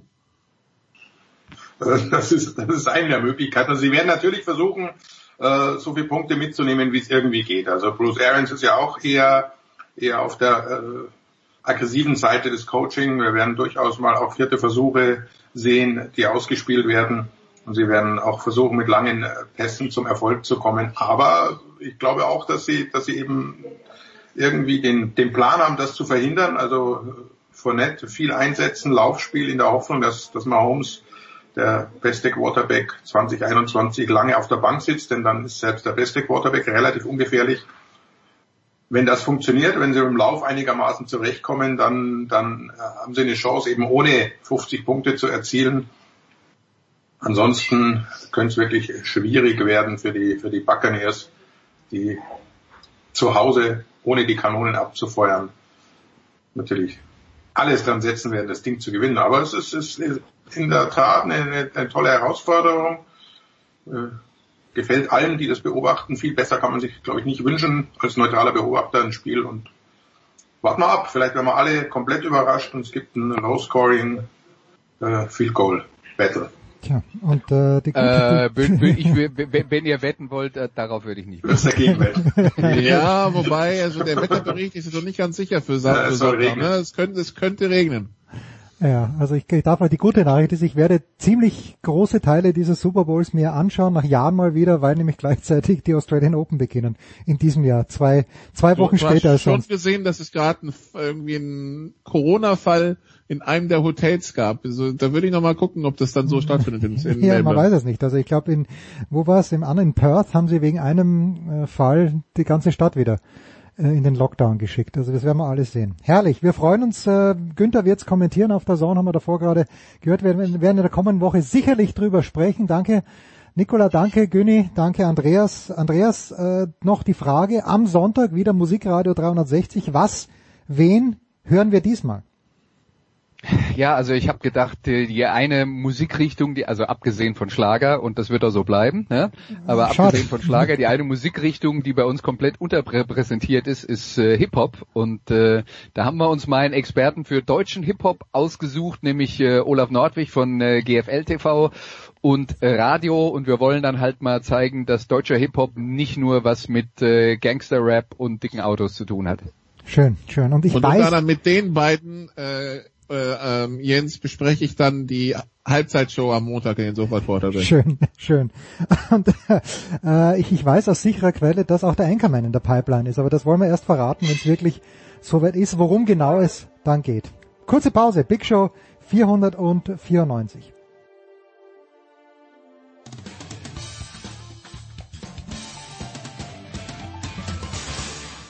Servus, hier ist der Markus Rogan und ihr hört Sportradio 360. Sportradio 360, die Big Show 494. Weiter geht's mit Motorsport. Zunächst im Solo mit Stefan de Vois Heinrich. Grüß dich, Stefan. Ich grüße dich. Stefan, ich bin in Österreich und äh, man glaubt es kaum. Die DTM spielt wahrscheinlich in Österreich nur eine Rolle, wenn sie in Spielberg zu Gast ist auf dem Red Bull Ring, aber ich habe vor zwei, drei Tagen im Kurzsport im ORF gesehen, Lukas Auer, der trennt sich von BMW Ja, warum? Warum The Voice? Und wo geht's hin für den Lukas Auer? Also wir Österreicher denken ja immer, naja, die gute alte Niki Lauda, Gerhard Berger, Alexander Wurz, Formel 1 Schmiede, da müsste der nächste kommen, aber das antizipiere ich nicht besonders deutlich. Das ist, glaube ich, momentan auch ein bisschen schwierig, A, wegen Corona, das ist klar, und B, natürlich auch wegen den großen Verwerfungen äh, in der Automobilindustrie. Ähm, denn da wird überall gespart. Wir hatten das ja hier bei Sportradio, bei dir, lieber Jens, auch in den letzten Wochen schon viel thematisiert, dass VW den gesamten Motorsport schließt, die Motorsportabteilung zumacht, 150 Leute damit entlässt, respektive umschichtet ähm, dass die ganzen anderen großen Hersteller nicht nur in Europa äh, ihren Motorsport quasi äh, komplett neu ausrichten oder eben deutlich weniger machen, reduzieren, äh, was wir auch mit dem Rückzug aus der Formel E von einigen Herstellern ja schon mitbekommen haben und hier verkündet haben. Und bei BMW ist es so, da waren wir ja, ähm, der Stefan Ehlen, der geschätzte Kollege, der hier sehr oft mit dabei ist, ähm, waren wir ja mit ihm einer Meinung, dass das, was BMW momentan macht, äh, wirklich katastrophal ist. Denn es ist völlig klar, dass du eigentlich in der Krise werben musst. Hm. Das weiß eigentlich jeder, der sich in, in äh, Sport äh, auskennt und jeder, der sich in Werbung ein bisschen auskennt, in Marketing. Gerade in der Krise musst du ein bisschen was tun um dein Image aufzupolieren. Und BMWs Image ist äh, momentan gewaltig ramponiert. Wenn man bedenkt, was die tatsächlich in den 60er, 70er, 80er Jahren für ein Image hatten mit den äh, BMW äh, 1600, 1802, 2002. Ähm, das war eine Marke, die über den Sport gelebt hat. Ähm, sinnbildlich natürlich das Team rund um Charlie Lamm und Herbert Schnitzer, die Schnitzer BMW-Mannschaft der mir ja jetzt komplett den Laufpass gegeben hat von Seiten BMW. Das sind alles so Dinge, die überhaupt nicht gut sind. Und das trifft natürlich dann am anderen Ende der Kette selbstverständlich nicht nur Teams, sondern auch die Fahrer. Und in diesem Fall Lukas Sauer, der zwar noch einen Zwei-Jahres-Vertrag hatte, einschließlich 2021, dem BMW aber nichts mehr zum Fahren anbieten kann. Hinterher heißt es natürlich immer, wir haben Man gemeinschaftlich sich, ja, okay, lange diskutiert ja, okay, ja. und haben uns dann in Freundschaft getrennt. Fakt ist, er hatte noch einen Vertrag ähm, und äh, hätte eigentlich auch noch DTM fahren können, aber Class One ist nicht mehr. Mit GT wird schwierig, die Finanzierung. Gerhard Berger kämpft wie verrückt, ähm, hat momentan aber, ich glaube, gerade mal zehn Autos, was bisschen wenig ist für, für eine Rennserie. Ähm, da ist hinter den Kulissen allerdings noch einiges am Busch. Nur ganz offenbar Lukas Auer ist nicht mehr mit dabei. Mercedes hat gerade verkündet, dass die tatsächlich AMG, also der Sportarm von Mercedes die DTM unterstützen möchten. Ähm, das ist eine Meldung, die heute rauskam, am mhm. Donnerstag bei Aufnahme der heutigen Sendung bei Sportradio und äh, BMW macht gar nichts.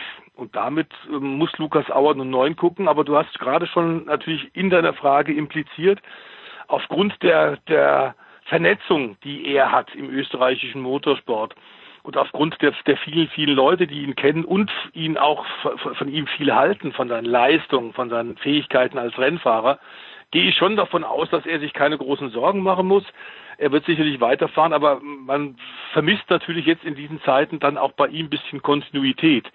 Es wäre natürlich schön gewesen, wenn er nach seiner Rückkehr aus Japan tatsächlich, da ist er hingegangen in der Hoffnung mit Red Bull Unterstützung, dass er vielleicht den Durchbruch Richtung Formel 1 schafft. Das hat jetzt nicht funktioniert. Da ist er zurückgekommen, die DTM als Werksfahrer von BMW. Da hätte man ihm natürlich gewünscht, dass da, der, der darauf jetzt aufbauen kann. Und so eine Rückkehr funktioniert ja auch nicht sofort. Hat allerdings äh, in der Tat äh, im letzten Jahr ein DTM-Rennen gewonnen, hat sich da also auch als siegfähig gezeigt und das bei einer, einer längeren Auszeit der DTM für ihn. Also er hat sich da sehr schnell wieder dran dann reingefuchst und war wieder gut. Ich glaube, da muss sich keine großen Sorgen machen. Aber natürlich ist es besser, wenn du irgendwo ein Werk im Hintergrund hast, wenn ja. du Werksfahrer bist. Das ist ganz klar. Da gibt es ganz andere Möglichkeiten, weltweit dann zu agieren. Aber BMW scheint momentan alles, was sie weltweit machen, sportlich, motorsportlich machen, einzustampfen wenn du jetzt sagst, also Gerhard Berger hat zehn Autos in etwa äh, und wenn du sagst, Mercedes möchte mit AMG das unterstützen, wie, wie viel ist das in Autos? Wie viel mehr Autos sind das dann oder sind die bei diesen zehn Autos schon dabei, die AMG Mercedes? Nee, die sind eigentlich noch nicht dabei, wobei von diesen zehn Autos sind auch noch, noch nicht diese zehn Autos jetzt tatsächlich schriftlich bestätigt. Hm. Ähm, da gibt es eine Menge, Menge äh, offizielle Verkündungen, aber schriftlich und eingetragen und eingeschrieben in die Rennserie sind die noch nicht. Ähm, diese Meldung gerade, dass AMG lang machen können, gilt ja, wenn du so willst, tatsächlich tatsächlich äh, in alten und neuen DTM so als einer der Marksteine. Äh, Mercedes und die die Firma AMG war immer mit dabei in der alten und neuen DTM über 30 Jahre, äh, dass die natürlich überlegt haben, Mensch, was können wir denn dann noch machen, um den Gerhard Berger und und der DTM ein bisschen zu helfen. Äh, sehr, sehr viel Geld können sie nicht reinstecken, aber gehen wir davon aus, das sind diese Unterstützung wird sich auf mindestens zwei Autos beziehen, mhm. was aber bedeutet, Teams müssen natürlich trotzdem auch noch ein bisschen Geld mitbringen. Es wird nicht so sein wie in der alten DTM, dass man sagt, okay, Mercedes AMG zahlt alles. Das wird sicherlich nicht passieren. Sie werden mit Mensch und Material ein bisschen helfen, werden wahrscheinlich finanziell auch ein bisschen entgegenkommen. Trotzdem muss das bezahlt werden. Und da haben wir über die Schwierigkeiten ja schon gesprochen, dass die jetzt im äh, Februar, Januar, Februar 2021 noch Sponsoren suchst für eine Rennserie, die in ein paar Monaten losgehen soll. Ähm, das, man ist wahnsinnig spät dran. Äh, es könnte allerdings funktionieren und ich denke, zwölf Autos aktuell nach dem jetzigen Stand durch diese Mitteilung von, von AMG sind wohl realistisch. Das reicht aber immer noch. Ärmlich, oder? Es ist doch ärmlich, wenn hier zwölf Autos herumfahren, leider. Ja, das Problem ist, das Problem ist in der Tat, dass man ähm, viel zu spät dran ist und ganz klar, dass äh, der Gerd Berger ein paar Fehler gemacht hat auch, ein paar Fehler gemacht hat, indem er seinen Terminplan wirklich nicht abgestimmt hat mit den anderen GT-Rennserien. Das hätte er dringend machen müssen. ADAC GT Masters, die existierende, seit zehn Jahren boomende GT-Rennserie in Deutschland, die hat es gemacht von Anfang an, auch für 2021. Die haben ein super Starterfeld. Das Problem ist, die Autos müssen, das ist wie bei Flugzeugen, Jens. Jedes Flugzeug, was irgendwo steht, kostet Geld. Mhm, mh. Und jedes GT-Auto, was nicht in irgendeiner Rennwochenende, an irgendeinem Rennwochenende in irgendeiner GT-Rennserie eingesetzt wird, kostet Geld. Ja. Und deswegen darf, hätte sich DTM äh, tatsächlich ganz klar äh, hinsetzen müssen und mit den anderen GT-Rennserien sich absprechen müssen. Das haben sie nicht gemacht. Vermutlich auch mit dem Glauben, dass DTM ja eh was Besonderes ist und dieses gar nicht brauchen. Doch, das brauchen die schon. Man rudert jetzt Stück für Stück zurück. Vieles von den Ideen, die Gerhard Berger ja hatte, hieß eine GT3 Pro, also besser und schneller als anderen GT-Rennserien. Es hat alles überhaupt nicht funktioniert, weil es alles viel zu teuer ist und überhaupt nicht zu finanzieren. Also er ist Schritt für Schritt schon zurückgegangen. Der Terminplan ist momentan das große Ärgernis. Wir haben ein österreichisches Top-Team, Grasser Motorsport mhm. ähm, aus Spielberg, die Lamborghini, quasi die Lamborghini Werkstruppe ähm, die hätten unbedingt und wahnsinnig gerne äh, DTM gemacht, neben Masters, die hätten beide gerne gemacht, aber haben gesagt, bei den Überschneidungen der, des DTM-Kalenders, den wir überhaupt nicht begreifen, ist es uns leider unmöglich und damit können wir den Gerhard Berger nicht helfen. Also da wird man ganz offenbar auf, auf Gerhard Berger Seite noch, noch äh, was lernen müssen. Ich glaube allerdings, dass die Termine jetzt für dieses Jahr nicht mehr groß umgeschichtet werden können. Wir haben Anfang Februar und ich glaube, mit, mit diesem äh, mit dieser unglücklichen Entscheidung wird äh, Gerhard Berger und DTM in diesem Jahr es versuchen müssen. Hm. Und ein Mann, um vielleicht auch noch eine Frage zu DTM zu stellen, der im vergangenen Jahr mitgefahren ist, aber nichts gerissen hat, und da hieß es immer, na gut, der muss mhm. erst richtig reinkommen, ist Robert Kubica. Aber den äh, The Voice sehen wir nicht mehr. Der wendet sich jetzt neuen auf, äh, Abenteuern zu. Ja, nun ist er natürlich, hat er dieses Paket geschnürt ähm, mit einer tschechischen äh, äh, großen Mineralölfirma, ähm, mit der polnisch-tschechischen, äh, hat er gemacht, quasi für auch für zwei Jahre, aber da war klar, wenn die jetzt DTM in dieser Form nicht mehr geben, geben wird, und er damit auch nicht mehr Material von einem Hersteller bekommt, ein Auto, dann wird es eh nichts werden. Äh, er hat seinen Vertrag tatsächlich auch eben genau mit dieser äh, Mineralölfirma verlängert und ist jetzt bei Sauber in der Formel 1 wieder mit dabei, mhm. wird da relativ viel auch Freitagvormittag zum Testen, zum Einsetzen kommen. Und da sagt er, der, die GT3-Autos, die jetzt äh, in der DTM eingesetzt werden sollen, die haben fordern so einen komplett anderen Fahrstil, dass dieser Wechsel an einem Wochenende in der DTM zu sein vielleicht und GT3 zu fahren, am nächsten Wochenende in der Formel 1 sauber zu helfen als äh, Entwicklungs- und Reservefahrer, ähm, das würde ihm viel zu schwer fallen, das würde nicht funktionieren. Die sehr steif abgestimmten Class One DTM Autos waren viel Formel 1 ähnlicher als jedes GT3 Auto. Und er sagt, das beides zusammen mit dem Wechsel hin und her wird nicht funktionieren. Das ist der Grund, er wird sich jetzt hauptsächlich auf die Formel 1 konzentrieren und vermutlich, gehe ich davon aus, ein paar Sportwagen-Prototypenrennen fahren. LMP2 hat er ja in Daytona auch schon versucht, da sind sie leider früh ausgefallen. Ähm, das ist im Grunde auch der Weg, den ein anderer Österreicher jetzt gehen wird, der Ferdinand von Habsburg, hm. der im letzten Jahr ja seinen Speed durchaus gezeigt hat in einem Class One DTM Auto und der sich natürlich jetzt auch für 2021, äh, 2022 und die Folgejahre neu aufstellen muss. Schön. Formel 1, das Stichwort ist gefallen, das machen wir nach einer kurzen Pause und ich glaube, dann kommt der Stefan Ehlen auch dazu, dann sind wir wieder ein Trio, wie es im Buche steht.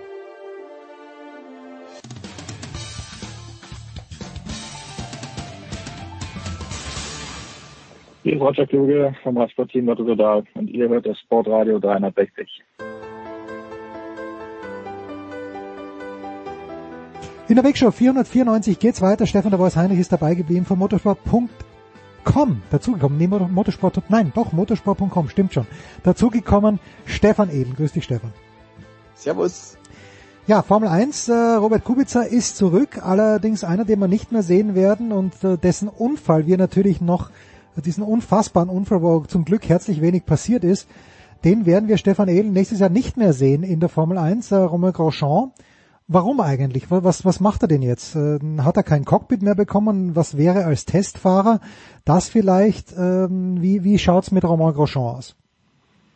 Ja, es ist glaube ich schon so, ähm, dass er kein Cockpit mehr gekriegt hat. Also bei Haas war er ja lange unterwegs, Haas 2016 eingestiegen, er hat direkt dann dahin gewechselt und dabei geblieben. Man hat ihm da viele Jahre lang Loyalität bewiesen und er dem Team ja auch, als es nicht ganz so gut lief. Und jetzt aber ist man an so einem Endpunkt angekommen, wo man dann gesagt hat, also mit Grosjean will man nicht mehr weitermachen. Aber Grosjean hat sich jetzt um, nicht unbedingt auch empfohlen, dass er irgendwo anders vielleicht landet. Und bevor er jetzt dann noch bei Williams anfängt oder sonst wo, hat er sich dann gesagt, gut, dann endet halt dieses Kapitel Formel 1. Und wie es geendet hat für ihn, das haben wir ja gesehen mit diesem fürchterlichen Feuerunfall in Bahrain. Er hat sich da vor allem die Hände verbrannt. Hm. Die eine Hand ist schon wieder fast okay, die andere, sagt er, ist bei 50 Prozent. Ähm, er kann also dann bald wieder Rennen fahren. Im April geht's dann los in der IndyCar-Serie. Aber eben, Formel 1 war dann halt für ihn beendet. Er war eigentlich ein Patenter, ein ganz guter Fahrer in seiner Anfangszeit, ein bisschen stürmisch und wild. Genau. Er hat dann auch, auch mal eine Genau, er hat dann auch mal die Rennsperre kassiert sogar, weil er da einen Startcrash verursacht hat mit unter anderem Fernando Alonso. Ich glaube, das muss 2012 gewesen sein. Und äh, auch wegen ihm hat dann die FIA dieses Punktesystem eingeführt mit den Strafpunkten, um dann zu erwirken, dass die Fahrer einfach ein bisschen auf die Bremse treten und ein bisschen vorsichtig sind, vor allem dann beim Start. Ja, und dann ging es aber halt für ihn nicht so richtig vorwärts. Ich glaube, er hat bei Haas damals auch die Hoffnung gehabt, als er das gesagt hat, er geht zu dem neuen Team, dass da vielleicht noch irgendwie was geht in Richtung Ferrari, weil Haas ist ja seit jeher ein Ferrari-Kundenteam. Die Beziehung ist da recht eng nach Maranello. Und vielleicht hat er da so ein bisschen die Hoffnung gehegt, wenn ich mich bei Haas nicht ganz blöd anstelle und das einigermaßen funktioniert, dann äh, besteht vielleicht eine Chance auf äh, ein Werkskockpit bei Ferrari. Das hat sich jetzt nicht so dargestellt und insofern geht die Karriere von Grosjean in der Formel 1 so ein bisschen, ich will nicht sagen sang- und klanglos zu Ende, aber ja, wenn es den Unfall nicht gegeben hätte in Bahrain, wenn er dann nicht nochmal massiv in den Schlagzeilen gewesen wäre, dann wäre es wirklich irgendwo so gewesen. Dann wäre er halt raus gewesen aus der Formel 1. Einfach so. Und er hätte sich verabschiedet mit einem 18. Platz oder was auch immer. Und so ist er irgendwie jetzt ausgestiegen mit, ja, klingt blöd, aber war halt Knalleffekt. Ähm, insofern in der Formel 1 oder im Motorsport heißt es ja auch immer, man ist immer nur so gut wie sein letztes Rennen. Das letzte Rennen bleibt im Gedächtnis. Ja. Jetzt war es nicht ein Rennen, woran man sich gerne erinnert, aber man erinnert sich eben daran. Grosjean, das war doch der mit dem fürchterlichen Unfall. Das ist jetzt gewissermaßen sein Vermächtnis in der Formel 1. So steigt er aus, dass die letzten Jahre nicht so toll waren aus seiner Sicht, dass er auch viel Mist gebaut hat. Das steht, glaube ich, eher so ein bisschen im Hintergrund dessen, dass er diesen unheimlichen Unfall überlebt hat. Hm. Hat denn jemand und wir, wenn, wenn du nicht ein außerordentliches Talent bist, der Voice, aber dann weiß man, man muss Geld mitbringen, sonst kriegt man ja kein Cockpit mehr in der Formel 1. Aber hat denn jemand wie Romain Grosjean, hat der tatsächlich Geld verdient während seiner Formel 1 Karriere? Oder muss der immer noch äh, pro Monat 5000 Euro an die Bank abdrücken, dass er überhaupt Formel 1 fahren durfte? Ich glaube, damit wäre er nicht weit gekommen, da hätte er Matchbox-Rennen fahren können, okay. bei der Summe, die du nennst, lieber Jens. Aber er hat Geld verdient. Also er gehört Schon, okay, zu denen, gut. die definitiv Geld verdient haben. Das ist keine Frage. Man muss auch sagen, dass er unterm Strich sicherlich ein bisschen unter Wert immer wieder geschlagen muss, denn er ist durchaus schnell, hat nur oft, und das hat der Stefan gerade ja beschrieben, verzweifelte Aktionen gemacht, weil er gemerkt hat, dass er selten oder fast nie Autos bekommen hat, die eigentlich seinen Fähigkeiten entsprochen haben. Ähm, er war ein Wilder, überhaupt keine Frage, hat eine Menge Kamikaze-Aktionen gemacht, wo man seinen Kopf geschüttelt hat. Vor allem dann in, in seinen äh, späteren Formel 1 Jahren. Aber 179 Formel 1 Rennen fährst du einfach auch nicht, wenn du nur ein Krawallfahrer bist. Das ist auch mal klar. Ähm, und er hat eigentlich immer, das muss man sagen, ist mit großer Leidenschaft zu Werk gegangen. Manchmal eben auch ein bisschen drüber und zu viel und hat versucht, mit, mit, mit äh, minder bemittelten Autos mehr zu reißen, als überhaupt möglich ist und hat das Guten zu viel getan. Aber ich glaube, dass äh, auch vor allem technisch er durchaus ein sehr versierter Fahrer ist und damit attraktiv für Hersteller zum Beispiel im Prototypensport. Mhm. Ähm, da hat er sich jetzt nicht für entschieden. Ähm, er hat ein Angebot bekommen aus den USA und zwar von einem sehr soliden Mittelklasse-Team, Dale Coyne Racing, den kenne ich sehr, sehr gut. Das ist ein äh, 68er Amerikaner, der, der lange Zeit in der Kart-Rennserie gefahren ist, als äh, ich und Manfred Janke, die damals auch übertragen haben, als äh, tatsächlich äh, Nigel Menzel ähm, und, spätere, spätere Formel-1-Fahrer tatsächlich auch drüben gefahren sind. Ähm, da hat er tatsächlich äh, sehr gutes Angebot bekommen. Der Dale Coyne ist früher selber gefahren, hat dann, um, um das selbst finanzieren zu können, ein eigenes kleines Team gegründet, saß am Anfang selbst im Auto und das Auto, diese Indycars haben insofern einen großen Vorteil, dass die äh, quasi eine Spec-Serie ist. Das heißt, es ist eine Serie mit nahezu gleichen technischen Ausgangsvoraussetzungen. Das hat man aus Kostengründen vor vielen, vielen Jahren schon gemacht, dass man also quasi Einheitschassis und zwei Motoren zur Auswahl hat. Das heißt, die Kosten explodieren bei weitem nicht so und die Chancengleichheit ist tatsächlich viel, viel höher als in der Formel 1. Ich glaube, dass das fahrische Niveau an der Spitze da auch ganz gut ist bei den Indycars. Wir haben in den letzten Jahren gesehen, diese Rennserie hat sich, diese US Formel 1, deutlich wieder entwickelt. Aus einem großen Schlagschatten der NASCAR-Rennserie sind die rausgekommen, haben tolle Rennen äh, gezeigt. Ähm, was man dazu sagen muss, in Amerika gibt's äh, diese, diese Indycar-Rennserie auf normalen Rennstrecken, wie wir sie kennen. Ähm, also permanente Rennstrecken plus Stadtkurse, wie zum Beispiel in Long Beach. Das gilt so ein bisschen als Monte Carlo von den USA. Und es gibt Ovalrennen. Und genau mhm. da hat äh, Grandjean jetzt aufgrund seines schweren Unfalls gesagt, also Ovalrennen mit den hohen Geschwindigkeiten und den harten Mauern außen in den Steilkurven, das tue ich mir nicht an, das kann ich meiner Familie, meinen Kindern, meiner Frau nicht antun. Aber die Straßenrennen wird er komplett fahren. Das sind 13 Rennen. Ähm, und ich glaube, mit Dale Coyne hat er wirklich einen sehr erfahrenen, guten Teamchef, der versteht, aus relativ wenig viel zu machen mit Sebastian Bourdet. Äh, auch Rennen gewonnen hat in den letzten Jahren immer wieder, und zwar in Regelmäßigkeit. Ähm, der erste Test für den Franzosen wird jetzt am 22. Februar in Alabama beim Motorsportpark sein und ich kann mir durchaus gut vorstellen, ähm, dass der äh, Grosjean da relativ schnell sich reinfuchsen wird. Wie gesagt, er ist ein technisch sehr versierter Fahrer. Die meisten amerikanischen Rennfahrer sind genau das nicht. Deswegen nehmen äh, amerikanische Teamchefs gern auch Europäer.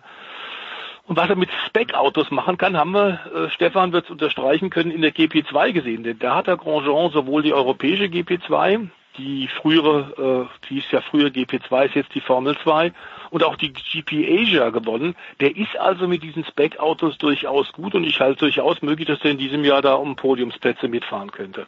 Okay. Jetzt häufen sich ja ein kleines bisschen die Meldungen, Stefan Ehlen, dass der eine oder andere Formel-1-Fahrer an Corona also sich zumindest damit infiziert hat. Jetzt haben wir heute, Zeitpunkt der Aufnahme, auch der Ausstrahlung 4. Februar.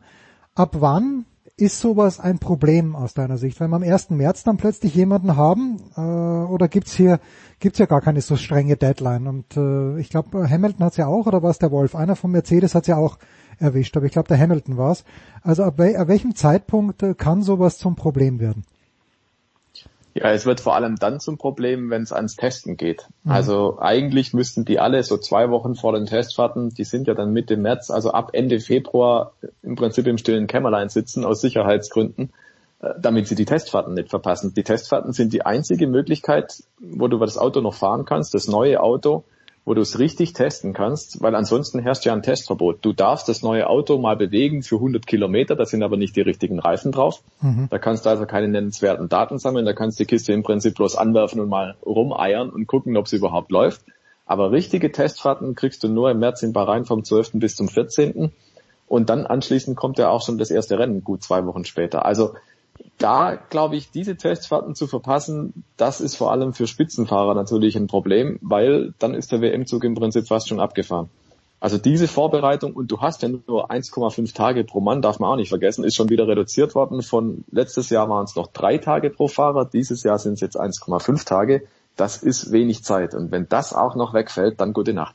Das heißt also da Anfang Februar, äh, Anfang März, da musst du wirklich fit sein, da musst du wirklich schauen, dass du dich zurückhältst. Und ehrlich gesagt verstehe ich auch jetzt nicht, wie man in der Zeit dann nach Dubai fliegen kann und Trainingslager machen kann und sich dann einem gewissen Risiko aussetzt. Ja, also so ist es ja, glaube ich, bei Pierre, Pierre Gasly schon gewesen dann auch. Ähm, bin mir nicht sicher, ob das dann wirklich sinnvoll ist oder ob man nicht auch hier in Europa ganz gut trainieren kann. Der eine oder andere macht es ja, weil Terry Bottas ist irgendwo im Polarkreis unterwegs. Habe ich gesehen, oh, das, hat, das, das hat genau. ziemlich frisch ausgeschaut. Uiuiui. Ui. Er hat ziemlich frisch ausgeschaut, so ist es. Ähm, der, der hat da neulich auch eine Rallye bestritten und so. Ähm, da kann man sich auch drüber streiten, muss das jetzt dann sein, aber gut. Ähm, aber jedenfalls, der hält sich irgendwo auch in Europa auf. Das geht schon. Man kann da auch sein Training machen tatsächlich. Und ja, Reisen birgt halt natürlich möglicherweise auch irgendwo das Risiko, dass du in eine Situation gerätst, die kannst du vielleicht nicht so planen. Und deswegen wäre meine Ratgeber, wenn mein Ratgeber, wenn mein Rat an die, an die Fahrer, haltet euch ein bisschen noch zurück die Reiserei kommt. Sie kommt so umfangreich wie nie zuvor mit 23 Rennen dann später im Jahr. Aber jetzt äh, in der Zeit der Vorbereitung, wo es vielleicht einfach noch darum geht, ähm, ja, die technischen Grundlagen zu legen, da sind die Fahrer ohnehin noch nicht so gefordert. Aber dann ab Mitte März, dann gilt's. Und ja, wie gesagt, wenn du dann halt den Termin verpasst, das wäre schon bitterböse. Auch da, das ist natürlich auch wieder mit Reiserei verbunden. Sie müssen erstmal hin nach Bahrain. Hm. Ähm, und auch da kommen sie wieder unter andere Menschen und dergleichen mehr man kann es wahrscheinlich nicht vollends ausschließen, dieses Risiko, das ist natürlich auch klar. Und man kann sich auch nicht auf ewig einsperren, das geht natürlich auch nicht. Irgendwann müssen sie mal raus in die frische Luft. Aber ja, es gibt eine blöde Phase und das ist natürlich der März. Klar. Und dann hat mir The Voice noch ein, ein Zitat geschickt von Jean Alesi. Wir erinnern uns alle. War, glaube ich, mal auch Teamkollege von Gerhard Berger bei Ferrari, kann das sein? Ich glaube mhm. ja. Äh, und er sagt, heutzutage musst du ein Milliardär sein, wenn du in die Formel 1 möchtest oder wenn du ein Formel 1 Team kaufen möchtest. Ähm, aber ich, ich mich dünkte, das war sowieso nie, nie ein Armenhäuser, äh, Häuslersport. Äh, Niki Lauda hat damals, glaube ich, seinen Großvater angepumpt oder der Großvater hat ihm ähm, den Background gegeben, dass damit er von der Bank Kohle bekommen hat. Also ähm, arme Leute Sport war die Formel 1 ja nie The Voice. Nee, das war sie nie, wobei der Großvater den Geldhahn zugesperrt hat. Hat er den zugesperrt? Ah, der, was war da? Ja. Und sogar bei der Bank äh, Ach, sowas. Ah, ja, ja, um Gottes Willen, ganz falsch, ganz falsch. Ja, bitte. Ähm, insofern war das dann noch ein bisschen heikler, aber der Niki war so von sich überzeugt, was uns damals ja alle schon so fasziniert hat, dass er tatsächlich äh, Haus und Hof quasi verwettet hat ein großes, großes Risiko eingegangen ist und der wär, würde wahrscheinlich sein Leben lang und äh, zwei weitere Leben noch zurückzahlen, wenn das damals mit der Formel 1 und war damals bei Ferrari nicht funktioniert hätte. Ähm, es war in der Tat immer, Formel 1 ist immer relativ teuer, ist überhaupt keine Frage, aber worüber der Jean Alesi sich aufregt und da hat er nicht ganz unrecht ist, dass tatsächlich inzwischen auch die kleineren Formel-Rennserien im Grunde so viel kosten, dass du wirklich als, als Otto Normalverbraucher das eigentlich komplett knicken kannst. Ähm, da ist wirklich was dran. Das haben natürlich inzwischen relativ viele Leute im Motorsport, Organisatoren, äh, auch Verbandsleute längst entdeckt und haben gemerkt, okay, wir müssen da was tun. Das Problem ist, es gibt immer noch einen Wildwuchs, viel zu viele Rennserien. Ähm, und äh, Klar ist es immer ein Profit Center. Jeder will am Ende Geld verdienen. Äh, aber dass man das nicht unbedingt braucht, zeigt tatsächlich unter anderem Amerika, bei denen die Kosten bei weitem nicht so äh, wichtig sind und die Hightech auch nicht so wichtig ist. Äh, das hat man relativ früh drüben erkannt und hat verstanden, ähm, dass man jungen Leuten tatsächlich eine sehr viel bessere und faire Chance geben muss durch diverse ähm, Nachwuchsunterstützungseinheiten. Äh, ähm, wenn du in, tatsächlich in diesem Jahr, äh, letzten Jahren waren es eigentlich auch schon so, nicht irgendwie groß Geld hast oder, oder eben in irgendeinem Förderungsprogramm drin bist, die dir das Geld geben, dann wird es verdammt schwer und das bezieht natürlich Jean Alesi, der Hans nicht im Glück, aktuell auf seinen Junior, der tatsächlich auch wieder aus äh, Förderungsprogramm rausgefallen ist. Mhm. Ähm, der Junior ist etwa so wie der Papa, als Papa jung war, ähm, denn der Jean Alesi war ja auch jemand, der gerne mal sich mit Leuten angelegt hat auf der Rennstrecke und relativ viel Schrott abgeliefert hat, allerdings eben auch schnell war und durchaus auch Rennen gewonnen hat. Das ist alles heute in der heutigen Zeit noch viel schwieriger, weil äh, die Daumen von Verantwortlichen, die über die Geld Rekordbeträge wachen, sind relativ schnell unten. Wenn einer zwei oder dreimal irgendwo aneckt und ein Auto ins Kiesbett gelegt hat, dann verlierst du schnell im Grunde tatsächlich äh, die Unterstützung. Und das ist ja auch das, was man zum Beispiel dem Dr. Helmut Marko bei Red Bull immer wieder vorwirft, dass der viel zu schnell den Daumen nach mhm. unten dreht und Leute dann am Grunde verbrennt. Ähm, diese, diesen Vorwurf wirst du dir immer aussetzen, aber ich glaube tatsächlich, wir haben im Motorsport, vor allem in Europa, ein ganz, ganz großes Problem. Er ist in der Tat, und das stimmt, viel, viel zu teuer. Okay. Jetzt habe ich noch ein Highlight ähm, für alle, die dabei waren. Danke erstmal Stefan, danke The Voice. Aber letzte Woche sprachen wir über den Tod von Jean Graton. The Voice hat mich darauf hingewiesen. Wir sprachen über Michel Vaillant und einer unserer, äh, unserer umtriebigen Hörer, nämlich Strafraumkobra auf Twitter, at Strafraumkobra, hat uns geschickt über YouTube das deutsche Intro German Opening vor Michel Vaillant und das hören wir uns jetzt zum Ausgang des Motorsportteils an. Danke Stefan, danke Stefan.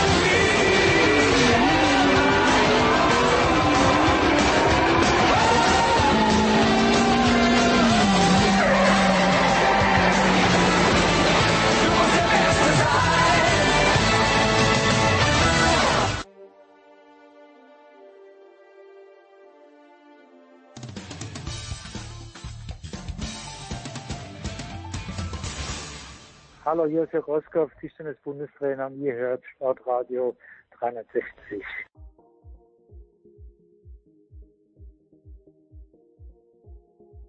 Sportradio 360, der Tennisteil. Und das ist heute ein ganz spannender Teil, denn eigentlich wollten wir uns über den ATP Cup unterhalten. Kommen wir vielleicht noch dazu, aber die Ereignisse haben sich am Mittwoch ein ganz kleines bisschen überschlagen in Melbourne mit einem positiven Covid-Fall. Und jetzt haben wir eine schöne Dreierrunde. Jörg Almroth von Tennisnet, Paul Häuser von Sky und Moritz Lang von Sky. Äh, Moritz, wir nehmen auf am Donnerstag um 11.30 Uhr. Give us the latest, please. Ja, hallo, erstmal die Runde. Ähm, boah, das sind nervige Tage, oder? Mit dieser Zeitverschiebung. Ich bin heute früh aufgestanden und checkt man natürlich erstmal sein Handy und schreibt ein paar WhatsApp-Nachrichten rum. Wir haben versucht, äh, Jan-Lennart Schupp anzufragen äh, für ein Interview bei uns bei Sky. Und dann hat er aber direkt geantwortet, und das ist das Schöne, dass alles in Ordnung ist. Also er, er ist negativ getestet, genauso Sascha Zverev negativ getestet und äh, demnach waren sie auch beide schon auf dem Weg zum Training mit Kevin Krawitz und Andreas Mies. Also Mies trainiert natürlich nicht. Wir wissen, er hat Probleme mit seinem Knie, aber er, er war eben mit auf dem Court. Denn sie haben sich also freigetestet. Übrigens, Krawitz und Mies hat das Ganze überhaupt nicht betroffen. Die waren gar nicht in dem betreffenden mhm. Hotel. Die mussten sich gar nicht erst freitesten. Angelique Kerber, gleiches Spiel. Sie hat ihr Test schon, ihr Testergebnis negativ äh, allerdings. Warum ist sie nicht beim Training? Ganz einfach deswegen, weil zuerst Spielerinnen und Spieler getestet wurden und dann die Staffmitglieder. Und sie wartet noch auf die negativen Befunde von ähm, Coach und Physio und erst dann könnte sie trainieren. Und da wissen wir noch nicht, äh, ob die schon raus sind. Wir gehen natürlich von einem Negativergebnis aus. Die waren auch allesamt 14 Tage in Quarantäne. Von daher äh, gehen wir da mal vom besten Fall aus, aber sie konnte deshalb noch nicht trainieren, äh, eben weil äh, noch nicht freigetestet die anderen. Und Misha Zverev übrigens, auch der wartet noch auf sein negatives Testergebnis. Ja, Jörg, wenn man jetzt da weiß, dass in Perth nach einem einzigen Positivfall die ganze Stadt mal für fünf Tage runtergefahren wurde. Also ich, äh, ich, ich liebe Tennis wie sonst nur Moritz Lang, Paul Häuser und du. Aber ich habe wirklich äh, ernste Bedenken gehabt und die sind auch noch nicht vom Tisch, dass äh, diese ganze, der ganze Aufruhr umsonst war und dass die Leute jetzt heimfliegen, ohne dass der ATP Cup zu Ende gespielt wird, ohne dass die WTA und ATP Turniere zu Ende gespielt werden und ohne dass die Australian Open stattfinden. Es ist ein Szenario. Hältst du das nach wie vor für möglich, dass es so scheiße läuft, Jörg? Ja, man kann ja nichts ausschließen irgendwie. Äh, also ich habe jetzt ehrlich gesagt, natürlich fällt es mir irgendwie schwer, mir, mir vorzustellen, dass dann eben im nächste Woche 12.500 oder 15.000 äh, am Tag reinströmen und, und, und gar nichts passiert und abends nochmal 15.000 bei einer Australian Open.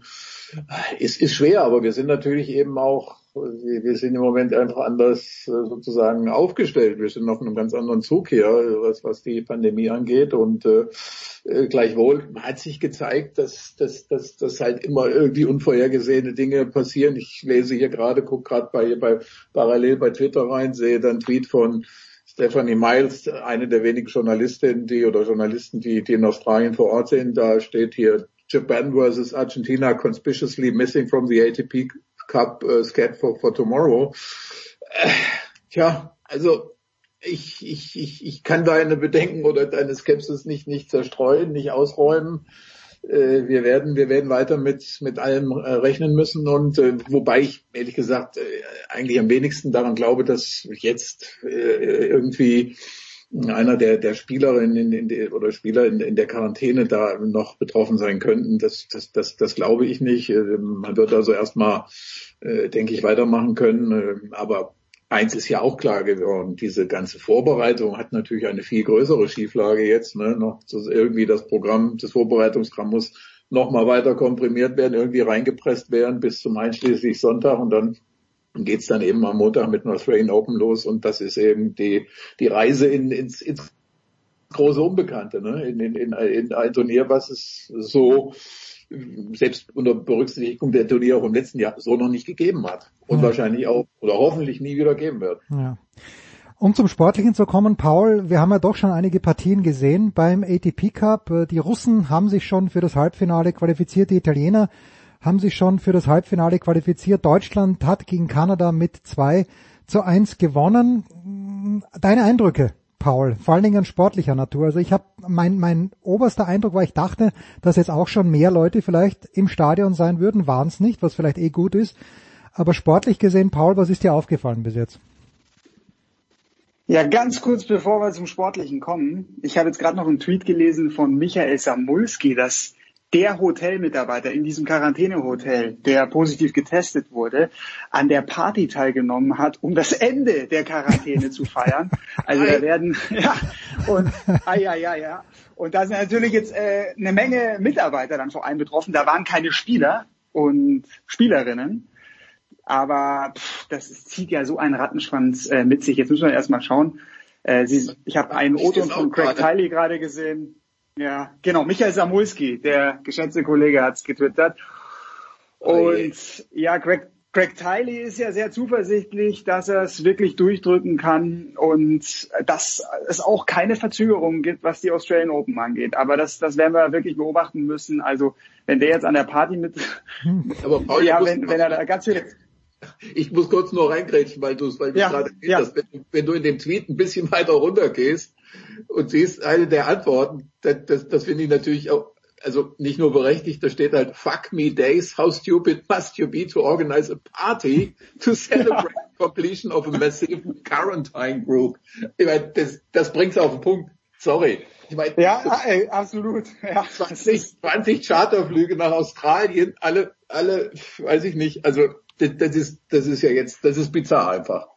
Ja, Wahnsinn, Wahnsinn. Und ja, gut. Die, die Philosophie war natürlich klar. Hey, wir, wir überstehen diese harten 14 Tage Quarantäne. Für manche Spieler wissen wir ja besonders hart, knallhart äh, Lockdown da im Hotel.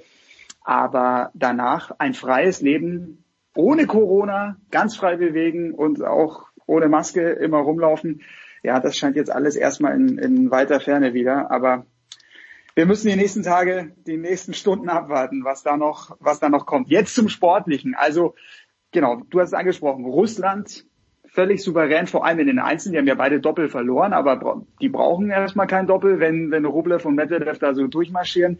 Italien sticht natürlich heraus mit Matteo Berrettini. Also was Berrettini da jetzt gezeigt hat, gut, Team, wir wissen es von Team, er braucht den Rhythmus und wenn er den Rhythmus nicht hat, dann ist er angreifbar und Berrettini hat ihn jetzt erlegt erstmal 2 und 4. Gegen Monfils war es dann 4 und 2. Also der hat äh, gegen diese beiden Spieler nur jeweils sechs Spiele abgegeben.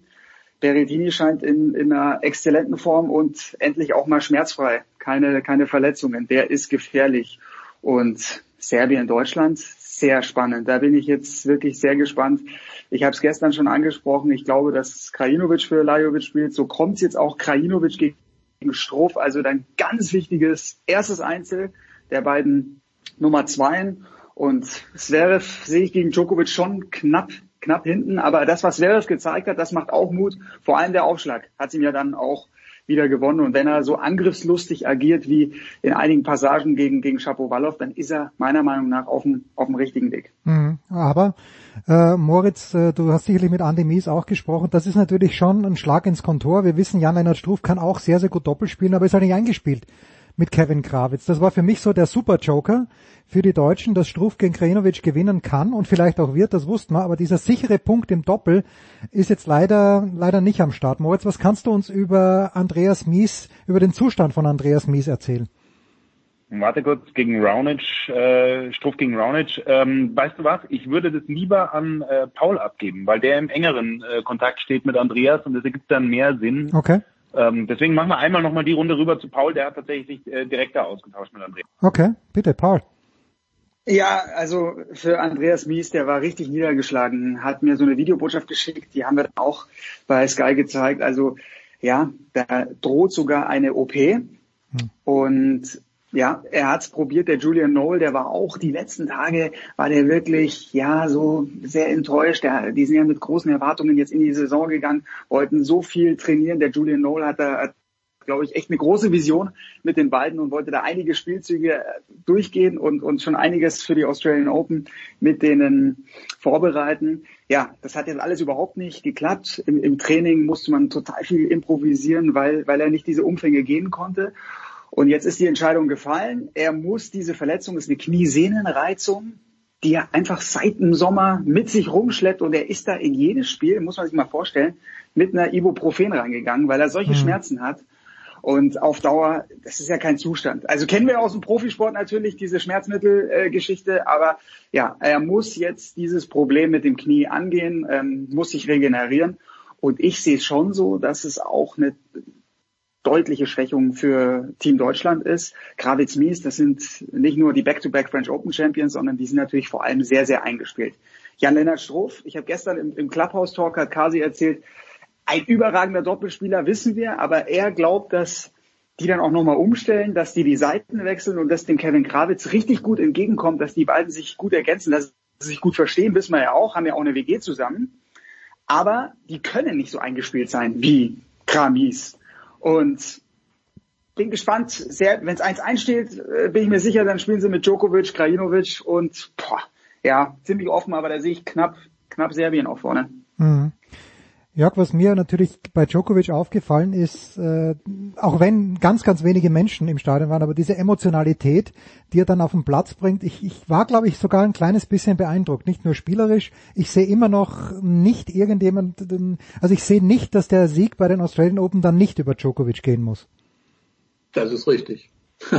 ja, also ich meine, zum einen äh, spielen, spielen ihm die Dinge jetzt äh, natürlich auch so in die Karten. Ne? Einerseits eben der Aufenthalt in Adelaide, der leichter zu verkraften war, wenn man da überhaupt von Verkraften jetzt sprechen will, dann eben das Glück jetzt auch hier noch nicht nicht nicht noch mal von irgendeiner Quarantäne oder irgendwelchen Sorgen äh, da behelligt zu werden. Und und und andererseits ja äh, so wie er gepolt ist ne klar dieses äh, angefangen von dem Wunsch damals in bei der Adria Tour vor Leuten zu spielen eben irgendwie dieses dieses Gefühl das alte Gefühl Tennisgefühl wieder zurück zu, zu haben das das das das beflügelt ihn natürlich da auch jetzt. Und ich meine klar wenn man sich jetzt vorstellt bei dem äh, bei diesem Show Event ne, erst erst äh, verletzt und dann die Kulisse vor den vor Augen. Kommt er doch rein für einen Satz. Eine Wunderheilung oder oder psychische psychischer Boost, äh, der der ihn auf den Platz da bringt. Ja, äh, bei Djokovic ist, ist, ist, ist auch alles ein bisschen verrückt, aber äh, was was nicht verrückt ist, ist eben er ist äh, der, der haushohe, turmhohe Favorit äh, für den Titel und äh, ich sehe da im Moment ehrlich gesagt äh, niemanden, der ihn, der ihn, der ihn ernsthaft gefährden kann. Moritz. Ich bringe da mal noch ein bisschen was, ja, ich bringe da noch ein bisschen Kontroverse mit rein. Äh, ich, also es wäre wahnsinnig, den nicht ganz nach oben zu tippen. Aber ich möchte es ein bisschen relativieren und ein bisschen einschränken und guck auf auch die jüngste Vergangenheit und sehe da immer wieder, dass er für komische Überraschungen gesorgt hat. Also ja, US Open wissen wir natürlich alle, äh, das war auch viel Unglück dabei, einfach dämlich gelaufen. Aber so what, da ist auch was vorgefallen sein ganz komischer und schräger Auftritt in Wien, äh, der irgendwie auch nicht zu einer Nummer eins passt, wie ich finde, und auch irgendwie nicht zu ihm, nicht zu Novak Djokovic.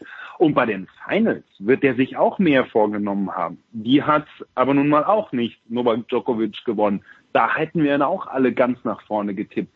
Ich finde, es gibt mehr Fragezeichen um Djokovic, als es die noch vor einem Jahr zum Beispiel gab. Äh, und trotzdem, ja, absolut. Also der ist der große Favorit. Ich wollte aber mal so ein bisschen die, die paar Bedenken, die es gibt, noch mit äh, hier fallen lassen. Da hast du völlig recht. Also ich meine, ich habe ich hab möglicherweise jetzt, weil ich sonst als irgendwie der ständige und notorische Djokovic-Nörgler irgendwie dastehe, äh, mich da aufs, äh, aufs, aufs Sportliche irgendwie beschränkt. Aber äh, du hast ja völlig recht. Also das, das Verhalten des, des Nummer eins Spielers äh, im Grunde genommen seit letztem Jahr, äh, seit letztem Frühjahr ist natürlich höchst, höchst diskutabel. Und wie gesagt, das, das, das, das das, beiseite gelassen, gab es auch sportlich natürlich immer wieder Friktionen und so. Äh, klar, ansonsten die Aussage ist höchst konventionell. Er ist eben der große Favorit, aber äh, klar, äh, es, es, es, es, gibt es gibt genug andere, die ihm das das Leben da schwer machen können. Aber klar. Ne, lassen wir es mal dabei. Ja.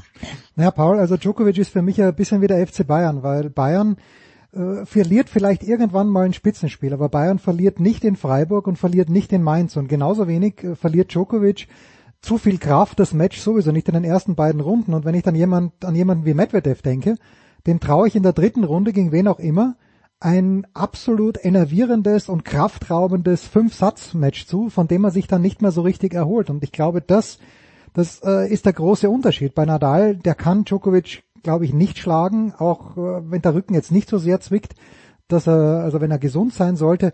Und das ist für mich meistens das Ausschlaggebende, dass der Djokovic halt am Ende eines Turnieres im, im Regelfall eigentlich noch gut benannt ist. Und äh, gut, das ist der Dominik auch. Aber äh, deshalb bin ich da, auch, auch wenn Moritz zu Recht natürlich Zweifel streut, äh, bin ich, ich bin nicht Team Djokovic, aber sollte ich einen Euro 50 setzen, dann würde ich es auf Djokovic machen, Paul. Ja, sind wahrscheinlich am sichersten investiert, das kann man sagen. Also den Vergleich Djokovic-Bayern finde ich interessant und diese Dominanz, ja, die hat er auf jeden Fall, dass er, dass er einfach nicht so, so Patzer drin hat. Gut, also sowas wie Bayern gegen Kiel, das hat Djokovic vielleicht auch mal alle fünf Jahre so, so ein Ding, ja. Aber ja, welcher Verein ist dann Medvedev? Ist eine gute Frage oder oder Team. Ja, Medvedev ist Dortmund. Medvedev ist Dortmund, immer viel Potenzial, ja. aber wenn es dann hart auf hart geht, dann gibt's eine Heimniederlage und Unentschieden zu Hause gegen Mainz. Ja, ja, warum nicht? Also nettes Spielchen. Ähm, ich glaube, bei Team, was wir jetzt gesehen haben, gegen, gegen Berrettini, da müssen wir jetzt wirklich drauf schauen. Also er muss diese ersten Runden überstehen und es ist ja echt, erinnert dann ein wenig auch an Wawrinka. Wenn er in die zweite Woche kommt, mhm wenn er diese Stolperer nicht, für, für Team spricht natürlich auch dann Best of Five, dass, dass er, er hat auch immer wieder dann Matches drin, die, die natürlich ganz viel Kraft kosten, weil letztes Jahr bei den Australian Open ja auch so, hatte dann natürlich Nadal im Viertelfinale und Zverev im, im Halbfinale, also es war brutal. Und ich glaube, wenn er nicht so viel Kraft vorher gelassen hätte, er hätte Djokovic geschlagen im Finale. Das, das Gefühl hatte ich, dass er eigentlich ein Tick besser dann war. Aber gut, äh, Team kann auf jeden Fall Djokovic schlagen, im, auch im Best of Five. Das, das Zeug hat er. Und das traue ich auch natürlich Medvedev zu. Und ein Tsitsipas traue ich es irgendwie auch zu, auch wenn Tsitsipas jetzt nicht die Konstanz letztes Jahr hatte. Ich erinnere an das French Open Halbfinale, Wahnsinnsfight von, von Tsitsipas, wie er da nach 0-2 Sätzen zurückkam. Wenn er einen besseren Start gegen einen Djokovic mal erwischt, also Tsitsipas glaube ich, dass der nochmal einen Satz nach vorne macht. Und auch ein Alexander Zverev Warum denn nicht? Klar ist der Djokovic der Haushohe Favorit, aber ja, das ist eigentlich wir wünschen uns doch irgendwie in dem, in dem Bundesliga. Welche Rolle, welch, welchem, welchem Verein ja. eigentlich Zverev? Das, das überlege ich ganz kurz. Moritz, du musst gleich raus. Äh, nee, Zverev ist besser als Werder Bremen, aber äh, den, den Dominik sehe ich. Ja, nein, Zverev ist vielleicht Leverkusen, ja. So, so kurze Highlights ab und zu, aber äh, Highlights halt, nee, immer bei Zverev muss man überlegen. Also für mich, der Team ist, ist Leipzig. Vom Potenzial her eine solide Nummer zwei, der aber eben auch, Leipzig verliert ja auch in Mainz. Und das passiert Djokovic. Passt ja nicht. ganz gut mit Red Bull auch. Ja, Ja, okay, das ist so, so gesehen passt gut. Moritz, du musst gleich raus. Äh, was gibst du uns mit auf den Weg? Ähm, boah, ich äh, gebe allen auf den Weg, drückt die Daumen, dass wir A den ATP Cup zu Ende sehen, die anderen Vorbereitungsturniere und äh, B die Australian Open äh, stattfinden können. Ich sehe da, ich bin da leider nach wie vor pessimistisch. Also gerade weil wir das mit der Party gelesen haben. Ja, da war kein, waren keine Spieler zugegen, aber jetzt lass dich da mal noch fünf, acht, zehn weitere angesteckt haben. Dann glaube ich, dass auch der äh, Premier von Victoria eingreifen wird und äh, wieder die Zügel mehr als deutlich anziehen wird. Und dann wird es im Zweifel auch ein Sportevent äh, erwischen, weil, wie wir gesagt haben, wir wünschen uns Tennis, wir freuen uns alle sehr, sehr drauf, aber das ist im Vergleich äh, zu der Situation vor Ort äh, eben unwichtig, weil die Australier haben es geschafft, quasi Corona-frei zu sein und das geben sie nicht auf für ein Tennisturnier. Da bin ich mir sehr, sehr sicher. Von daher Daumen drücken, äh, dass sich da niemand infiziert hat auf dieser verrückten Party und auch außenrum nichts passiert. Plus, ähm, wir haben eben übrigens parallel im Chat uns noch ausgetauscht, das Schedule von heute Nacht ist durchaus interessant. Vielleicht kann Paul gleich noch was dazu sagen. Japan ist nicht angesetzt. Hm. Ähm, da, Ich die, die gesehen, werden das nicht soll am, soll am Samstag sein, angeblich. Hat hier sein Ah, okay. getweetet, das sei, sei für Samstag angesetzt. Okay, na dann, dann, dann vielleicht dann verzögert sich das einfach nur. Das wäre aber eine gute Nachricht, wenn es angesetzt ist, ähm, weil die Angst oder die Sorge ist natürlich, dass wenn es nicht angesetzt ist, dass da irgendein Ja. Befund vorläge. Aber das ist Spekulation, da sind wir noch weit hin. Wir drücken ganz einfach die Daumen, dass wir Tennis sehen können und dass sich nicht noch mehr Leute infiziert haben rund um den Angestellten aus dem Hotel. Herrlich. Das ist ein Schlusswort. Auch für die Big Show 494. Diese, dieser Fußballverein-Vergleich, da kommt auch Wiedervorlage. Überlegt euch was. Also ich gehe äh, Ja, bei, bei Team Da und bei, einiges offen. Nadal, ja, Nadal ist natürlich, äh, Nadal ist Real Madrid. Ja. Ja, schon, wenn wir es international sehen. Auf, schon auf einer Stufe eigentlich mit den Bayern. Ja, ist schwierig. Ja, da müssen wir bei Zverev, bei Zverev, ich weiß nicht, ob wir da in der Bundesliga den richtigen Verein finden. Also Leverkusen oder, oder Gladbach oder so könnte ja auch passen, aber ich Hör glaube, auf. wir müssen ja... Hör auf, Liverpool, wie wär's mit Liverpool? Nee, Liverpool ist, äh, nee, nee, nee, Paul, da müssen wir an uns arbeiten. Da, da müssen wir nochmal in uns Okay. gehen. Ja. Paul Häuser, Moritz Lang und Jörg Almroth, ich danke euch dreien. Das war's, die Big Show Vielen, vielen Dank. 494. Jo. Ciao. Alles Gute Ciao. euch. Ciao. Das war die Big Show auf Sportradio 360.de. Folgen Sie uns auf Twitter, klicken Sie den Gefällt mir Button auf unserer Facebook-Seite und abonnieren Sie uns via RSS-Feed oder auf iTunes. Die nächste Ausgabe der Big Show gibt es am kommenden Donnerstag. Bis dahin sollten Sie die Zeit nutzen und die weiteren Angebote auf Sportradio 360.de wahrnehmen. Play Ball! Da ist gar nichts toll.